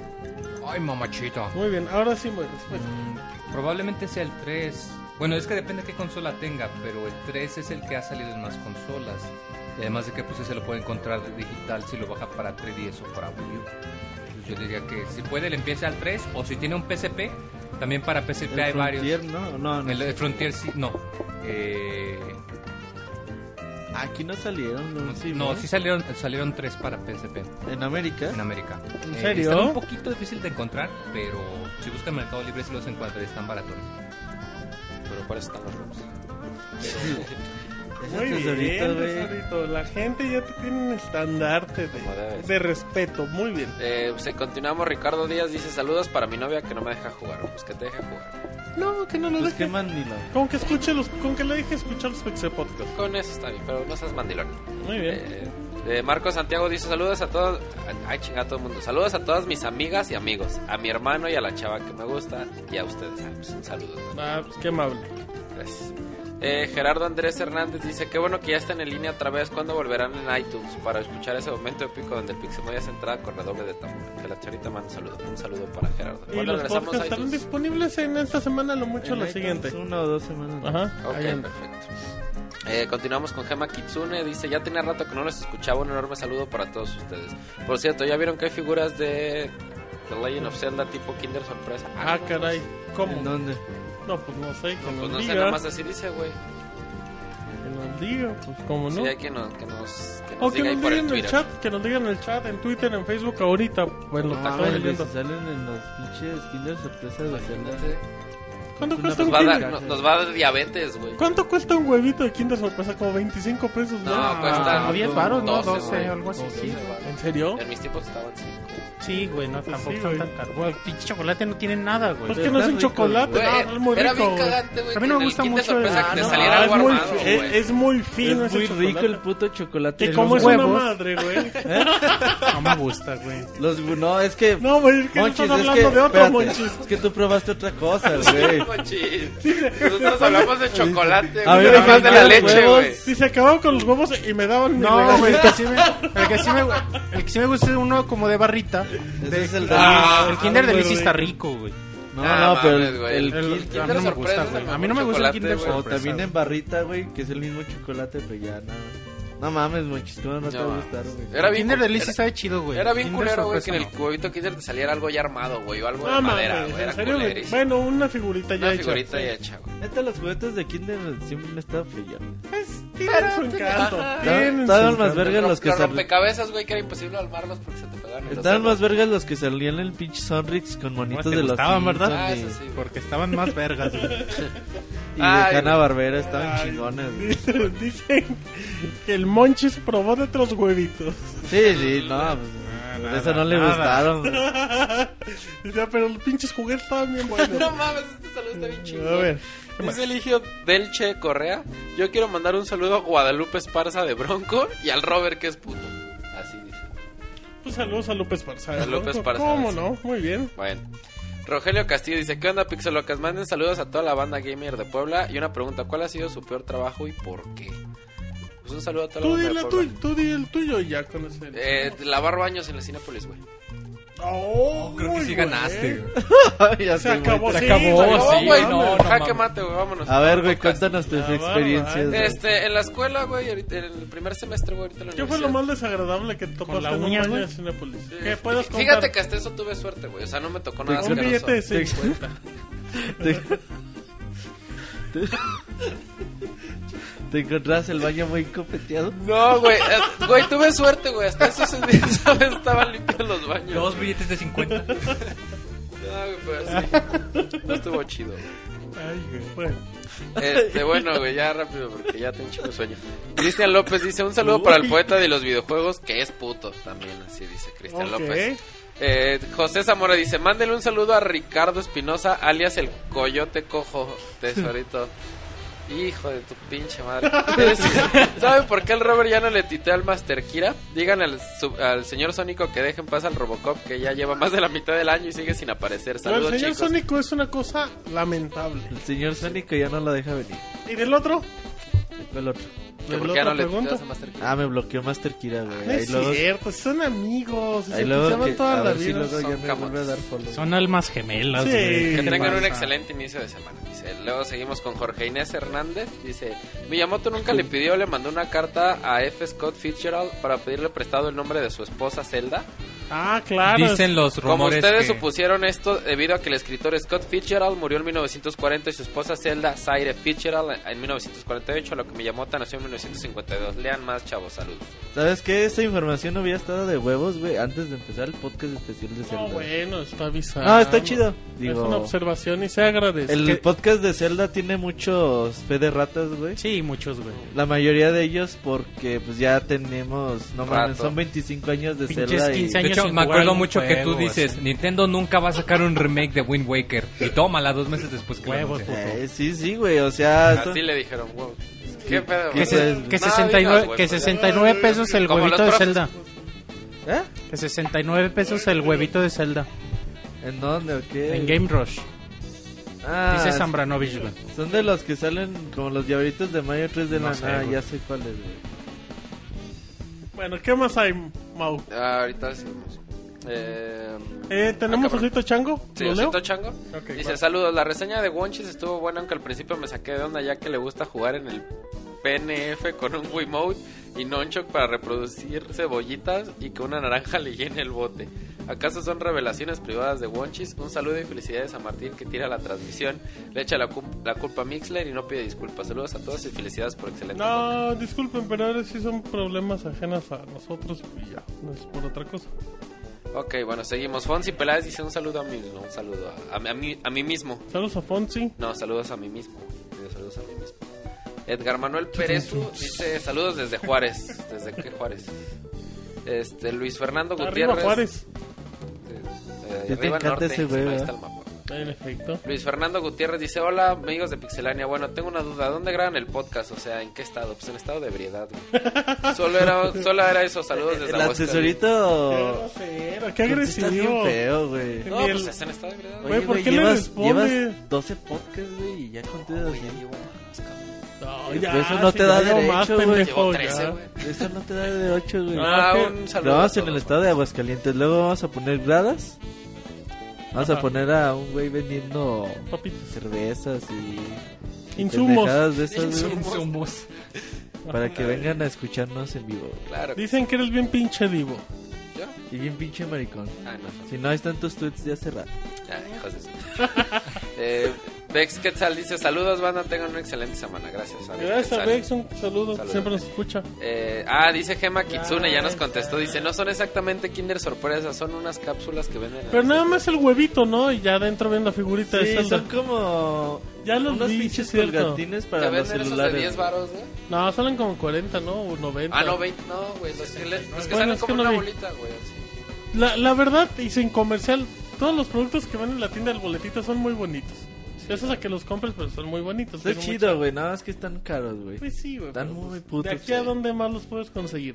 Pero está chido, güey, que entras y hay un chingo de merchandising. A lo de Halo, pendejo, güey. Sí, sí, sí. War. Sí, güey. Yo creo que debe ser la tienda, pues a nivel nacional, que tiene más productitos de ese Y estilo. eso es bueno, güey. Que Es muy bueno. empieza a ver cosas así. ¿Por qué? Porque lo compran. Ajá. Porque la gente compra. Bueno, muy bien. ¿Qué más, Mau?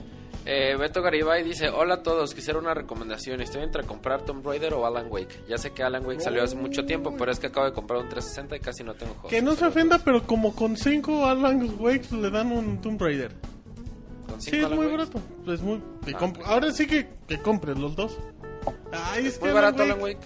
Alan Wake creo que es muy barato y hasta digital. Alan, güey, en Steam casi casi te lo regalan. Ah, no, pues en Steam regalan Yo como todo. Recomendación valía Raider es... dos dólares. Yo Tomb Raider es un pinche juegazo, güey. Sí, pero... Pinche juegazo. Los dos. Alan Wake... El Moy ya está llorando. Alan Wake... Alan Wake. Muy ¿Por qué lloras, Moy? No, nomás es que sí está muy barato. No más, así. No más así de sensible. Eh, Es que es lunes. No llores por convivir, muy. Bueno. Le, le voy a morder a mi fritura, güey. No, así que compré. Le va a morder la fritura al Moy. Con dos años estaban llorando muy. Eh, bueno, no, sí, Alan Wake. nada más para cerrar, güey. Dar, eh, bueno, los dos, güey. ¿Sabes dónde barato. encuentra Alan Wake? Eh, que, que busque las ediciones de colección en Mercado Libre o en Game Rush, así. Y una edición de colección de Alan Wake sale como en 400 pesos. Bueno, pues ahí está la recomendación de Martín. Yo le te recomiendo un chingo Tomb Raider, está bien. Los dos, obviamente. Ok. Eh, para cerrar, Eduardo Tapio dice: Monchis, me encantó tu reseña, pero se te olvidó hablar del cepillo, güey. ¿De qué? Se te olvidó hablar del cepillo, güey. Para la próxima Bien, reseña. bien, enorme, muy. Ay, güey, ya nos espantan tus respuestas. Creo que ya son No, todos güey, como se me saludos. quedaron viendo todos y dije, ay, algo debe haber ahí oculto. Y dije, ah, pues ¿cuál Sí. cepillo? Eh, ya, eh, salió otro rápido. Dice Novo Kaine. Saludos a mi hermano David, que es bien fan de Zelda. Un saludo. Un saludo, como no. Eh, tenemos ahí correo. Tenemos, no, tenemos de correo. Eh, ¿quién más? Dicen que la tesorita habla más de los baños copeteados de los. Bueno, rápido, vámonos con Elías Cordero. Dice la chaviza de Pixelania, aquí mandándoles un correo solo para recalcar la razón de mi sonrisa, que es el día a día, ya que solo faltan 163 podcasts para que lo hagan en vivo. Eh, y a todo color, mostrándonos sus caras y bien maquilladitos, así como también, como también faltan 284 podcasts para oír sus impresiones sobre la generación y su finalización. Y aún más emocionado me siento por escuchar la reseña de Megaten 4, que, que será de proporciones épicas y escandalosas. Dicen que el Moy mojó en exceso sus labios con los de lápiz de tesorito. Moy, ¿qué ruta crees que hiciste? ¿La buena, la neutral, la mala o la del camarón? Yo creo que la del camarón. Así nomás. No, pues que la- es lo que decía, o sea, no hay ruta buena, solo hay distintos tonos de gris. Pero, de hecho, yo salí y me fui por la ruta caótica. Sí, un desmadre. Qué bonito. Bueno, muy bien, también dice... eh, te- te- yo lo que más disfruté de este juego fue el diseño de algunos monstruos, como el del Minotauro. Aunque hay otros muy extraños como el de Medusa, pero hay más diseños buenos que malos. Le mando un beso al Robert, unas caricias a la tesorita y un camaroy, un camaroy al Moy. Ajá, a Martín nada porque ella es casada y dicen que la comunidad homosexual es muy celosa. Y, y huevos al Monchis porque es muy valiente, exactamente. En este momento el Moy, ¿qué es esto Moy? Me, me enseñó su juego, el Minotaur. Ah, está bien chingón. Aquí hago... la- ¿Qué es eso, Moy? Es ¿Vamos el diseño del personaje del Minotauro que comentaba. Ok, ¿Cuál eh, rap, dice? José Eduardo Coronado en lo que siguen viendo ellos. Buenas tardes, Pixelania. Ojalá hubieran tenido un gran inicio de semana. Lo siento, pero no podré escucharlos en vivo. Ojalá que el programa esté lleno de joterías y albur. Les mando un saludo del chat. 3D, güey. Y al equipo de Pixelania, Martín, sube rápido el podcast y ya lo subiré en el transcurso de la madrugada y tendrán el MP3 directo. Y ya terminamos, curiosamente, tenemos saludos en Twitter. Eh, antes de irnos rápido a Mixler, eh, el señor, a ver, déjenme leer mejor su usuario en Twitter. Dragon Souls 579 manda saludos. Él quiere un saludo. También Reclo, un saludote Hugo. Ey, creo que ya nada más tengo aquí los saluditos. Eh, Moy, ¿no quieres mandar un saludo a alguien especial? ¿Alguien de, la, de tu comunidad? Un un saludo a mí mismo del futuro. Ay, Sí, imagínate cuando escuche el podcast el martes o el miércoles y escucharme y no mames, hablé conmigo mismo del pasado.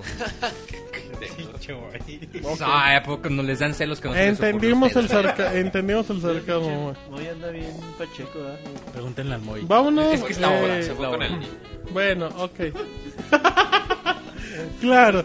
Pues ya, híjole, te da envidia ese cabrón. Bueno, vámonos. El minuto Mixler. No sé si alguien tiene así rápido en Twitter o algo que quieran comentar. Hugo dice que le mandemos un Ya se saludo. los güey. mandamos. Ya. Muy bien, entonces. Creo que ya no tengo. Ah, qué rápido. Vámonos al minuto Ah, dice. Ganazoki Mirai que. ¿Qué? Un saludo a Monchis y que si le da hospedaje en su casa que viene a Aguascalientes. ¡Órale! ¡Eso! Eso es Monchis. Muy bien. Vámonos al minuto en Mixler a partir de ahora. Eh, los que escriban con mucho gusto vamos a leerlos. Es que escriban rápido porque... A ver, aquí ya hay. Dice... Eh, no, pues no. Hoy ha estado muy, muy tranquilo el chat y los regañamos. Porque si no ya nos vamos Es que a creo hacer... que nadie quiere participar hoy en el minuto. Pues ni en el minuto Mixler ni en las notas. Hoy estuvo muy flojito el chat. Eh, dice Vex que sigue extrañando al Sir. Nosotros también, pero pues nos El aguantamos. Moy más. El Moy, sí, también. ¿No extrañas al Sir Moy? ¿Qué es lo que más extrañas del Sir? No sé, los chistes, yo creo. Ay, que me hacía reír. El Te Monchi. hacía reír, Robert. Oh, bueno, el Monchis manda huevos Kinder a todos. A ver, manda los monches.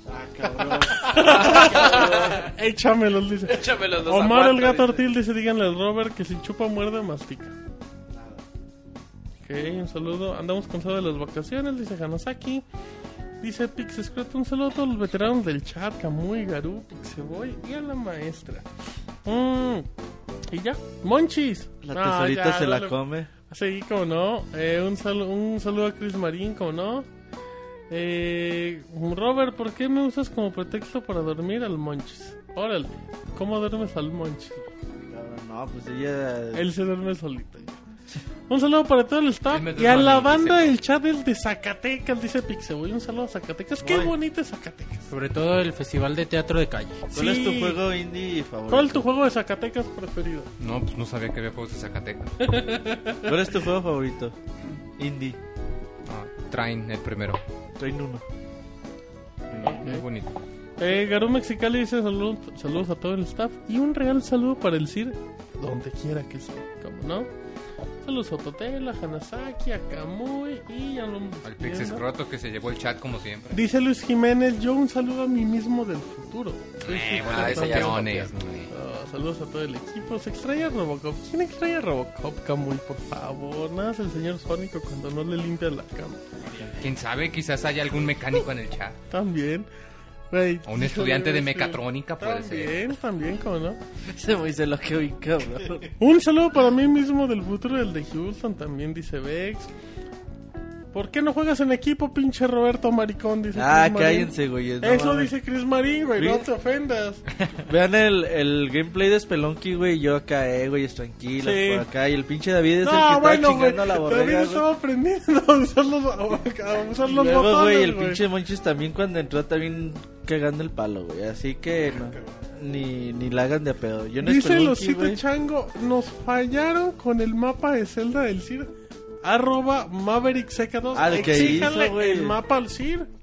Pinche sí, ya ni contesta, güey. El otro día cumpleaños y a nadie le contestó, güey. Pues porque ya no. Ya necesita- le valió madre, güey. Ya no necesita.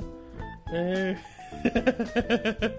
eh, dice el, el me llevé el chat, pero yo el que me quiero llevar. Esa es la tesorita. Ay, mira qué bonito. Ay, ay, Ay, ay, ay. Ya, ya no le haces ¿verdad? No, ya no. Ya no le haces como la tesorita.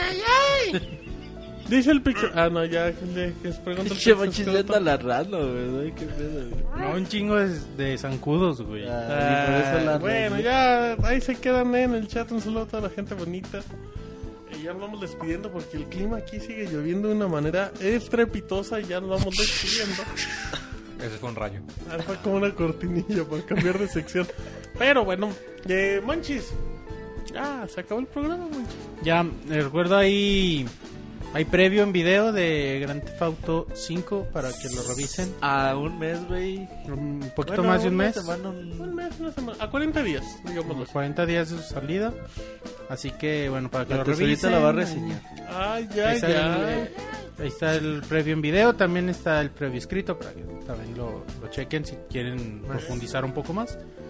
Y bueno, nada más. Está el, está el, El jueves sale el online. de- El jueves sale el online de Grand Theft Auto. Tenemos el gameplay de este juego que es Crashers. Esta semana multiplayer de Call of Duty 2. Multiplayer de Call of Duty Ghost y muchas cosas. Próxima semana Gamescom. La conferencia Gamescom, de Sony, EA, Microsoft, EA. Microsoft. Ubisoft creo que no va a tener. No, Ubisoft- no, son cuatro. Y también Blizzard, ¿no? Si no me equivoco. Ah, Blizzard, güey. Hagos con Blizzard, ¿eh? Ahí, ahí nada más se los vamos dejando. Ay, bueno, estos días son bastante buenos. Podcast van a estar descarga directa en MP3. Que nos pregunten en Twitter a cualquier Ajá. usuario y se los Y compartimos. la próxima semana eh, esperemos que en iTunes. Sí, si, ya antes, para... si antes no nos inundamos, güey, aquí la otra semana nos. Si no se inunda la oficina. güey. Si no se inunda la oficina, güey, aquí la otra semana estaré. Perfecto. ¿Cómo te sentiste en el Pixel Podcast, Mauricio? Muy bien, güey, ya estoy, la neta estoy bien cansado, Ya güey. estoy hasta la madre. Ah, sí, pero no de ustedes, güey, ni de la Ah, comunidad. ya, ya. No, es que ya me desperté, es- fue otra vez despertarte temprano, güey, ir a clases, tareas, profes, Ay, compañeros profes. mamones, güey. Canciones. Son de las que van a la casa del profe a ganarse su 10. No, güey, pero tenía un profe que le tiraba el pedo a, a las compañeras, güey. Sí. Ay, Güey. tampoco están descubriendo el hilo negro. Güey, pero, ay, pero se. Pero es que no me tiraba el pedo a mí. dice. Es que yo le Ay, tiraba el pedo a dijo. ¿quieren, una vez sí les dijo así, ¿quieren pasar el examen? Los espero, las espero hoy a las 8 en mi casa. Y pasaron todos.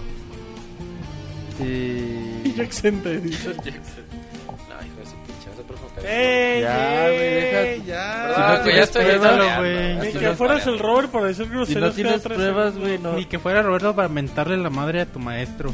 Ah, ya, güey. Pero ahí dispensen, ya estoy desvariando. Vámonos, un saludo a toda la gente. Este fue el podcast 169 Pixelania. En nombre de Roberto, el Mau, el Monchis, el Moy y su servidor. Nos escuchamos la próxima semana. Hasta pronto. Bye. Así llega a su fin el Pixel Podcast. Los esperamos la próxima semana con un nuevo programa. Búsquenos en iTunes como Pixelania y descarguen este podcast. Muchas gracias y hasta la próxima.